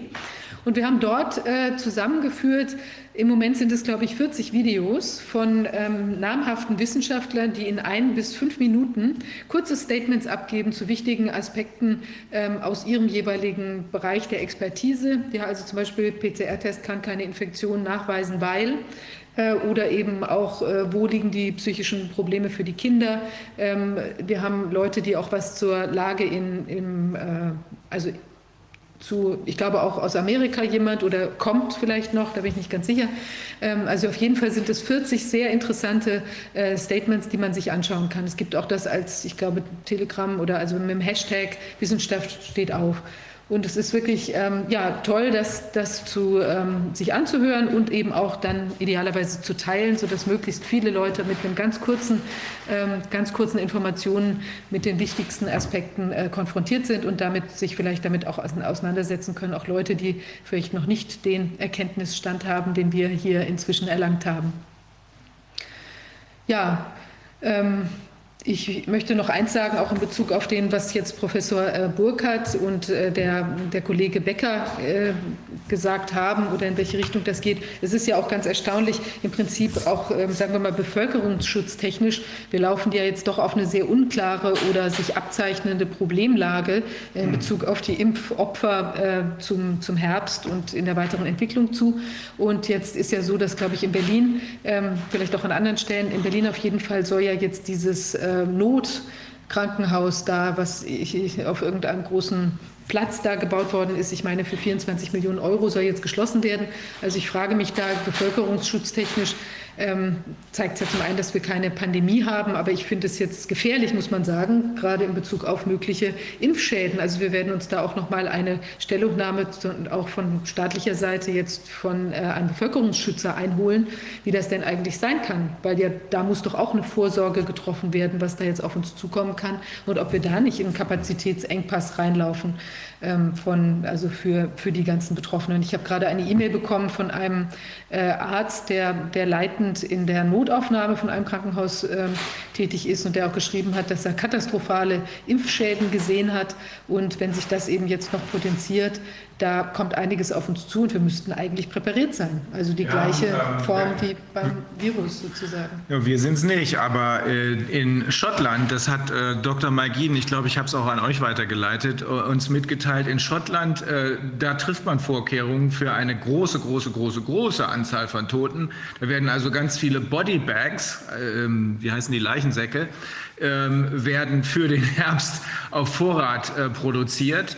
Ähm, und äh, auch andere Maßnahmen. Das äh, können wir im Detail, glaube ich, jetzt im Moment nicht berichten, aber da jedenfalls ist sowas durchgedrungen. Und äh, ich habe gesehen, Mike Jeden hat sich vergewissert, das ist echt. Also entweder ist das, wie nennt sich das, Predictive Programming, um, um zumindest die Schotten und da das ja zu uns durchdringt, auch uns darauf vorzubereiten, oder es ist ein Hoax. Aber ein Hoax glaube ich nicht, nach allem, was wir jetzt schon sehen können. Wir haben jetzt auch, um eben dieses da auch eine Begrenzung oder das beizutragen, was wir beitragen können. Wir haben jetzt eine E-Mail-Adresse eingerichtet und zwar heißt die impfopfer.corona-ausschuss.de. Und da sollen sich bitte melden Menschen, die jetzt einen Angehörigen verloren haben und eben von uns Unterstützung wollen oder dann, wir leiten das auch entsprechend weiter, zum Beispiel an äh, Herrn Becker bzw. andere Personen, die dann involviert sein werden, ähm, dass Unterstützung, wie geht man jetzt damit um, wenn jemand im Krankenhaus verstorben ist oder woanders verstorben ist und man eben jetzt so eine Untersuchung durchführen lassen möchte. Da werden wir dann, können wir uns gegebenenfalls dann auch einschalten und aber auch für Leute, die jetzt Impfschäden an sich selbst oder an Angehörigen ähm, äh, sehen. Da wollen wir Unterstützung leisten, dass die Leute eben auch in die entsprechende medizinische Betreuung kommen. Also wir werden da gucken, dass wir ein, ein kleines Netz an Ärzten oder an Tipps bei den und den Sachen müssten sie dann äh, bei der Notaufnahme oder so tätig werden. Wolfgang, du möchtest was dazu sagen? Wolfgang? Nein, nicht dazu. Ich wollte noch in, in eigener Sache, wenn wir bei allgemeinen Sachen sind, noch eine Ansage machen, ganz kurz. Ja. Wenn ich ja, klar. Darf ich das? Ich habe ich hab ja jetzt ein halbes Jahr lang, habe ich ja über ein halbes Jahr habe ich ja alles zusammengesucht, was ich meine, was wichtig ist und habe das äh, in Buchform zusammengebracht. Und am Montag wird dieses Buch erscheinen. Ich möchte einmal in eigener Sache was sagen und einfach das Buch äh, kurz darauf hinweisen, dass es am 7. erscheinen wird und dass es dann im Buchhandel zu haben sein wird. Ich darf das mal kurz einblenden. Das heißt falsche Pandemien. Und das ist extra im Plural, weil es auch die gesamte Geschichte der Instrumentalisierung von Infektionskrankheiten zum Angstmachen äh, enthält und dann natürlich auch viele, viele Argumente, weshalb wir keine Angst haben müssen. Das Buch ist praktisch als Waffe gegen die Herrschaft der Angst gemacht worden, damit wir immun werden gegen die Angstmacher. Und äh, ja, ich würde mich freuen, wenn möglichst viele Leute das lesen und gut davon haben. Vielen Dank. Das war nur kurzer, kurzer Ein Einwurf in eigener Sache. Jo. Das kann ja auch immer ein gutes Einfallstor sein, wenn man mit jemandem sprechen möchte, der da vielleicht jetzt noch nicht so bewusst ist und sich dann einfach mal durchlesen kann, so wie ja auch die Sache, was, was äh, Professor Bakti äh, geschrieben hat, hat ja auch sehr viele Leute ähm, doch auch nochmal einen anderen Kenntnisstand verschafft. Also vor dem Hintergrund ist das schon gut. Ähm, genau, also was ich noch sagen wollte in Bezug auf diese Impfopfer corona-ausschuss.de, wir werden da auch eine Art kleine, jetzt nicht eine, eine, Hotline im Sinne, weil das werden wir wahrscheinlich nicht darstellen können, dass man da ständig anrufen kann, aber dass man eine dass man zurückgerufen wird von jemandem, der sich dann auch auskennt, wenn man da eben dann also einen Wunsch hat, einen Hinweis zu kriegen, wohin man sich jetzt wenden soll oder mit welcher Symptomatik man am besten dann doch zum Arzt geht oder wo man vielleicht auch schon was weiß, was jetzt eben ganz schwierig sein kann oder so. Also wir werden da keine medizinische Beratung in dem Sinne machen, können wir ja auch gar nicht. Und die Person auch, die sich dann melden wird, nicht, aber dass man eben sagt, Achtung, dieses Problem äh, kennen wir schon, tritt vielleicht häufiger auf, lieber zum Arzt und äh, dann eben vielleicht auch gegebenenfalls Leute, die wir hoffentlich wird sich da ein Netzwerk an Ärzten auch entwickeln, die dann vielleicht schon entsprechend sensibilisiert sind für die Probleme, weil viele sehen es vielleicht auch gar nicht oder tun es ab als irgendwas anderes, äh, wenn es eben vielleicht schon äh, sich jetzt wie bei der Dame, die wir neulich hatten, Ramona Klüglein, die dieses schreckliche ähm, also die ja ihren Dünndarm in der Angelegenheit da quasi fast verloren hat, ähm, dass man eben bei Bauchschmerzen oder so auch da nicht lang zuwartet, sondern eben sich auch bewusst ist, es können genau solch schwerwiegende Geschehnisse da äh, sich abspielen und dass man dann lieber einmal früher zum Arzt geht als eben zu spät. Gut, und jetzt wollen wir noch mal versuchen, ob wir Professor Burkhardt jetzt hören können. Äh, sind Sie noch da, Herr Professor Burkhardt? Oh, perfekt. Sogar sichtbar.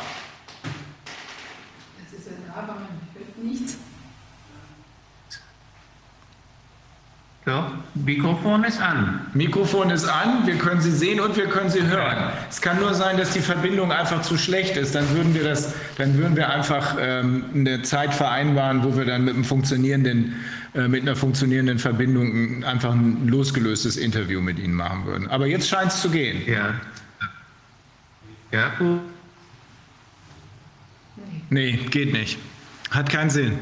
Also, da machen wir doch mal ein separates nee, Gespräch. wir machen noch ein separates Gespräch, Herr Professor Burkhardt. Das tut uns leid, dass das jetzt gar nicht funktioniert, aber ich glaube, es hat keinen Sinn, wenn Sie äh, ständig neu ansetzen müssen, weil Teile dessen, was Sie sagen, nicht verstanden werden.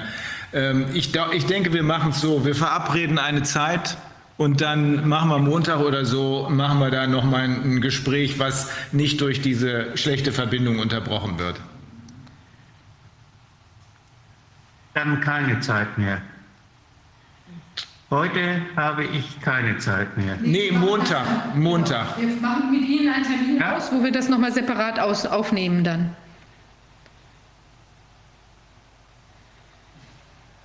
Ja, es hat einfach keinen es Sinn. Hat keinen Sinn. Es hat keinen Sinn. Es ist, es ist schade, äh, aber weil es so wichtig ist, werden wir einfach einen neuen Termin machen, zu dem Sie können, wenn Sie Zeit haben. Es tut uns wirklich leid, aber äh, ich glaube, das ist ein technisches Problem, äh, was diese Verbindung angeht. Manchmal passiert das so. Okay, danke, danke. Wir sind in Kontakt. Gut, also, ja. wir sind am Ende der 55. Sitzung. Äh, teilweise erschütternd, aber wichtig. Wir müssen wissen, was los ist. Nur so können wir uns richtig verhalten und nur so können wir überhaupt vernünftige Entscheidungen treffen. Das ist die Basis des Informed Consent sozusagen. Ohne Informationen kann man keine Entscheidung treffen. Diese Informationen beschaffen wir, auch wenn es noch so äh, irre äh, aussieht auf den ersten Blick, weil es auch irre ist, aber ähm, dann können wir angemessen reagieren. Ja, wo du die Basis erwähnt hast. Ein kleiner Hinweis noch, am Sonntag ist jetzt in Sachsen-Anhalt Wahl. Also wer dort wahlberechtigt ist, auf jeden Fall ähm, zur Wahl gehen. Also auch wer vielleicht vorher nicht Wähler war, großes Potenzial, andere ansprechen. Und ähm, möchte ich hier plumpe Wahlwerbung machen an der Stelle, dass es wichtig ist, dass wir eben, äh, wenn man die Basis wählt, dann ist es auf jeden Fall so, dass man eine maßnahmenkritische Partei wählt, die, äh, deren erklärtes Ziel ist, also diesen ganzen ganzen Wahnsinn zu beenden und auch, ich denke, auch, was wir ja auch alle sehr wichtig sehen, Schadensbegrenzung äh, zu machen in Bezug auf weitere Probleme, die jetzt hier noch auftauchen. Alles, was Rang und Namen hat im Widerstand, könnte man sagen, ist da. Wolfgang Wodak ist da, Sucharit Bhakti, Karina Reis, Viviane und ich sind da. Also bei uns können Sie jedenfalls davon ausgehen, dass wir nicht vorhaben, uns den Hintern zu vergolden, sondern wir wollen was ändern. Und zwar so schnell, wie es nur irgendwie geht. Ja. ja, jetzt haben wir noch als, äh, jetzt kommt das Video von, ähm, von Knut Witkowski, Dr. Knut Witkowski, mit dem haben wir gesprochen vor ein paar Tagen ähm, und der hat sich nochmal zu der äh, Viruslage geäußert und auch gesagt, die Herdenimmunität äh, kann definitiv, ist auf anderem Wege zu erzielen als durch die Impfung und äh, hat interessante Sachen auch zu der Mutation der, der Viren, dass sie eben eigentlich immer harmloser werden, je mehr sie äh, mutieren, möglicherweise ansteckender, aber eben doch deutlich harmloser, also nicht die Horrormutante, die da unter normalen Umständen rauskommen kann, sondern eben im Gegenteil. Ja, ich weiß nicht, ob jetzt Luc Montagnier das, das Interview, was wir mit ihm geführt haben, auch schon verraten. Kann ich nicht sagen. Ähm, auf jeden Fall wird es gesendet. Luc Montagnier hat es abgenommen, das, was wir aufgenommen haben. Ähm, ob es jetzt schon direkt im Anschluss kommt, ähm, ich gucke nochmal nach, aber ich glaube, ich habe keine Antwort bekommen bisher. Äh, oder ob es ein bisschen später kommt. Es ist jedenfalls abgenommen und es wird gesendet. Ziemlich interessant. Der Mann ist sehr bekannt, ist Nobelpreisträger. Er hat im Rahmen der HIV-Forschung ähm, äh, geglänzt, in Anführungsstrichen. Und dafür hat er dann auch am Ende den Nobelpreis bekommen. Also, dann wünschen wir noch ein schönes Wochenende allen, trotz allem. Genau, einen erschließlichen Freitagabend und genau. ein erfreuliches Wochenende. Und wir sehen uns dann in der nächsten Woche. Ja, vielen Dank. Tschüss.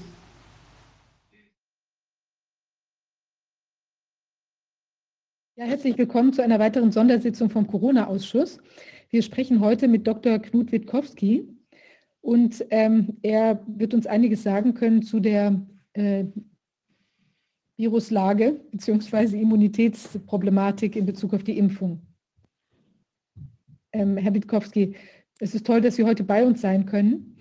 Ähm, Es sind ja jetzt äh, diese ganzen Impfungen im Gange und auch äh, es geht Richtung Kinder und äh, immer mehr Menschen werden geimpft. Wie sehen Sie denn aktuell das Virusgeschehen und die Antwort darauf? Eine große Frage, das Virusgeschehen insgesamt. Äh, was wir sehen ist, äh, dass alle paar Wochen jetzt ein neues Virus irgendwo sich entwickelt. Als eine Antwort äh, zu der Immunität, die sich vorher die, die Menschen entwickelt haben und äh, die die, Vakzin, äh, die Impfstoffe vermitteln.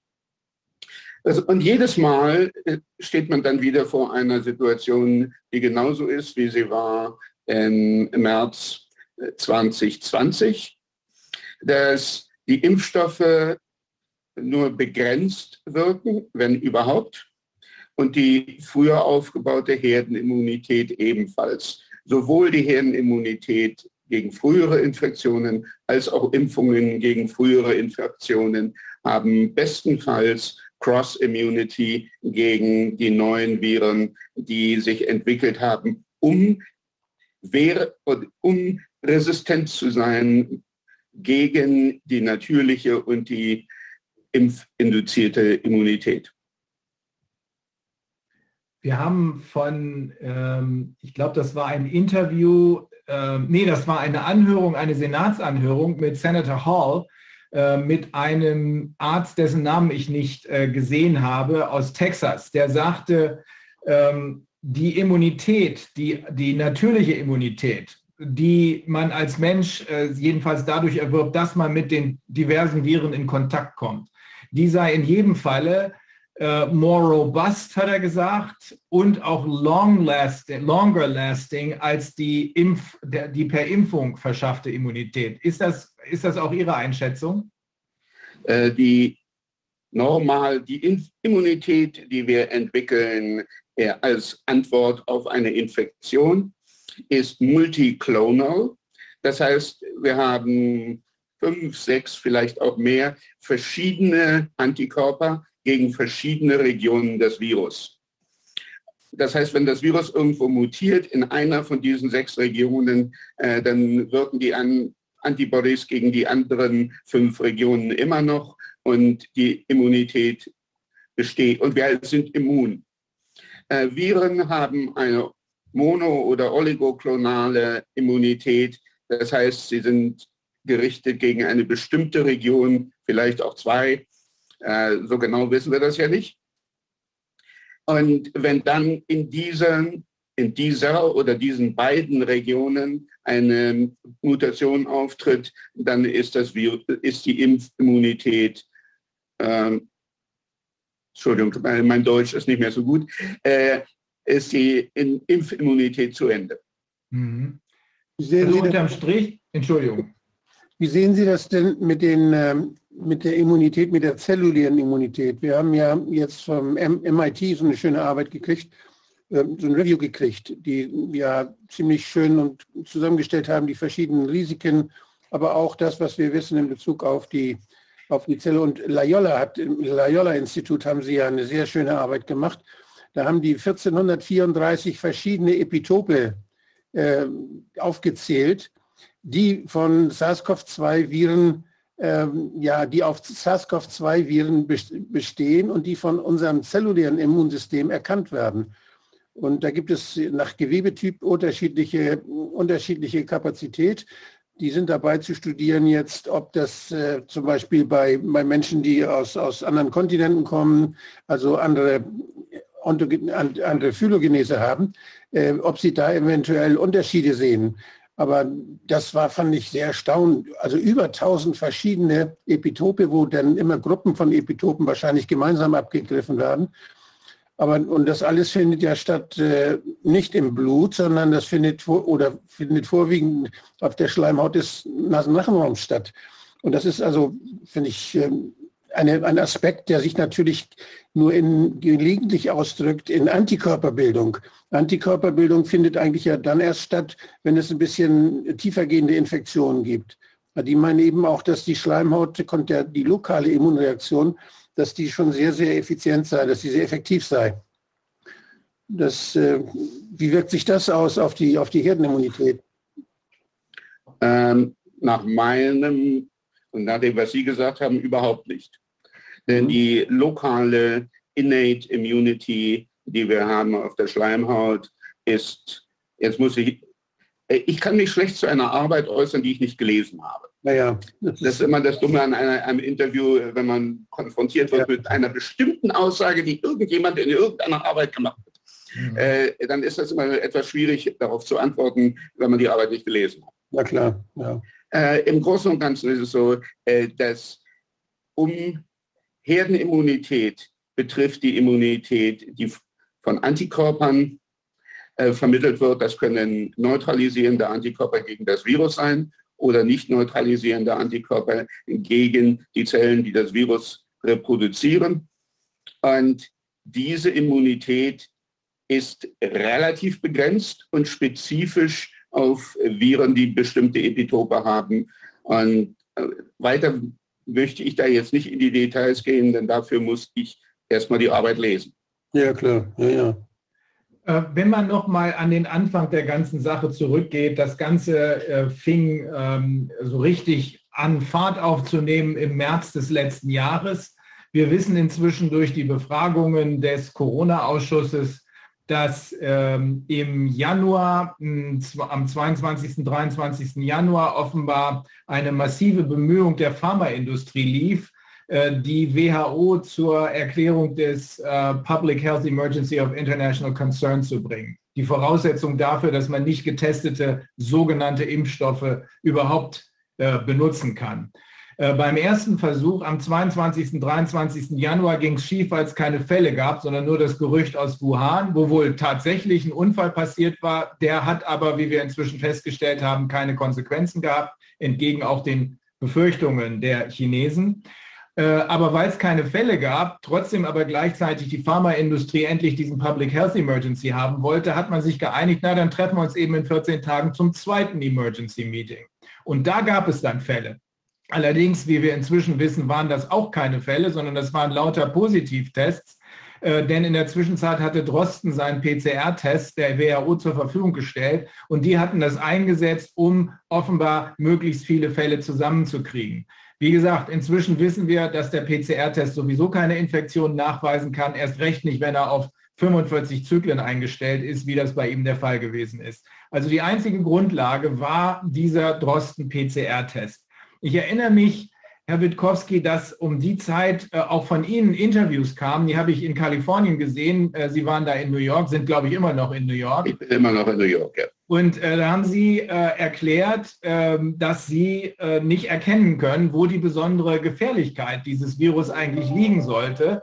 Ähm, und waren da auch auf irgendwelchen Partys und da waren ganz viele andere Leute, die waren offenbar genauso Ihrer Meinung wie wir es inzwischen auch sind. Ähm, ist das auch jetzt noch Ihre Meinung, dass dieses Virus zu keinem Zeitpunkt eine ernsthafte Gefahr für die Menschen dargestellt hat?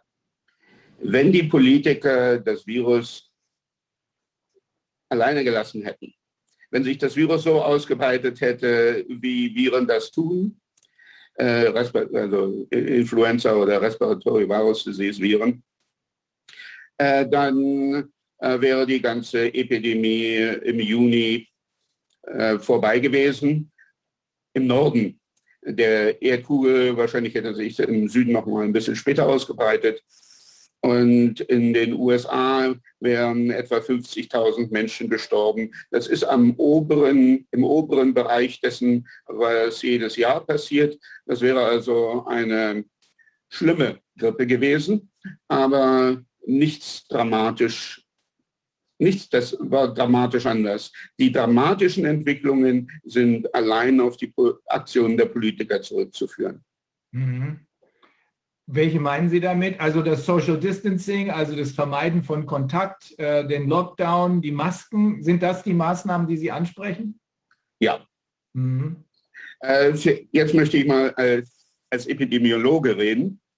Äh, die Epidemiologen wurden ja so lange nicht gehört, bis jeder ein Epidemiologe war. Äh, und das macht es auch nicht besser. Äh, wenn wir eine, Normal eine Epidemie endet mit der Entwicklung von Herdenimmunität.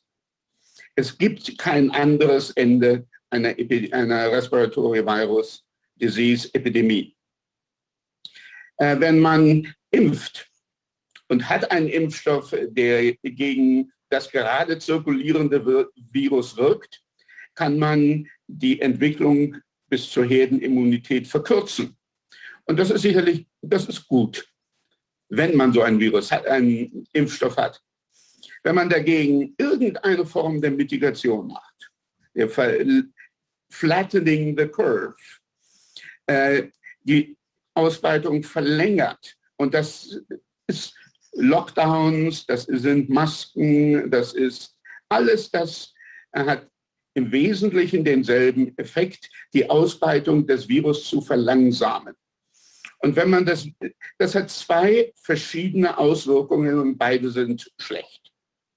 Das eine ist, äh, wenn wir, wir stimmen darin überein, nehme ich mal an, dass die Alten und Vulnerablen, die sollten alle Möglichkeiten haben, sich zu isolieren, während das Virus in der übrigen Bevölkerung sich ausbreitet und dann sich hier eine Immunität entwickelt. Und die, die, sollen also Masken tragen und jeder, der mit ihnen in direkten Kontakt kommt, intensiven Kontakt, äh, nicht an der Straße, auf der Straße vorbeilaufen aneinander, sondern intensiven Kontakt haben. Diese Leute sollten äh, Masken tragen und damit die Übertragung, das Übertragungsrisiko zu den vulnerablen Menschen reduzieren.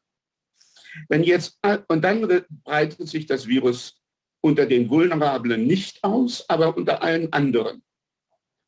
Wenn jetzt alle anderen genau dasselbe tun, dann breitet sich das Virus genauso schnell aus oder langsam unter den Vulnerablen wie unter allen anderen.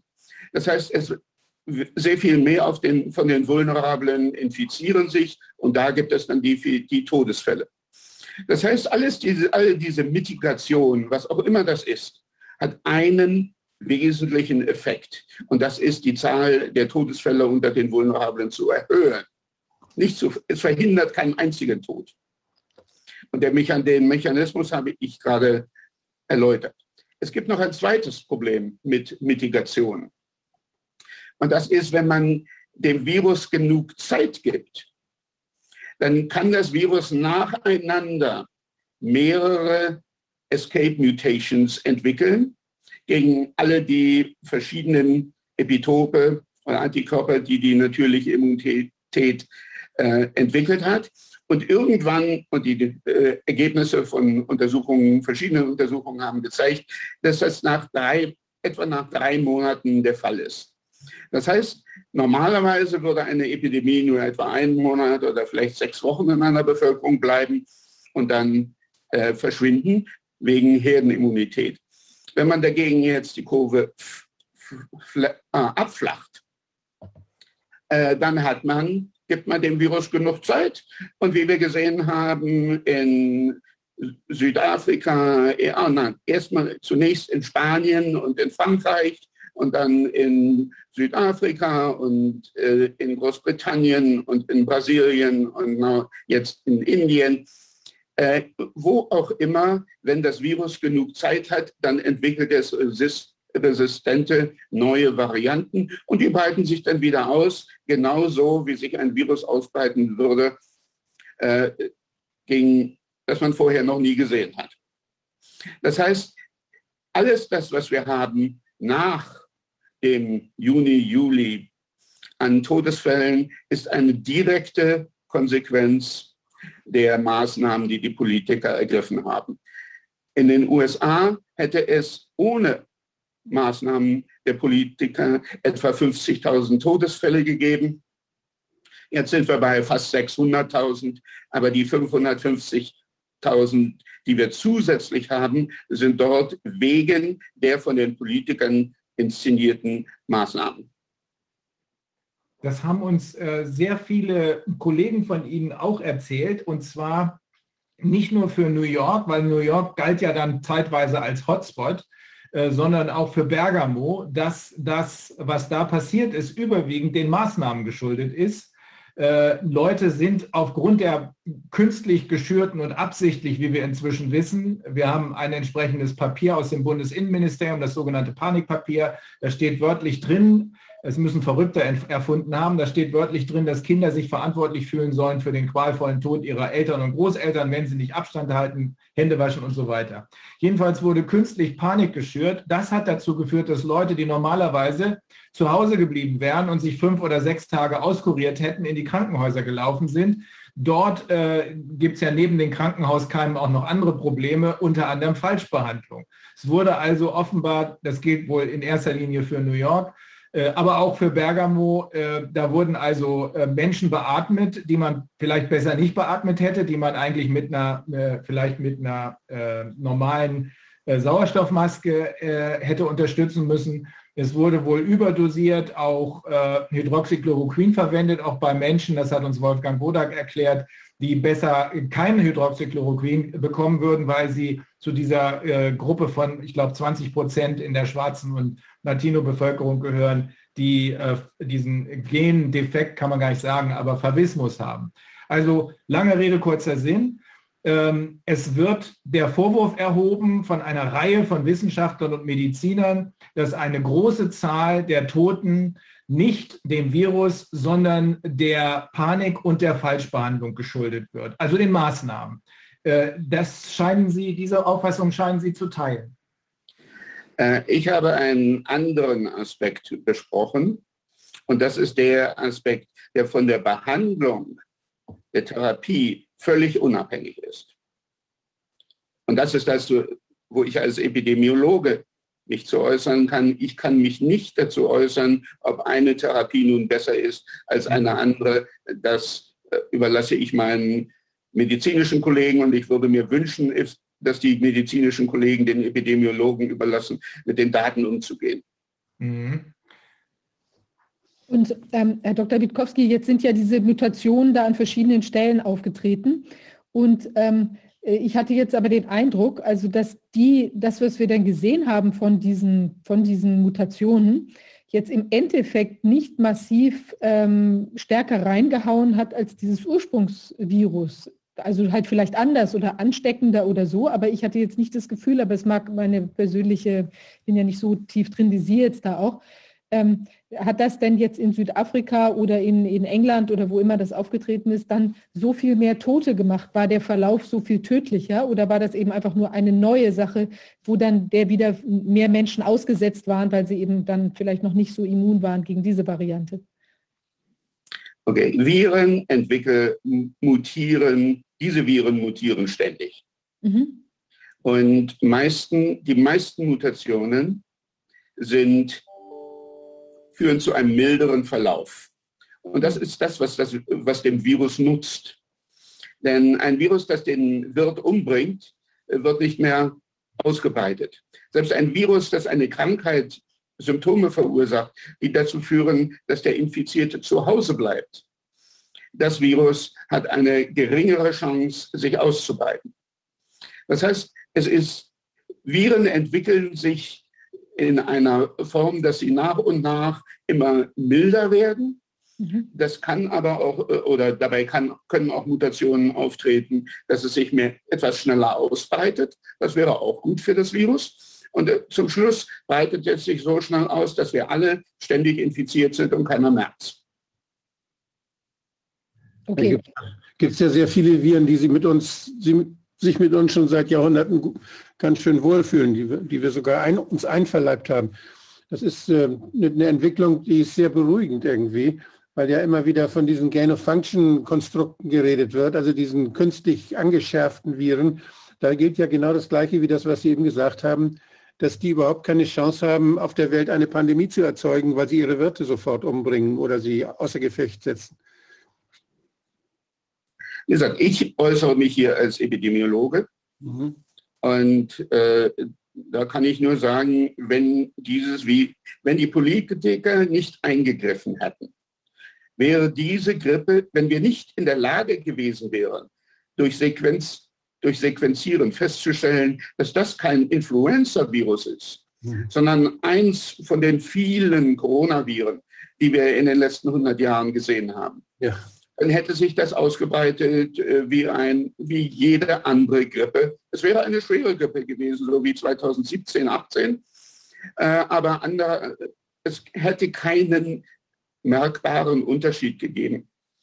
Äh, es wird immer davon gesprochen, von der Epidemie in 1918, 19, während des Ersten Weltkriegs. Und dazu kann man als Epidemiologe eigentlich nur sagen, das war der erste Fall, wo Politiker so massiv eingegriffen haben, dass ein Virus mutieren konnte und sich dann die, und die resistente Version sich ausbreiten konnte. Und dieser Eingriff war der Erste Weltkrieg. Äh, das, was wir in 2020 gesehen haben, war die zweite Situation in der Geschichte der Menschheit, wo Politiker so eingegriffen haben, dass es ein Virus die Chance hatte zu mutieren und das neue Virus sich dann wieder ausbreiten konnte. Und ähm, wie sehen Sie das denn mit der, mit der Grippe? Ist ja im Prinzip auch eine kleine Epidemie, aber die scheint ja zumindest in Deutschland, gibt es überhaupt keine Zahlen da. Die scheint verschwunden zu sein. Wie kommt denn das zustande, wenn das andere Virus sich ausbreiten konnte? Da gibt es verschiedene Möglichkeiten. Eins ist, äh, die Grippe könnte einfach nur umbenannt worden sein in Putative äh, Covid. Denn nicht alle Covid-Fälle wurden ja bestätigt, zum Beispiel durch PCR. Und ich denke, für die Bestätigung einer bestehenden Infektion, um festzustellen, welches Virus war es denn nun, dafür halt PCR, äh, ist PCR sehr nützlich. PCR ist nicht nützlich wie andere Tests auch für ein Screening unter Gesunden, die keine Symptome haben. Äh, da kann man dann nur noch feststellen, dass jemand irgendwelche Viruspartikel in der Nase hat, äh, ohne jemals wirklich infiziert worden zu sein. Und mit Infektion meine ich, dass das Virus in die Blutbahn kommt. Also unterm Strich, äh, für ein Screening bei Symptomlosen macht es überhaupt keinen Sinn. Nein. Mhm. Genau das haben wir auch gehört. Das hat uns auch Dr. Mike Jeden, äh, ehemalige Vizechef von Pfizer, so erzählt. Ähm, hat im Übrigen darauf hingewiesen, dass wenn da, äh, wenn da so gearbeitet wird, wie das hier zuerst der Fall war, inzwischen hat die WHO ja sogar ihre Anweisungen ein bisschen abgeändert, ich glaube am 21.01. diesen Jahres, aber bis dahin wurde nicht sequenziert, wurde überwiegend nur ein einziges äh, Gen genommen und äh, wurde teilweise eben weit über äh, 40 ähm, äh, äh, Cycles of Amplification gearbeitet. Das hat wohl zu extrem vielen False Positives geführt und das war wohl auch die Ursache dafür, dass jetzt im Nachhinein für New York, glaube ich, war das und für, auch für Bergamo gesagt wurde, 97 Prozent der angeblichen Covid-Toten sind an völlig anderen Sachen gestorben. Die sind nur irgendwann positiv getestet gewesen. Kommt das hin aus Ihrer Sicht? Äh, ich habe keine Daten, um mhm. das, äh, mich dazu zu äußern. Mhm. Ähm. Und äh, nochmal die äh, Frage jetzt, äh, ich hatte gerade verstanden, also Sie hatten ja gerade gesagt, dass, äh, dass das in die Blutbahn gelangen muss. Gerät denn der Virus, wenn ich jetzt eine, eine Grippe habe oder ein ein, äh, so ein, also jetzt so ein SARS-Coronavirus, vielleicht auch jetzt nicht die Variante, sondern irgendeine andere, wann geraten die denn in die Blutbahn? Ich dachte, dass das, oder Wolfgang, so hatte ich dich verstanden, auch, dass vieles ja auch schon in den äh, quasi abgewehrt wird in der Nase oder, an, oder in Lungen oder an sonstige Stelle, also dass es in die Blutbahn gelangt. Das ist ja möglicherweise nicht der normale Verlauf, sondern impliziert dann einen schweren Verlauf oder verstehe ich das nicht richtig? Äh, wir haben für Immunität hat im Wesentlichen drei Barrieren. Die erste Barriere ist die Schleimhaut, mhm. wo ein, die Innate Immunity with IgM, ich denke, ist es im Wesentlichen, äh, alles, was so ähnlich wie ein Virus war, aussieht, zerstört. Mhm. Äh, aber das wirkt nicht immer und irgendwann von Zeit zu Zeit kommt ein Virus in die Blutbahn und wenn es in die Blutbahn kommt, dann kann, wird es von der zweiten äh, Welle der Immunität möglicherweise erwischt. Und das wäre, äh, die wären äh, Neutralizing Antibodies, wenn es solche in einem, wenn ein Mensch solche Neutralizing, Neutralizing Antibodies hat. Äh, wenn diese Barriere auch überwunden ist oder der Mensch eben noch keine hatte, dann kann das Virus äh, an einer Zelle andocken und wird dann von der Zelle hereingeholt und vervielfältigt und wieder und kann sich dann in dem Menschen zunächst einmal ausbreiten und dann natürlich, wenn der wenn es genügend Viren im Menschen gibt, kann das auch wieder äh, an andere Menschen weitergegeben werden. Wie, wie sehen Sie die ähm, Problematik mit den Impfungen? Äh, wir haben ähm, inzwischen, was die drei wichtigsten, also äh, BioNTech, Pfizer, Moderna, äh, AstraZeneca und dann gab es jetzt ja auch noch äh, Johnson Johnson. In Russland gibt es noch den Sputnik. Wir haben, was äh, die beiden mRNA-Impfstoffe angeht, ähm, inzwischen die Information bekommen, dass es eigentlich gar kein Impfstoff ist, äh, auch gar keine Immunität damit erreicht wird. Das ist ja eigentlich die Definition eines Impfstoffes, sondern dass damit eine Menge Risiken verbunden sind. Ähm, wir haben gerade mit äh, Luc Montagnier gesprochen, der hat uns dazu ein bisschen was erzählt. Können Sie dazu was sagen oder ist das eher nicht Ihre, äh, Ihr Feld?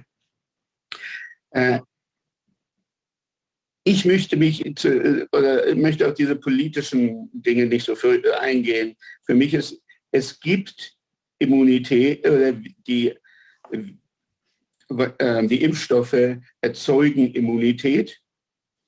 Äh, das heißt, sie erzeugen, sie führen dazu, dass der Mensch Antikörper entwickelt und auch Memory T-Cells gegen bestimmte Epitope. Ob man das nun ein Impfstoff nennt oder etwas anderes, ist mir eigentlich völlig wurscht.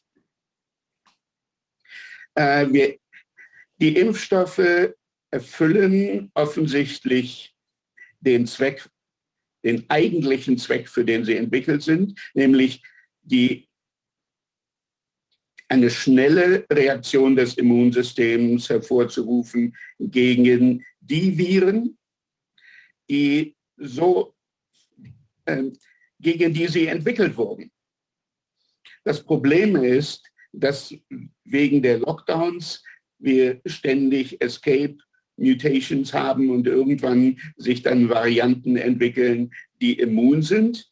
Immun gegen die Antikörper, die der Mensch entwickelt hat in einer Infektion und auch immun gegen die Antikörper, die von den Impfstoffen kommen. Und dann haben die Impfstoffe und auch die natürliche Immunität, die Herdenimmunität, haben dann kein, keine Wirkung mehr. Was ist der Ausweg daraus oder gibt es keinen? Ähm, es gibt zwei Dinge. Das erste ist, die Politiker müssen endlich aufhören, der Natur ins Handwerk zu fuschen. Die Natur hat ein paar hunderttausend Millionen Jahre Zeit gehabt, ein vernünftiges Verhältnis zwischen dem menschlichen Immunsystem und der Ausbreitung von Viren herzustellen. Und das muss man nicht zerstören. Aber der letzte Politiker, der nach meiner Kenntnis äh, so vernünftig war, war mein Namensvetter, King Knut. Im 11. Jahrhundert äh, der irgendwann, als ihm das zu viel wurde, dass man gedacht hat, er könnte alles tun, an die, ans Ufer gegangen ist und dem Meer gesagt, der äh, Tide, der Flut gesagt hat,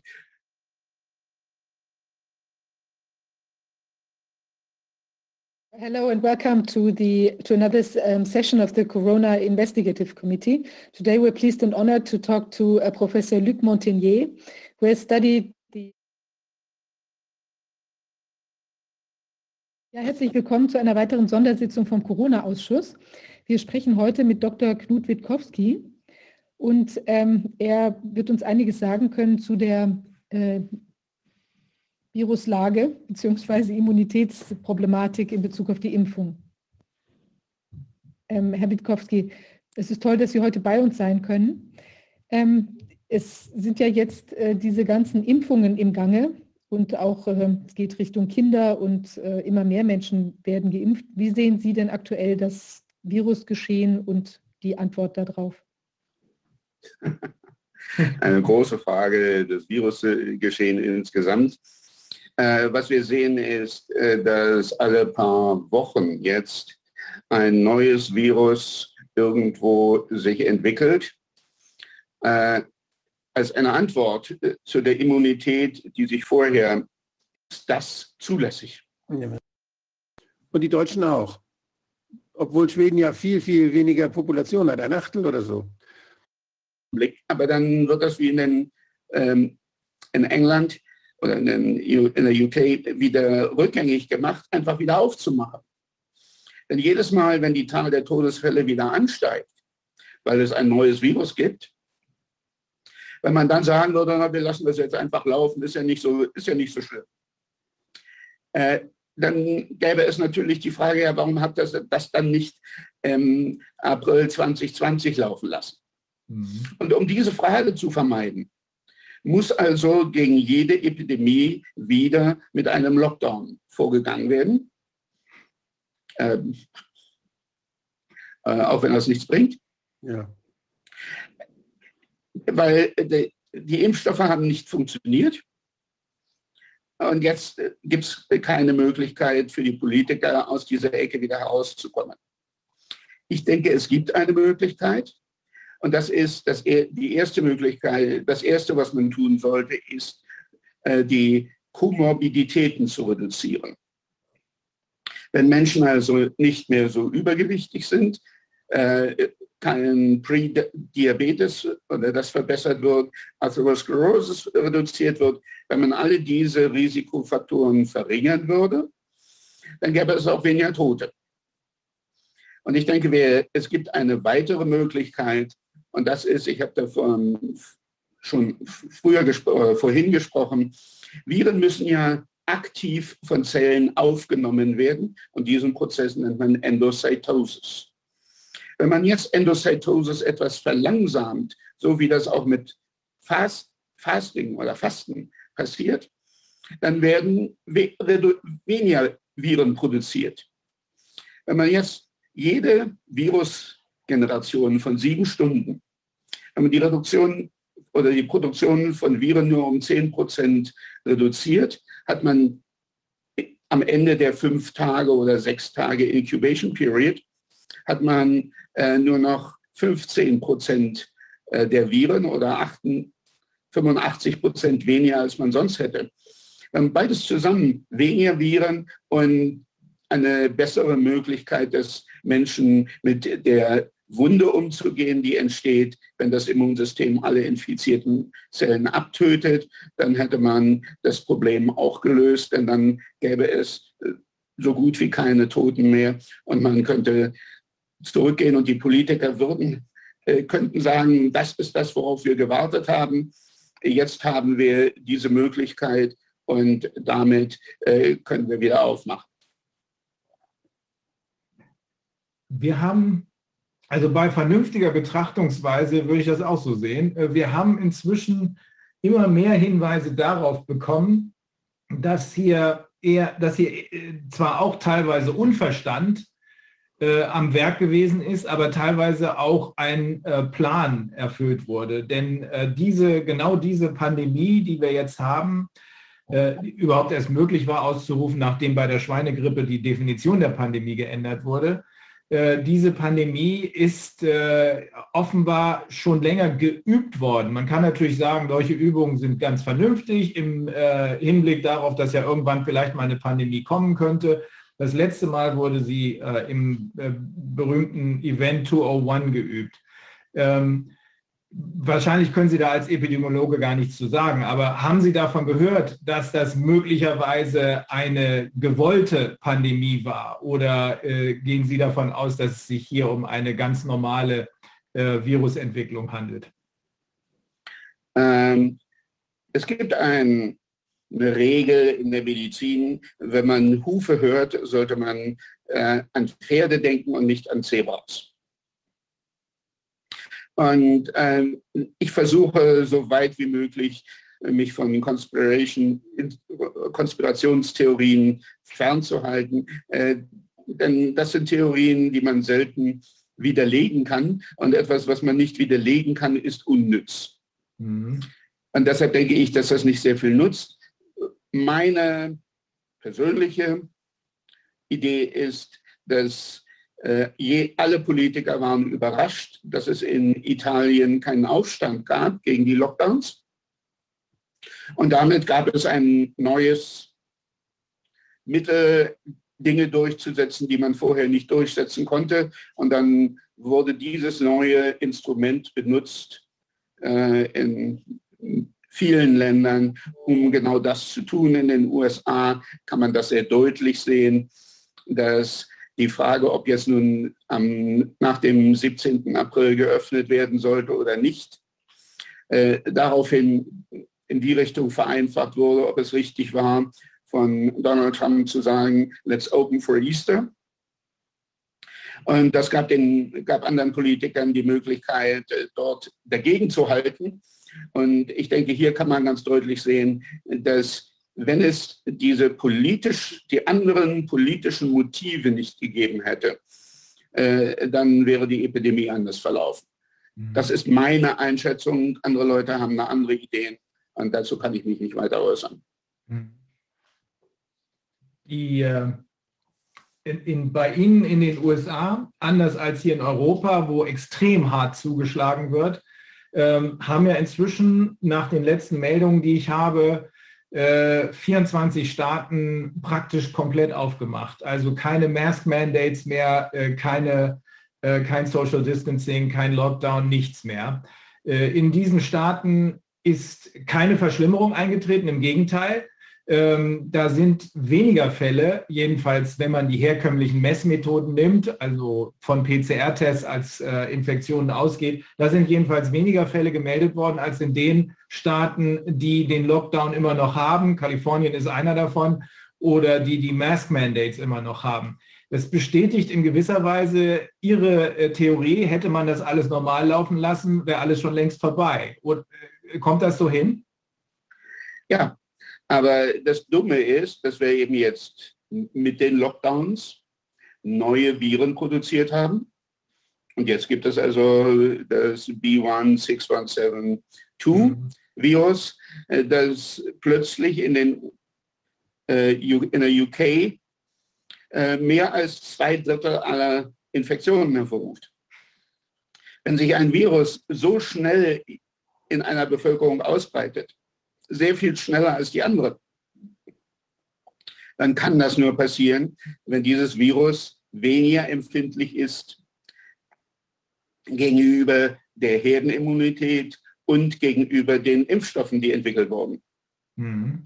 Das heißt, äh, nach allem, was man als Epidemiologe sagen kann, ist, dass dieses Virus hinreichend immun, immun ist gegen Impfstoffe und in, den, in der UK sieht man das eben jetzt äh, sehr schön, schön als Epidemiologe oder Wissenschaftler, äh, dass ein neues Virus, das in ein Land kommt, wo vorher Herdenimmunität bestand, äh, dass sich das wieder ausbreiten kann. Und ich denke, es wird in die Zahl der Todesfälle in Großbritannien geht bereits hoch. Die Zahl der äh, Fälle, was auch immer das nach welche Definition man verwendet, ist bereits deutlich hochgegangen. Das heißt, wir haben eine neue Epidemie und in, es passiert genau das, was man erwarten würde von Politikern, Politikern, dass sie sagen, na dann müssen wir jetzt denselben Fehler wieder machen, denn sonst müssen wir ja zugeben, dass es ein Fehler war. Also das heißt, kontraproduktive Reaktion, noch ein Lockdown obendrauf und der wird es noch schlimmer machen. Ja. Na, nicht noch schlimmer, es, es geht einfach weiter. Hm. Äh, mit, wenn man auf jede Infektion, neue Infektionswelle mit einem Lockdown reagiert, dann produziert man wieder neue resistente äh, Viren. Mhm. Und dann geht es wieder von vorne los. Das heißt ja nicht, dass die schlimmer sind. Das resistent hört sich, wenn man von Antibiotikaresistenz redet, dann ist das ja was Gefährliches. Mhm. Aber resistente Viren, das heißt ja nur, das sind neue. Und die sind ja auch dann nur erfolgreich, wenn sie uns nicht umbringen, also wenn sie, wenn, wenn sie gut verträglich sind mit uns. Das heißt, man muss nicht automatisch neue Viren mit gefährlichen Viren gleichsetzen. Äh, wenn wir, da, wenn wir diese, das noch ein paar tausend Jahre machen, mhm. dann wird das Virus äh, sich zu einem völlig harmlosen ja. Virus äh, entwickelt haben. Mhm. Und das ist meine Hoffnung, dass in ein paar tausend Jahren das Virus einfach so mild äh, geworden ist, äh, dass man es nicht mehr feststellen kann und dann äh, werden vermutlich die Lockdowns auch aufhören. Dann sprechen wir uns wieder. Und ja. ich habe ja nur noch eine, eine Frage. Welche Rolle spielt also aus der Erfahrung, wenn Sie jetzt mit international mit Kollegen sprechen, die Erfassung der, der Inzidenz oder die, ja, die Erfassung dieser der Fälle? Die ist ja sehr, sehr unterschiedlich in den einzelnen Staaten und in den einzelnen, ja, in den Systemen. Ähm, gibt es da so Vergleiche oder gibt es da überhaupt die Möglichkeit zu sagen, so wenn, wenn in dem Staat jetzt die Inzidenz so hoch geht, dann ist bei dem anderen immer doppelt so hoch. Oder gibt es da so Verlaufsvergleichungen, so Monitorvergleiche? Nee, ne? Also ich, ich denke, dass, ich habe das einmal erlebt, da war das, da ging das um die Nebenwirkung, um das Pharmako, um die Pharmakovigilanz. Und das war bei der, Pandem, bei der Pandemrix-Impfung, bei der Schweinegrippe. Und da haben die, die, die Schweden haben vier Millionen Impfdosen verbraucht und die Deutschen auch obwohl Schweden ja viel, viel weniger Population hat, ein Achtel oder so. Und da haben die Schweden haben einmal doppelt so viele Nebenwirkungen festgestellt wie die Deutschen. Das kann doch nicht an den Schweden liegen, sondern meiner Meinung nach kann das nur an der Pharmakovigilanz liegen. Und deshalb, wenn wir solche Dinge so, wenn wir solche Dinge sehen, so die Erfassungsinstrumente für, für, für solche Daten, für so Gesundheitsdaten, epidemiologische Daten auch, dann wäre es doch ganz wichtig, dass man dort Monitoring-Instrumente etabliert, die auch vergleichbare Daten liefern. Wär es wäre ja schon schön, wenn es in einem Land Monitoring-Instrumente gäbe, die vergleichbare ja. Daten liefern. Aber selbst das ist, also in den USA hat man äh, zunächst einmal war ein Fall definiert, äh, wie überall auch, jemand, der ernsthaft erkrankt ist und üblicherweise im Krankenhaus landet. Mhm. Das war ein Fall. Und, dann, und der konnte dann bestätigt werden mit PCR. Und dann hat man irgendwann gesagt, naja, ach, dann testen wir einfach alle Leute und jeder, auch ohne Symptome, der im PCR positiv ist, wird auch Fall genannt. Hm. Das heißt, innerhalb derselben Epidemie hat man schon die Definition, was ein Fall ist, geändert. Ja. Im Augenblick äh, wird es wieder geändert. Das heißt, die breitere Definition eines Falls wird weiter verwandt äh, äh, für Erstinfektionen, für Breakdown-Infektionen verwendet man eine engere Definition des Falles, mhm. um die Zahlen ein bisschen, vermute ich mal, runter zu, unten zu halten.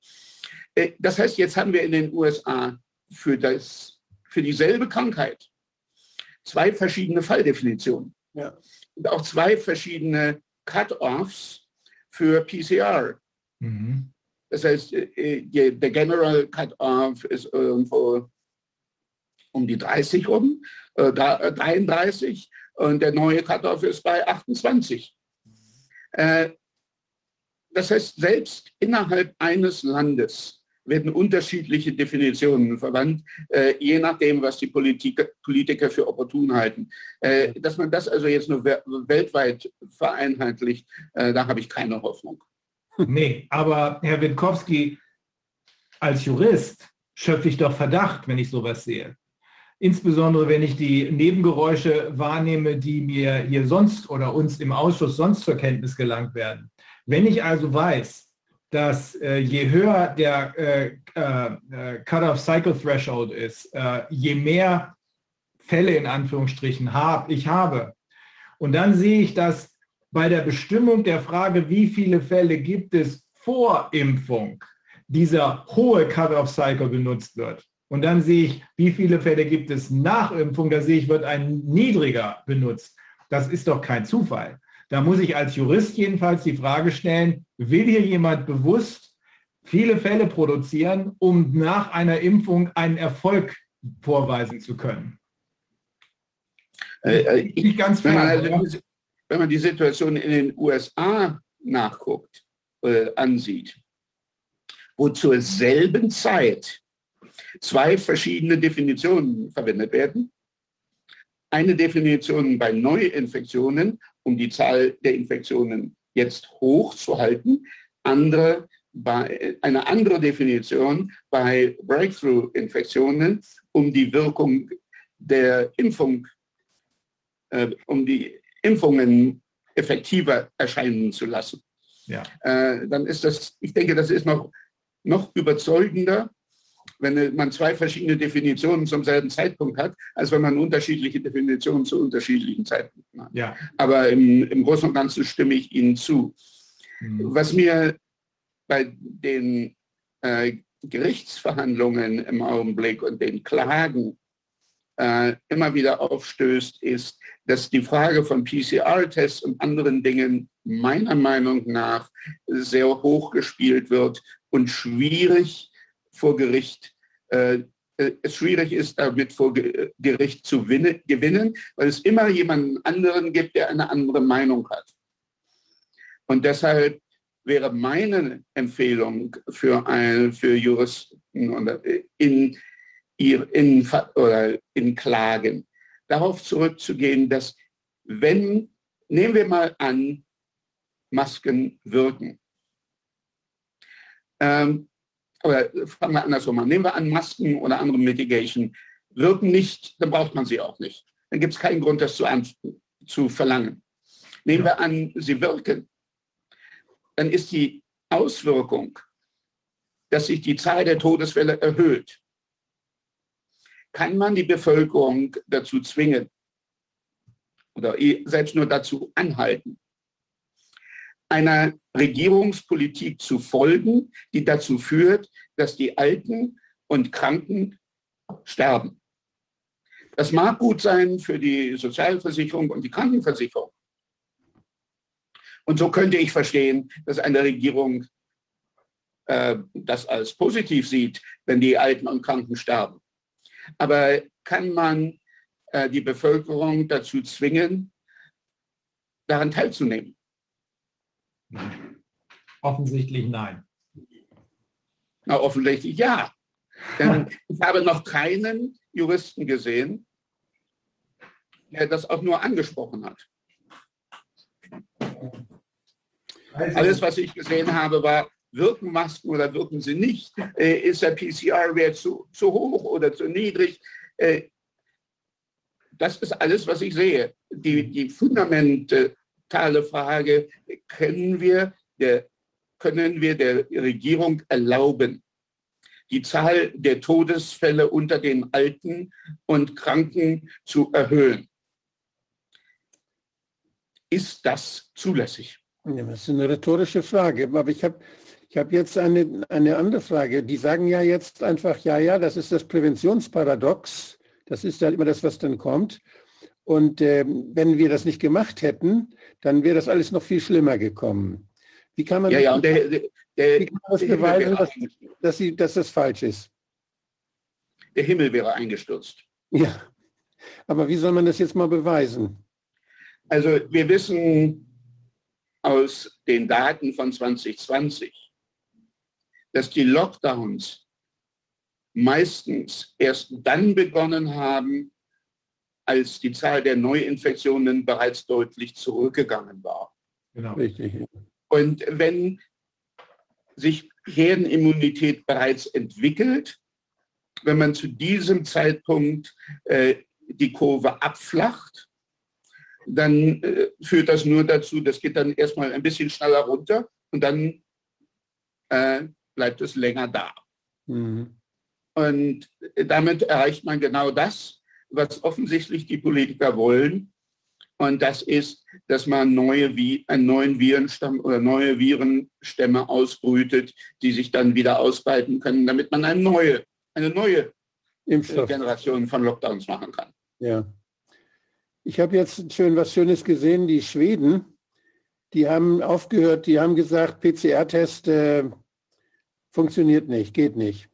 Ist Herr Witkowski noch da? Ja. Ja, ja, ich bin noch hier. Ja, ich habe das eben nicht gesehen. Die haben gesagt, also die, diese PCR-Tests machen sie nicht mehr, da kann man keine Infektiosität nachweisen. Und die haben sich dann in Fachgesellschaften geeinigt, und die sagen Folgendes, die empfohlenen Kriterien für die Beurteilung der Infektionsfreiheit basieren daher auf einer stabilen klinischen Verbesserung mit Fieberfreiheit für mindestens zwei Tage und mindestens sieben Tage seit Beginn der Symptome. Bei ausgeprägteren Symptomen mindestens 14 Tage seit Krankheitsbeginn und bei den kränksten Personen eine individuelle Beurteilung durch den behandelnden Arzt. Die haben sich also völlig gelöst von diesen Laborwerten, sondern gucken nur das Fieberthermometer und die klinische Symptomatik an, mit der sie dann die Infektiosität bewerten. Was halten Sie davon? Äh, damit verschiebt man das Problem nur. Das Problem mhm. ist, wir brauchen bei einer Respir beim Respiratory Virus Disease keine Mitigation. Mhm. Wir brauchen keine Regelungen, die dazu führen, dass oder wir müssen die Menschen, die sich krank fühlen, nicht dazu zwingen, zu Hause zu bleiben. Wer sich krank fühlt, bleibt zu Hause, auch wenn man ihn nicht Alleine. dazu zwingt. Ja. Und die Ausbreitung eines Virus zu verlangsamen, hat wenig Sinn oder der einzige Sinn, den man darin sehen konnte, war im Frühjahr 2020 die Befürchtung, dass die Krankenhaussysteme zusammenbrechen. Ja. Das ist der einzige Grund, der einzige möglicherweise positive, das möglicherweise positive Ergebnis von Mitigation. Und dann habe ich noch eine. Wenn tatsächlich die Gefahr besteht, dass das ganze Krankenhaussystem kollabiert, ja. dann kann ich sehen, dass ein Lockdown möglicherweise Sinn macht. Aber das haben wir, wir haben gesehen, dass das mit diesem Virus nicht der Fall ist. Nee. Die Krankenhaussysteme mit der möglichen Ausnahme von Norditalien, aber Norditalien hat eine der ältesten Bevölkerungen in der Welt äh, hohe Inzidenz von Rauchen. Und äh, das war sicherlich äh, nicht der Standard. Und abgesehen von den dramatischen Verhältnissen in Italien hat sich das, oder die dramatischen Verhältnisse in Italien haben sich nicht wiederholt. Und auch nicht in äh, Schweden, wo man ja zunächst einmal keinerlei Lockdown gemacht oder keinen Lockdown gemacht hat und sehr wenige Begrenzungen der Freiheit. Jetzt habe ich eine, noch eine ganz schwierige Frage. Was war mit China? China hat ja Anfang März aufgehört zu testen. Da waren plötzlich innerhalb von zwei Wochen oder einer Woche war dort die Infektion vorbei. Die haben dann plötzlich, nachdem sie vorher zigtausende von Fällen gemeldet haben in einigen Regionen, hatten sie plötzlich nur noch Fälle von Leuten, die nach China reisten an der Grenze und im Land war nichts mehr. Wie ist das zu erklären? Haben die einfach aufgehört zu messen, die Augen zugemacht und, und dann war es weg? Oder, oder kann das sein, dass die, das würde ja nicht dazu passen, denn die haben ja extreme Lockdown-Maßnahmen gemacht. Die haben die Leute in ihren Wohnungen sitzen lassen, nicht rausgelassen, jedenfalls in Wuhan. Das hätte dann ja dann nach ihrer Theorie hätte das dazu führen müssen, dass in der Region von Wuhan das Ganze länger gedauert hätte, dass die Infektiosität dann in China länger geblieben wäre und sich weiter verbreiten hätte können. Das passt ja dann nicht zusammen. Also irgendwie muss man da eine Erklärung für finden. Man muss nur genauer nachgucken, was in Wuhan zu welchem Zeitpunkt passiert ist. Mhm. China war erfolgreich in der Isolation von Wuhan. Mhm. Zu verhindern, die haben die Straßen gesperrt, die Eisenbahnen, Flughäfen, alles. Das heißt, sie haben die Bevölkerung in Wuhan isoliert. Und Isolation einer infizierten Bevölkerung ist ein normales, eine normale Strategie in der Epidemiologie. Da kann man wenig gegen sagen. Mhm. Zunächst einmal gab es in Wuhan aber keinen Lockdown. Das heißt, obwohl die Stadt isoliert war, konnten sich die Menschen ausbreiten. Oder äh, konnten, hatten die Menschen ein ja. normales Leben. Ja. Der Lockdown kam zwei Monate später, als es gar kein Virus mehr gab. Mhm. Da wurde dann in Wuhan ein Lockdown inszeniert. Äh, warum? Ist unklar. In Wuhan hat sich die Epidemie normal ausgebreitet und endete äh, mit der Entwicklung von Herdenimmunität. Mhm. Ja. Lockdown der Grund, der Grund, Herr Witkowski, warum wir als Juristen nach all den Aussagen, die wir im ähm, äh, Corona-Ausschuss gehört haben, sagen, wir konzentrieren uns auf äh, den PCR-Test, ist äh, folgender. Äh, die, sowohl die Behauptung, es gebe asymptomatische Infektionen, als auch die Behauptung, ein PCR-Test könne Infektionen nachweisen, stammen beide von Herrn Drosten. Er hat dazu Anfang 2020 publiziert. Inzwischen wissen wir, dass beide Behauptungen falsch sind. Äh, Sie haben wahrscheinlich gehört von der Studie in Wuhan, wo 10 Millionen äh, Probanden beteiligt waren. Danach gab es keine, jedenfalls keine auch nur ansatzweise bedeutende, äh, bedeutsame ähm, asymptomatische Infektion. Selbst Fauci, der ja inzwischen äh, extrem in die Kritik geraten ist, hat irgendwann zwischendrin gesagt, ja, asymptomatische Infektionen spielen keine Rolle. Das aber war die Grundlage für massenhafte Tests von letzten Endes Gesunden. Dieses von Ihnen vorhin angesprochene Screening, was ja völlig sinnlos ist, wie wir inzwischen wissen. Ähm, die zweite Behauptung. Das hat aber nichts mit PCR zu tun. Das Testen, das Screening von Gesunden ist unsinnig bei genau. jeder Krankheit und mit jedem Test. So sehe ich das auch. Äh, in diesem Fall war es aber nun mal der PCR-Test, von dem Herr Drosten behauptet hat, jedenfalls der, den er erfunden hat. Erfunden ist er ja von Carrie Mullis und der hat immer gesagt, damit kann ich alles sichtbar machen, aber äh, er kann nichts darüber aussagen, ob jemand krank ist oder infiziert ist. Ähm, Im Gegenteil, wenn das so benutzt wird, wie es hier benutzt wurde, also nur ein Gen wird getestet, in, in äh, Thailand zum Beispiel hat man drei Gene getestet und ist nicht über 24 oder, oder 26 Cycles hinausgegangen. Die hatten diese ganzen False Positives nicht. Die hatten diese ganzen Fälle nicht. Aber der Grund, warum wir das machen, ist, wir sagen, das ist die Grundlage für alles, weil wir wissen, dass allein die von Herrn Drosten der WHO zur Verfügung gestellten PCR-Tests zu den Fällen geführt haben, die wiederum die Grundlage für die Feststellung der, äh, des Public Health Emergency of International Concern war. Das ist der Grund. Wir wissen natürlich auch, dass es auch andere Möglichkeiten gibt, aber wir glauben, dass äh, entscheidend ist, da anzugreifen, wo äh, die Grundlage für alles steht, damit das gesamte Kartenhaus, und das ist es aus unserer Sicht, wir sind da, wir kommen aus unterschiedlichen Richtungen, Sie und ich in diesem Fall. Aber wir sind ja beide der Auffassung, hätte man das Virus einfach laufen lassen, wäre alles okay gewesen. Das Virus ist aber nicht laufen gelassen worden, sondern man hat zwischendrin daraus eine Pandemie gemacht mit den eben angesprochenen Instrumenten. Das ist der Grund, warum wir als Juristen genau da angreifen. Ich weiß auch, dass eine Reihe von Juristen äh, in anderen Ländern äh, auf anderen Wegen unterwegs gewesen sind. Nur Herr Witkowski, in dem Moment, wo ich über die Frage der äh, Verfassungsgemäßheit der, äh, der Maßnahmen spreche oder über die Geeignetheit, Erforderlichkeit und so weiter, in dem Moment bin ich schon eine Ebene weiter. Wir haben deshalb gesagt, wir greifen da an, wo die Grundlage für all diese Maßnahmen liegt, sodass ich überhaupt nicht mehr über verfassungsgemäß oder Verhältnismäßigkeit, äh, Proportionality oder so reden muss. Das ist der einzige Grund wir werden sehen, äh, natürlich wird es äh, Leute wie Herrn Drosten geben, die sagen, nein, das stimmt alles gar nicht. Nur selbst Herr Drosten wird Schwierigkeiten haben, nicht unter den Bus geworfen zu werden, nachdem ja sogar die WHO gesagt hat, ab dem 21. Äh, Januar jedenfalls, es, das alleine reicht nicht. Wir müssen wenigstens ein Symptom haben, wenigstens ein Symptom haben. Dann kann man vielleicht in diese Richtung arbeiten. Das, ich wollte es nur äh, zur Erklärung sagen. Das ist auch meine Ansicht. Es, es müssten Symptome da sein. Ja. Tests ohne Symptom sind unsinnig. Ja, richtig. Weil plötzlich haben wir Menschen, äh, Menschen haben, jeder hat vor jedem Angst, weil er aufgrund dieser Behauptung glaubt, asymptomatisch, oh, oh, oh, der da drüben sieht zwar perfekt gesund aus, aber wer weiß, wenn ich den testen lasse, ist er vielleicht eine Gefahr für mich. Früher hießen asymptomatische Gesunde. Äh, es geht, asymptomatische, asymptomatisch heißt, also wir müssen unterscheiden zwischen pre-symptomatic und asymptomatic.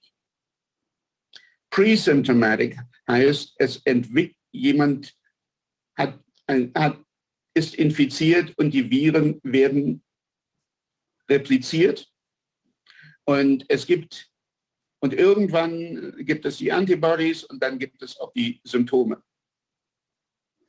Und jemand, der präsymptomatisch ist, kann ein Virus ausbreiten, kann andere Leute infizieren. In den letzten zwei Tagen. Vorher nicht. Es ist epidemiologisch irrelevant. Genau das. So, es gibt also bei den präsymptomatischen Fällen die Möglichkeit, dass über einen Zeitraum von zwei Tagen hinweg jemand andere Leute anstecken könnte. Und das passiert sicher auch. Mhm. Äh, asymptomatisch heißt, jemand entwickelt nie Symptome. Und wenn jemand nie Symptome entwickelt, dann heißt das, er hatte bereits eine ausreichende Immunität, um zu verhindern, dass es jemals zu einer Infektion einer hinreichenden Zahl von Zellen kommt, um Symptome zu entwickeln. Äh, wenn die Viren nicht ausreichen, um diese Zahl von Zellen zu infizieren, dann ist man auch nicht in der Lage, in einem epidemiologisch relevanten Umfang das Virus weiterzugeben. Das heißt, asymptomatische Infektionen, die es gibt, sind epidemiologisch irrelevant. Präsymptomatische Infektionen können in einem sehr kurzen Zeitraum relevant sein. Das weiß man aber immer erst hinterher. Nein, das weiß man. Das ist ein, bei, jeder Virus, äh, bei jedem Virus so. Nein, nee, ich meine das jetzt mal rein logisch. Wenn ich, ob ich präsymptomatisch bin oder asymptomatisch, das weiß ich erst dann, wenn ich präsymptomatisch gewesen bin, wenn ich nämlich Symptome habe, dann war ich vorher präsymptomatisch. Sonst weiß ich das nicht, sonst bin ich asymptomatisch. Es gibt also diese zwei Tage, wo ich mich wohlfühle, wo ich nichts merke und wo ich trotzdem jemanden anstecken kann. Das haben Sie eben gesagt. Ja. Ja, und das passiert, das, das ist genau dass das, die Leute anstecken, passiert in jeder Epidemie und das ja. ist auch gut so, genau. denn sonst würde, es sich, würde sich ja nie Herdenimmunität entwickeln. Und wenn man das verhindert, dann äh, sorgt man nur dafür, äh, dass es so lange dauert, äh, bis ein neues Virus ausgebreitet wurde. Wir sind uns auch einig, dass in dieser Phase, wo man selber noch nichts merkt, dass da die Infektionsdosis so gering ist, dass die Chance, jemand anders anzustecken, auch sehr gering ist. Und je mehr ich merke, umso, umso mehr da los ist, umso mehr Viren ich produziere, umso, umso mehr kann ich natürlich dann auch spreaden. Und äh, das ist von daher, was, was die epidemiologische Bedeutung angeht, sind diese, kann man diese ganze asymptomatisch-präsymptomatisch Geschichte kann man vergessen. Jemand, der, das ist ganz richtig, so wie Sie das sagen, wenn jemand Symptome hat, dann muss man damit rechnen, dass er auch jemand anstecken kann. Eigentlich nicht mehr. Ja. Äh, äh, wenn man Symptome hat, dann die Symptome sind das Ergebnis davon, dass das Immun, die Antikörper alle infizierten Zellen abtöten. Das produziert, das ist, was die in, äh, Symptome produziert. Nicht das Virus. Wir, ja. wir könnten mit dem Virus leben. Wir würden ja einfach so nebenbei ein paar Viren paar Millionen Viren jeden Tag produzieren. Macht, das könnten wir. Das, das würde uns überhaupt nicht stören. Das Problem ist, dass irgendwann das Immunsystem kommt und hat die Antikörper, um alle infizierten Zellen zu markieren, äh, damit sie von den Killer-T-Zellen abgetötet werden können. Und dann haben wir eine, eine Wunde. Und das ist das, diese Wunde produziert die Symptome. Ja, richtig. Aber unterm Strich. Und wenn man dann so, und die meisten Leute, die dann Symptome haben, bleiben zu Hause, weil sie sich nicht gut fühlen. Ja. Ja, ja. Sinn. Und ähm, ich habe hab jetzt noch mal eine kleine Frage und zwar es ist ja so dieser PCR-Test, der wird da ja irgendwie so im Nasenschlund abgenommen, ja. Äh, ist das denn tatsächlich real so, dass sich dort diese Viren für den Nachweis befinden können? Weil ansonsten wird ja immer gesagt, also ich bin speziell infektiös durch die ganzen Aerosole, die von mir ausgehen, beziehungsweise das Schneuzen, Anhusten, Anatmen, also die ganzen Geschichten. Und äh, ich verstehe das nicht so richtig, weil wenn das alles so infektiös ist, was ich von mir gebe, dann müsste ich doch, wäre es doch wahrscheinlich okay, wenn man eben jetzt einfach zum Beispiel Nasenschleim untersuchen würde oder eben einen, einen Auswurf, den ich von mir gebe. Äh, es, es, gibt ja jetzt auch Tests, äh, die mit Speichel. Aber die sollen sehr ungenau sein. Drucktest gibt es, ja, ja. Ähm, ich möchte mich mit dieser Frage gar nicht ich halte diese Frage für völlig unwichtig. Okay. Die Frage, die Frage ist, macht es Sinn, ein, die Ausbreitung eines Virus dadurch zu verhindern, dass man Kontakte zwischen Menschen verhindert? Die Antwort Und beim Respiratory Virus Disease macht das keinen Sinn. Wir brauchen die Ausbreitung und die das Virus sollte sich vor allem ausbreiten unter den Jungen und den Kindern, mhm. wo die Symptome mild sind und niemand stirbt. In den USA mhm. von einer halben Million Todesfälle in 2020 waren 168 Fälle, maximal 18 Jahre alt. 168 von 50, 500 Millionen, 500.000. Und die große Mehrzahl von denjenigen hat schwerwiegende Type 1 Diabetes, äh, Übergewicht, äh, in einem Maß, den, das man sich in Deutschland gar nicht vorstellen kann. Äh, andere Begleiterkrankungen. Ein halbwegs gesunder Jugendlicher oder junger Erwachsener stirbt nicht an Covid. Ja. Und deshalb, wenn sich das Virus in dieser Bevölkerung ausbreitet, die Leute landen auch nicht im Krankenhaus. Da gibt es auch keinen es sind die Alten und die mit, mit Vorerkrankungen, die im Krankenhaus landen. Ja. Also, und deshalb, es macht Sinn, diejenigen, die Alten mit Vorerkrankungen zu schützen. Ähm, ihnen, mit allem, was uns zur Verfügung steht, das macht Sinn. Alles andere ist Unsinn. Ja. Wir haben zu erkennen. Und alles andere hat nur die, die einzige Konsequenz, von Lockdowns, also von dem ganzen anderen Unsinn abgesehen, ist die Zahl der Todesfälle zu erhöhen. Lockdowns erhöhen die Zahl der Todesfälle. Ja, kann man auch deutlich sehen an der Kurve. Wie das angefangen hat mit dem Lockdown, steigt die Todeszahl. Das in den USA ohne Lockdowns hätte es in den USA nicht jetzt 600.000 Todesfälle gegeben, sondern 50.000. Mhm. Weniger als 10 Prozent. Wahnsinn. So mehr als 90 Prozent aller Todesfälle sind eine direkte Konsequenz des Lockdowns, nicht der Infektion, nicht des Virus. Leuchtet Wenn man sich dann noch vorstellt, dass jetzt noch die Impfung draufkommt und weitere Probleme macht, wahrscheinlich eben durch diese spezielle neue oder dieses Spike-Protein, was wir auch mit Luc Montagnier da besprochen hatten. Das ist ja auch eine indirekte Folge zumindest. Ich halte die Impfung für eine der schlimm, äh, sch schlechtesten Impfungen, äh, die wir haben. Ja. Ein Grund dafür ist, wenn ich diejenigen, die geimpft werden, haben eine Chance von 30 Prozent, Grippesymptome zu entwickeln. Für ein, zwei Tage hohes Fieber und Malaise. Das nennt man sonst Grippe. Diejenigen, die sich nicht impfen lassen, haben eine Chance 0, noch was. Von Drei Prozent. Drei Prozent derjenigen, die sich nicht impfen lassen, haben Grippesymptome. Äh, diese Impfung ist die einzige Impfung, die mir bekannt ist, wo diejenigen, die sich impfen lassen, zehnmal, wo die Chance, der zu krank zu werden oder Krankheitssymptome zu haben, zehnmal so groß ist wie bei denjenigen, die sich nicht impfen lassen. Wahnsinn. Idiotisch, ja.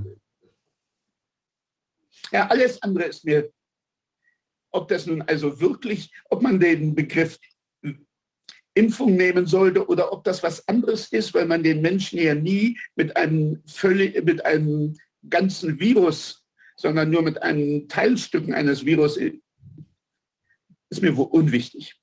Hm. Es, diese neuen Impfungen reduzieren das Risiko zu erkranken von dem Virus, das man, gegen das man geimpft wird. Aber stattdessen hat man eine größere Chance, dieselben Symptome zu haben, nur von dem Virus, äh, von der Impfung, nicht von dem Virus. Ja, oder von anderen Erregern, ja. Mhm. Genauso. Die, ja, aber äh, äh, das, das ja geht mir äh, zu weit, um das, äh, um das also einem Richter klarzumachen. Wir haben das, die Frau Nickbach in, äh, in Schottland, das ist eine, die machen ja ein Monitoring, ein Virusmonitoring seit vielen Jahren über von, und die haben dann, die machen das immer mit Multiplex-Testen und die gucken dann, welche, in welchem Jahr welche Viren, welch, zu welcher Jahreszeit, wie sie sich abwechseln und so weiter. Die haben dieses ein Virusmodell verlassen, sondern gucken auch nach Synergismen zwischen Viren, auch was die, was die, Patho, was die pathologische äh, Bedeutung angeht und Antagonismen auch. Das heißt, Viren haben manchmal, sind im Wettbewerb miteinander, um irgendwelche Möglichkeiten zu wachsen. Und manchmal ergänzen sie sich. Und das beobachten die, das finde ich unheimlich spannend. Das ist ein völlig neuer Ansatz. Da gibt es aber viel zu wenig Erfahrung bisher, den ich aber für sehr gut halte. Und äh, das ist natürlich, wenn wir, wenn wir eine monokausale und eine, eine äh, Herdenimmunität in Bezug auf ein Virus sehen, dann sehen wir die, sehen wir, glaube ich, die Biologie nicht so ganz. Ich finde, das wird die nächsten Jahre, ich glaube, ich hoffe, das wird die nächsten Jahre kommen, dass wir das ökologischer sehen, dass wir also das Biotop. Das mag ja alles sein. Ja, ich, hm. ich sehe das. Das ist durchaus möglich. Und äh, die Frage ist, ist das etwas, was man heute äh, vor Gericht hm. bringen kann und so präsentieren, dass es den Richter überzeugt. Vor Gericht ist man ja wie auf hoher See in Gottes Hand. Naja, ja. aber wenn man, wenn man einem Richter etwas präsentiert, das so komplex ist, dass er es nicht richtig versteht und dann die, die Gegenseite Argumente bringt, die er auch nicht richtig versteht, äh, dann sagt der Richter, äh, hier kann ich nicht entscheiden, ich habe keine Entscheidungsgrundlage. Ja. Das heißt, man muss schon, denke ich, äh, ein, ein klares Bild machen, das auch so weit abgesichert ist, dass die Gegenseite schlecht dagegen argumentieren kann oder dass es klar wird, wenn argumentiert wird, dass der Richter die Argumente äh, bewerten kann. Der Heinz von Förster sagt dazu, der ist ja ein großer Naturwissenschaftler, ein Physiker, und der, der sagt dazu, die Geschichte muss einfach besser sein. Ja, ja. Wir können die Welt auf viele Weisen erklären, aber derjenige wird gehört, der die beste Geschichte dafür hat. Und die werden wir liefern. ja. Und uh, good luck uh, if you think that PCR is I doubt it. But also wir wissen, Herr Witkowski, dass ein erster Versuch, der in New York gelaufen ist, da gab es eine Klage äh, der Kollegen aus äh, vom Children's Health Defense, der in New York verhandelt wurde. Da ging es um, die, äh, um die Testpflicht in den Schulen. Und da ist der Eilantrag gescheitert. Allerdings glaube ich, das sage ich mit aller gebotenen Zurückhaltung, das war ein Anwaltsfehler. Die Geschichte hätte besser erzählt werden müssen, so wie Wolfgang Bodak das gerade sagt. Und man hätte es auf ganz einfache Grundlagen zurückführen müssen. Sehr aufschlussreich ist da die Entscheidung des Richters, wohlgemerkt in dem Eilverfahren. Das Hauptsacheverfahren läuft noch. Ähm, sehr aufschlussreich ist da die äh, Aufzeichnung des Richters, Richters in der Entscheidung, wonach sich der Anwalt, der diesen Fall mündlich verhandelt hat, quasi dafür entschuldigt hat und gesagt hat, oh, PCR ist mein schwächstes Argument. So kann man natürlich nicht im Gericht auftreten.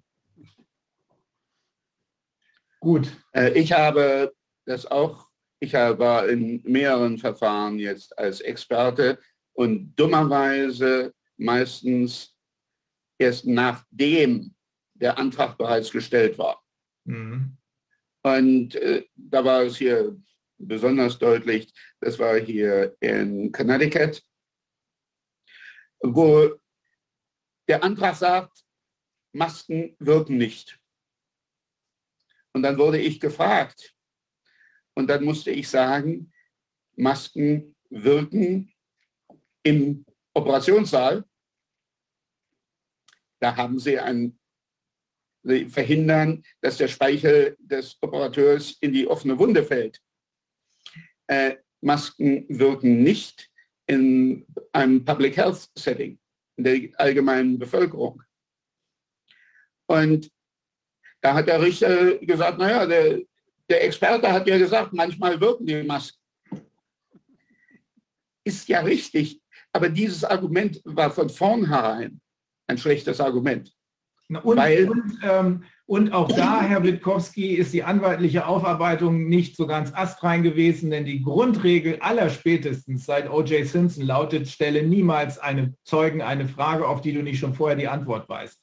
Also so eine offene Sache hätte ich nie zugelassen. Als Anwalt muss man darauf achten, dass erstens mit den Zeugen vorher gesprochen wird, damit äh, klar ist, dass ich, habe, ich habe nie etwas anderes gesagt. Ja. Dass es gibt Studien, die zeigen, dass im Krankenhaus das Tragen von Masken Klar. bei Healthcare Workers und auch von Patienten durchaus sinnvoll sein kann. Das heißt aber nicht, dass es sinnvoll ist für äh, zwischen Schulkindern. Klar. Ja. Genau. Und, äh, aber wenn man das nicht klar macht, und das ist nicht so einfach klar zu machen, dann landet man, gewinnt man den Prozess nicht. Ja. Ja, man muss es so simpel wie möglich machen. Mit großen, ich habe mit großem Vergnügen gelesen, dass es sogar eine ganze Menge Studien gibt, äh, die beim, die, wo Operateure mit und ohne Maske, dann äh, die, der Erfolg von Operationen mit und ohne Maske verglichen wurde. Und ich habe mehrere große Studien gesehen, wo die ohne Maske genauso gute Erfolge hatten, genauso wenig Zwischenfälle wie die mit Maske. Wenn Sie das dem Richter gesagt haben, nicht mal im OP hilft die Maske immer, dann hätte er vielleicht anders geurteilt. Äh, aber es schadet auf jeden Fall nicht. Ich, ich hätte, genauso wie äh, Wolfgang Wodak das eben gesagt hat, so hätte ich das Gespräch vorher, vor Ihrer Vernehmung mit Ihnen geführt, damit wir beide gewusst hätten, wo die Reise hingeht. Aber man kann nicht alles haben. You can't win them all.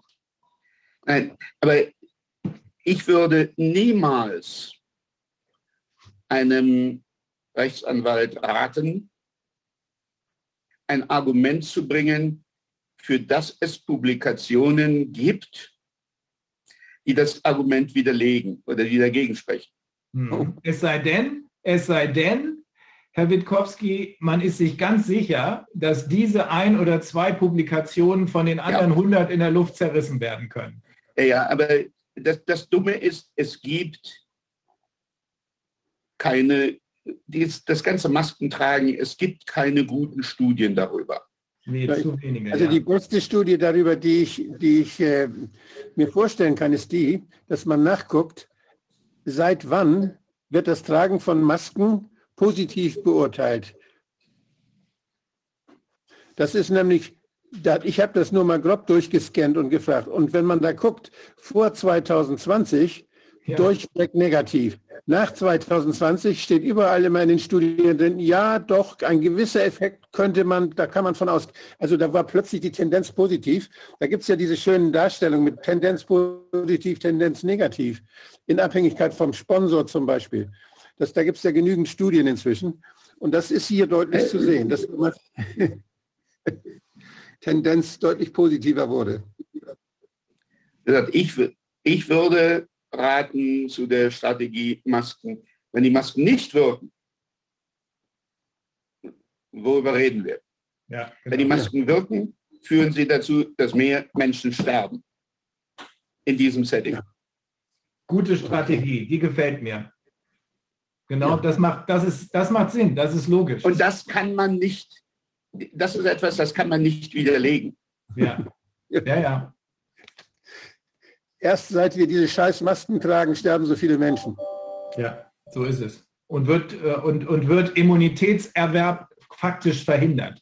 Social Distancing, Masken tragen, äh, Lockdowns. Es, ähm, es verhindert die Ausbreitung des Virus unter denjenigen, die, wenn sie wirken, die die Masken tragen. mhm. Und deshalb sollten diejenigen, die alt sind und Krankheiten haben, sollten Masken tragen. Und diejenigen, die direkt mit ihnen interagieren. Die anderen nicht. Ja, Denn gibt's wir immer noch, müssen die Ausbreitung des Virus zulassen, bis wir Herdenimmunität haben. Und wenn wir die Zahl der Todesfälle minimieren wollen, dann können wir das nur machen, indem wir die Ausbreitung des Virus unter den Jungen und Gesunden zulassen. also da, da bin ich dann noch auch mit den, mit den selbst bei den Alten.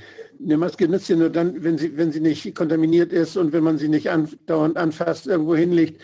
Und diese ganzen Geschichten. Und wenn ich sehe, wie die alten Leute mit der Brille umgehen, dann habe ich meine Bedenken, wie sie mit der Maske umgehen und was das dann für, für Bedeutung hat. Und hier, oder, der, oder da kommt der, der junge Mensch kommt zu Besuch bei Oma und sagt, Oma, komm, nimm du lieber meine Maske, meine Maske, du sollst dich schützen. Oder wer weiß, was da, was da alles so läuft. Das, da muss man ja auch wissen, wie man damit umgehen soll. Muss man einen Führerschein machen für die Maske. Äh, stimme ich vollkommen, aber das, das Argument würde ich nicht vor Gericht bringen.